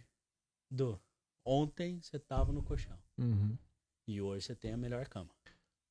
Ontem você não- sonhava. Hoje você pagou um casamento caro. Ontem você não podia trocar de carro. Hoje você pode. Uhum. Ontem sua empresa não te pagava salário. Hoje você paga sete, oito salários. Sim. Cara, isso. Eu deito assim, eu falo, bicho, eu posso morrer hoje que eu tô feliz demais, velho. Entendeu? Por quê? Porque, velho, eu nunca. Você perguntou, como é que surgiu o lance do empreendedorismo? Velho, eu só queria comer. Acho que eu engordei 20 quilos de ansiedade, assim, porque eu falo, velho, só quero comer. Eu preciso comer. Preciso ter dinheiro pra pagar comida, por causa do miojo. Não pode faltar, velho. Não dou o direito de faltar comida em casa. Não dou. E, e é isso. E hoje olhar pra trás e falar assim: olha, cara, tudo que Deus sustentou, tudo que Deus colocou. E o tanto de gente que hoje tem um salário. Porque lá atrás eu comecei a acordar cedo, a orar, a estudar sobre empreendedorismo, a buscar Deus, a encontrar pessoas, seguir pessoas, a organizar, planejar, fazer acontecer Uhum. encontrar o Cleiton. Deus transformar a mente da G. E não sou eu. Uhum. Eu só usou. Eu falo, eu me preparei dois anos pra casar com o Cleiton. Uhum. Porque o Cleiton também se preparou dois anos. Cara, isso foi dito em rede mundial de internet, cara. Não Tá acredito que eu escutei. Não, mas não, é um casamento triplo aqui, né, Tá cara? registrado, hein? E a G, a gente fala, a G é a última, é a última dos moicanos aí que tá entendendo sobre a importância do empreendedorismo. Agora ela tá despertando. Agora ela vai entender. Cara, eu Isso queria, é mágico, né, eu queria pontuar um negócio. Eu vou dizer uma coisa pra vocês que eu, isso eu nunca falei pra ninguém. Acho que nem pra você, mano. Ah, não te perdoo por isso. É, cara, o pessoal tá falando de casamento já ou não? Não, não, tá já tô, não, já ainda tô não. esperando já. Ainda não. Cara, eu vou contar pra vocês um negócio. Por que o homem nunca vai chegar onde ele quer? Você tava comentando aí, né? Você falou assim, é, eu não tô indo onde eu quero, mas eu sei de onde eu saí e tal. E aí me veio a, a- a lembrança do que, cara, de um negócio que o Espírito Santo me ensinou. Mano, foi surpreendente. O homem mais rico do mundo hoje, o cara não para de querer buscar mais, de querer ficar mais rico, de querer ganhar mais. Isso acontece com a gente. Quando você tava num patamar, você queria subir pro próximo. Hoje você tá no patamar que você queria, mas você quer subir pro próximo. Sim, ó, é, rapidinho, só cortando. É, antes, quando eu pensava nessas questões de carro, ah, o cara tem um carro legal e tal, não sei o que, pá, pá. Beleza. Primeiro foi a, a Sueli. Não, primeiro nós temos que comprar a casa. Aí, beleza. Agora tem um, tem um carro legal, legal, beleza. Aí ó, vai mudando, né? Porque Hum. hoje a minha visão, eu, Luiz Fernando, o meu, meu, meu energia em questão dessa de, de conquista é mais relacionada à parte de do design que a gente aprendeu lá no curso com o Fabiano de estilo de vida. Uhum. Então, meu objetivo dela já mais tá mais voltado para a área de viagem, Europa, conhecer Europa, Estados Unidos, América do Sul e tal. Uhum. Quer dizer, é, é isso que você vai chegar, né? Sempre tem alguma Mas por quê? coisa. Cara, é, é- é natureza do ser humano, né? De, Por quê? De, de ser insaciável. Porque Por quê? é a carne. A carne Por é quê? Você insaciável. acha que é carne? Eu acho que sim. Você não acha que não é? Não é. O que, que é? Vou te contar o que é. Fala. Teve uma vez que eu, eu tinha. Eu tava num propósito meu. eu Falei, meu, eu vou começar a caminhar, vou fazer um. Eu tenho um reloginho aqui da Mi Band, eu falei assim, ó, todo dia eu vou fazer 10 mil passos. Uhum. E, mano, foi numa pegada, tipo, meu, todo dia, todo dia, todo dia, eu chegava do serviço, não bati 10 mil hoje, eu vou caminhar. E aí eu comecei a caminhar à noite e tal, não sei o que, não sei o que. E sempre quando eu ia caminhar, eu sempre tava escutando um podcast, sempre, cara. Ou era é, Jojota, ou era Pablo Marçal. Cast Gen? Era. Não, Cast Jam não tinha ainda na época. S- era, era alguém. E aí, cara, num podcast desse, eu tava lá correndo e tal. tarará, E, cara, no meio do podcast vai tendo vários insights e tal, legal, pá, vou usar isso na minha vida. E de repente o cara fala um negócio que, mano, eu parei na hora de andar. Ele fala assim: A sua alma tem saudade daquilo que os teus olhos ainda não viram. E, mano, na hora, cara, na hora, juro por Deus, eu parei e, mano, eu não escutei mais nada do podcast que eu tava escutando. E aí o Espírito Santo veio. Eu, cara, eu subi na hora, eu parei minha corrida, dentro do condomínio, parei, cara, tipo, não escutei mais nada do podcast, subi pra casa, peguei o celular e gravei um vídeo meu falando sobre o que o Espírito Santo tinha me falado. Como assim? A minha alma, o meu espírito tem saudade daquilo que os meus olhos ainda não viram. Não faz sentido naturalmente. E aí o Espírito Santo começou a me trazer alguns versículos, algumas coisas. E aí lá em Salmos diz assim que Deus já nos conhecia desde o ventre da nossa mãe, que ele já escolheu, já nos escolheu para ter um, um plano de salvação, já nos escolheu para fazer algo. E também diz que o céu tem ruas de ouro, né? Nós, nós vamos pisar no ouro, os muros são de cristais, ou seja, cara, lá a riqueza não existe, é tipo, É natural. não, é Irrisório. nada, não existe riqueza lá. Uhum. E aí começou, eu comecei a meditar nisso, cara, e aí começou a me, me vir a cabeça, mas peraí, como é que a, alma tem saudade que os olhos não viram? Cara, nós já existíamos antes mesmo de existirmos aqui. Quando, e aí o pastor, acho que foi o pastor Diogo mesmo que pregou esses dias que nós que nós temos uma uma habilidade comum a de Deus, que é de trazer um espírito para a terra. Quando nós é, temos um filho, você e a Suelen fizeram algo, cara, extraordinário. Vocês trouxeram um espírito que não existia para a terra, para um corpo comum. Só que, pera lá, esse espírito, então, ele, ele existia antes. A Bíblia diz que, que, que, que, que existe uma alma, existe um espírito e existe o corpo, né? Então, quer dizer, esse espírito que estava com Deus, ele estava lá e ele vivia com Deus, ou seja, no céu, onde tem ouro, onde tem cristal, onde tem riqueza à vontade. E quando nós fazemos esse download aqui para a Terra, é, é como se a gente como se a gente fizesse viesse de lá para cá com um propósito, a gente sabe disso, nós já conhecemos isso. Só que nós viemos de lá e Deus fala tipo assim, ó, a sua missão na Terra é essa aqui. Só que eu vou apagar a sua, a sua memória, tá? Você não vai lembrar de nada disso aqui. Beleza? Você não vai nem saber qual é a sua Você vai ter que ir pra lá, você vai crescer, seus pais vão ensinar você no caminho e você vai ter que descobrir qual que é o seu propósito. E a gente vem pra Terra, nasce, cresce e começa a viver. E por que que a gente tem tanta sede de querer riqueza, de querer crescer, de querer mais, de querer melhorar e não sei o que, não sei o que, não sei o que, não sei o que? Porque um dia nós já pisamos no ouro, cara. Já vivenciamos. Nós já vivenciamos o que é ter do melhor. E é muito difícil voltar um, um, um, um padrão de vida, né? Sim. Você tá num padrão de vida alto, de vida que é Sim. natural, normal. E Sim. você retornar. Cara, você, você- a todo custo você quer voltar aquilo. Então, quando, quando a Bíblia fala que Deus já nos conhecia antes mesmo de nós sermos é, formados no ventre, é porque nós já existimos, nós já existimos com Deus. E Deus nos manda pra cá com um propósito. Só que quando a gente vem, a gente também vem com resquício de como era antes. Então, quando a gente fala, ah, é a natureza, é a carne do homem. Cara, não é a carne do homem. Nós queremos o que a gente quer, legal, beleza. Só que, cara, nós temos saudade daquilo, nosso espírito sente saudade daquilo que nós vivíamos com Deus. E é por isso que é, a gente vive uma vida inteira, parece que falta, tem um buraco, né? Que só Deus preenche, só o Espírito Santo preenche esse buraquinho. Porque é isso, cara, é a presença que nós tínhamos quando a gente morava lá com ele no céu. Faz sentido isso? Faz. Ou é muito loucura da minha Não, cabeça? Faz sentido. Faz sentido. É, pra quem, bicho, aposta no tarô. Então, assim, ó, a gente Muito nunca vai, a louco. gente nunca vai é, alcançar. o- Sim, sim. Nunca vamos chegar lá. Não vamos chegar lá. Gente, eu queria contar um negócio pra vocês. A gente tá indo pra 4 horas de podcast. Tá nada. 7, 8, 9, 10. Nossa, é verdade.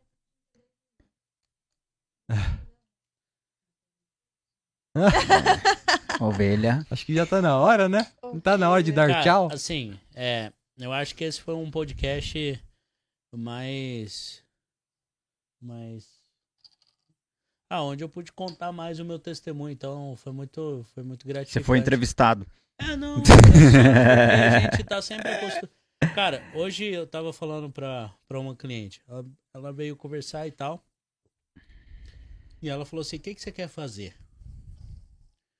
Aí eu falei, cara, meu desejo é do mesmo jeito que eu assisti a história do Caíto Maia, do João Apolinário, do Shiba, é que um dia alguém lê a história do Felipe Copati e fala, cara, esse cara. É o legado, velho.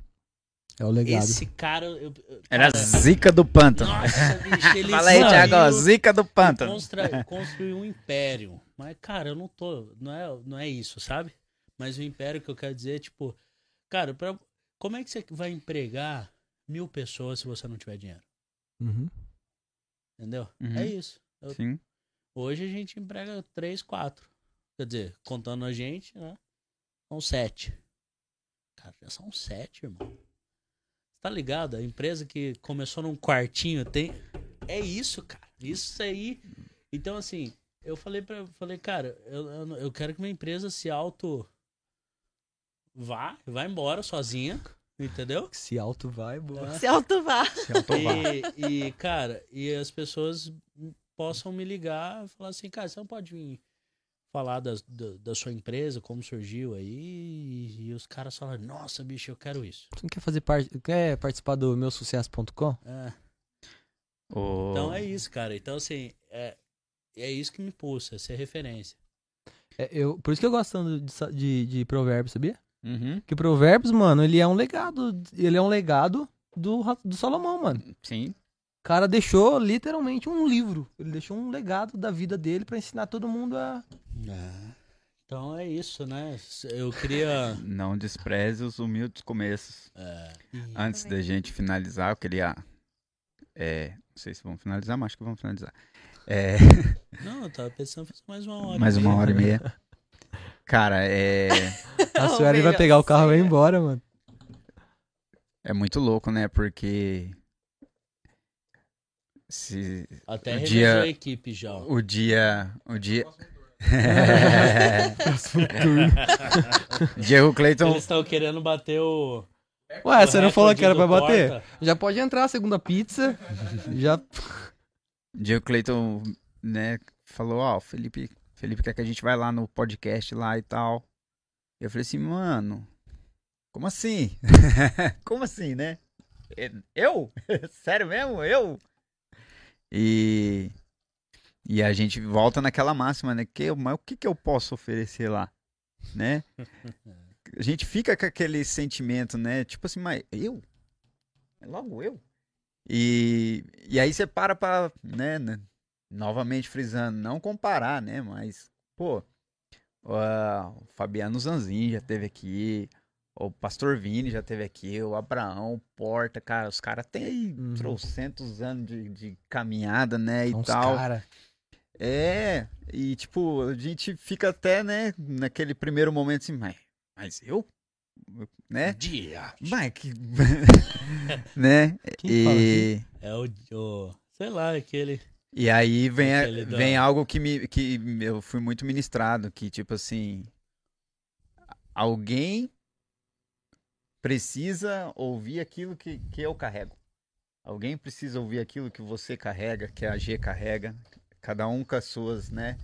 É, nunca deixando, né? é, sempre colocando, né? Deus em primeiro lugar, Jesus Cristo, tudo aquilo que ele fez por nós. Mas é muito louco isso, né? Porque às vezes o inimigo quer, quer diminuir a gente, né? Mano, quem que é você? Quem que, quem que é você pra ir lá? Você não merece estar lá. Né? Quem que é você pra ir lá? E realmente, a gente não é ninguém, mas a gente carrega algo que é muito precioso pro outro, né? Que é a presença de Deus, que é, é o testemunho nosso, né? A gente é muito, é, como diz o, a, a pastora falou ontem no culto, a gente é, é, né? Eles são referência e a gente tá sendo referência para outras pessoas Uhum. que seja no seu trabalho, Cara, você me contou um no seu negócio. Você me contou um negócio que até hoje eu lembro. Você falou assim que eu, que eu te ajudei a, o lance da agenda. Da agenda. Cara, ele vai- falou assim: eu uso agenda hoje porque eu vi o Cleiton usa- usando agenda, não sei o que, e aí vem o que você tá falando. A gente é visto mesmo sem perceber, né? Nós Uhum. nos tornamos referência pra alguém. Não que eu seja, né? Mas assim. Agenda. E outra é, é Eu, hoje eu trabalho na área hospitalar. Quer me E, zoar? e Não. Ah, tá. né, eu trabalho na área Se quisesse. hospitalar e eu já eu vivenciei coisas nesses últimos é, três anos aí que, cara, nem no, no- que nem o Felipe, eu não sou, não tô, não tô num patamar empreendedor, mas o que eu tenho vivido, mesmo enquanto vendedor, na minha função, é algo que eu jamais imaginei nesses últimos três anos. Seja de pessoas que eu conversei, de lugares que eu visitei, para onde eu viajei, como foi. Cara, empreendedorismo É. tá relacionado à paixão. É, cara, tipo assim, são experiências, é, experiências que vão ficar guardadas muito na minha vida e, e, assim, eu sei única e exclusivamente que o que me trouxe para todas essas experiências e o que me trouxe para essa experiência daqui hoje, não tem intimidade nenhuma com câmera, acho que nem olhei para câmera nenhuma vez, nem sei se tem que olhar, mas Que assim, câmera. que câmera? É, é, é graça, é a graça do Senhor, né? A graça que, que, que leva a gente, que capacita a gente, que, mano, é, Uhum. é- Jesus é muito louco. É Podemos, muito top. podemos tirar a oferta agora, o dízimo? Por favor. Passa. Pessoal, Pix. É, eu queria muito agradecer vocês dois aí, cara. O Cleito, eu já tô enjoado de ver a cara dele, mas eu tô muito feliz Gente, de a ter. gente não se livra do Cleiton, né? É de noite, Cara, a gente noite e trabalha dia, de segunda a sábado de com o domingo a domingo. Domingo a gente serve junto na igreja. Nossa, Tá cara. ligado, irmão? Nossa, E cara. detalhe, a esposa dele trabalha com ele, ou seja, Nossa. É todo mundo junto sempre. cara, velho. Mas e, o é. cara, e o cara me convidou pra ir pra praia com ele hoje ainda. Olha só.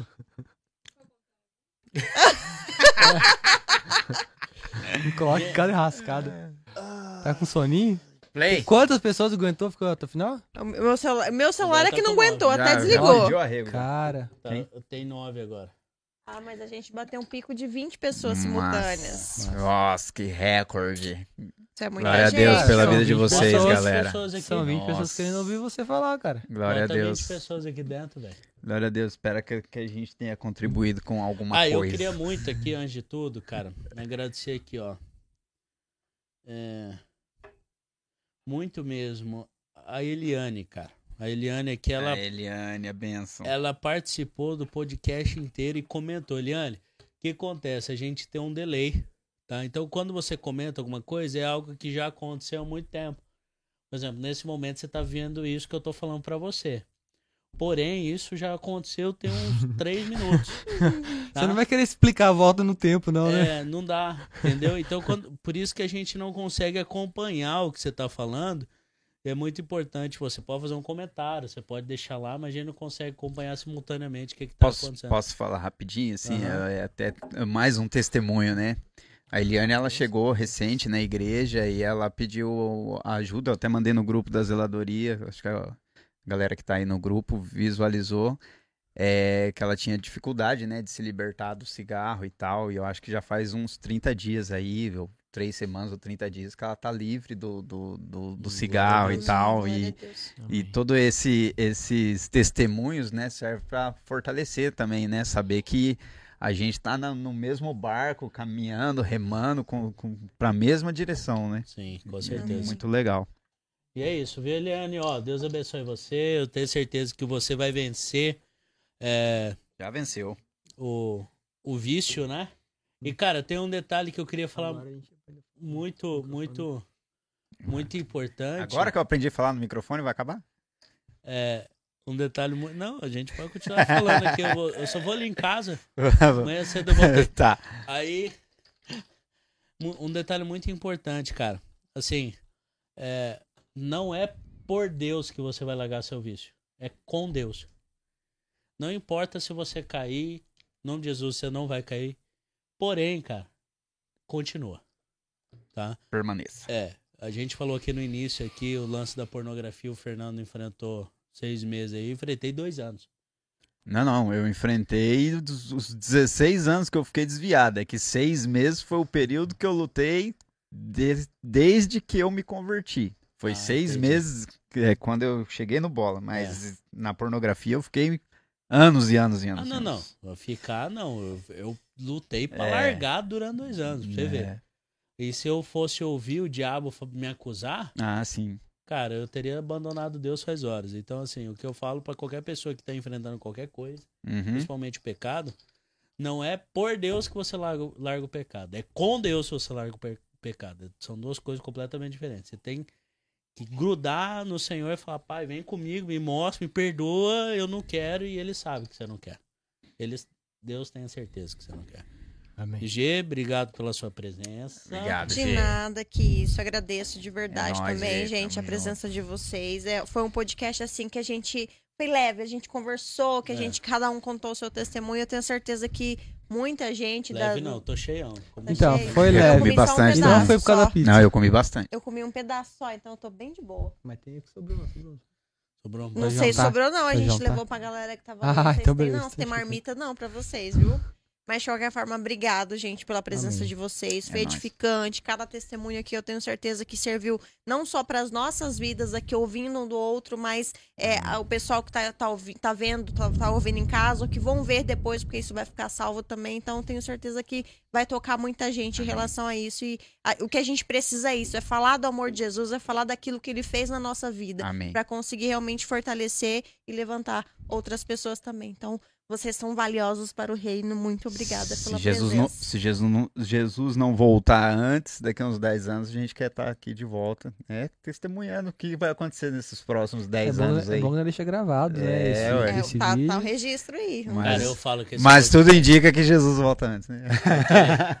esse podcast eu falo, Bom. velho, cara, a melhor forma de você documentar qualquer coisa, né? É. Porque um dia você vai. Eu falei pro Danilo aqui, eu falei, cara, seu filho hoje talvez não entenda o que você tá falando.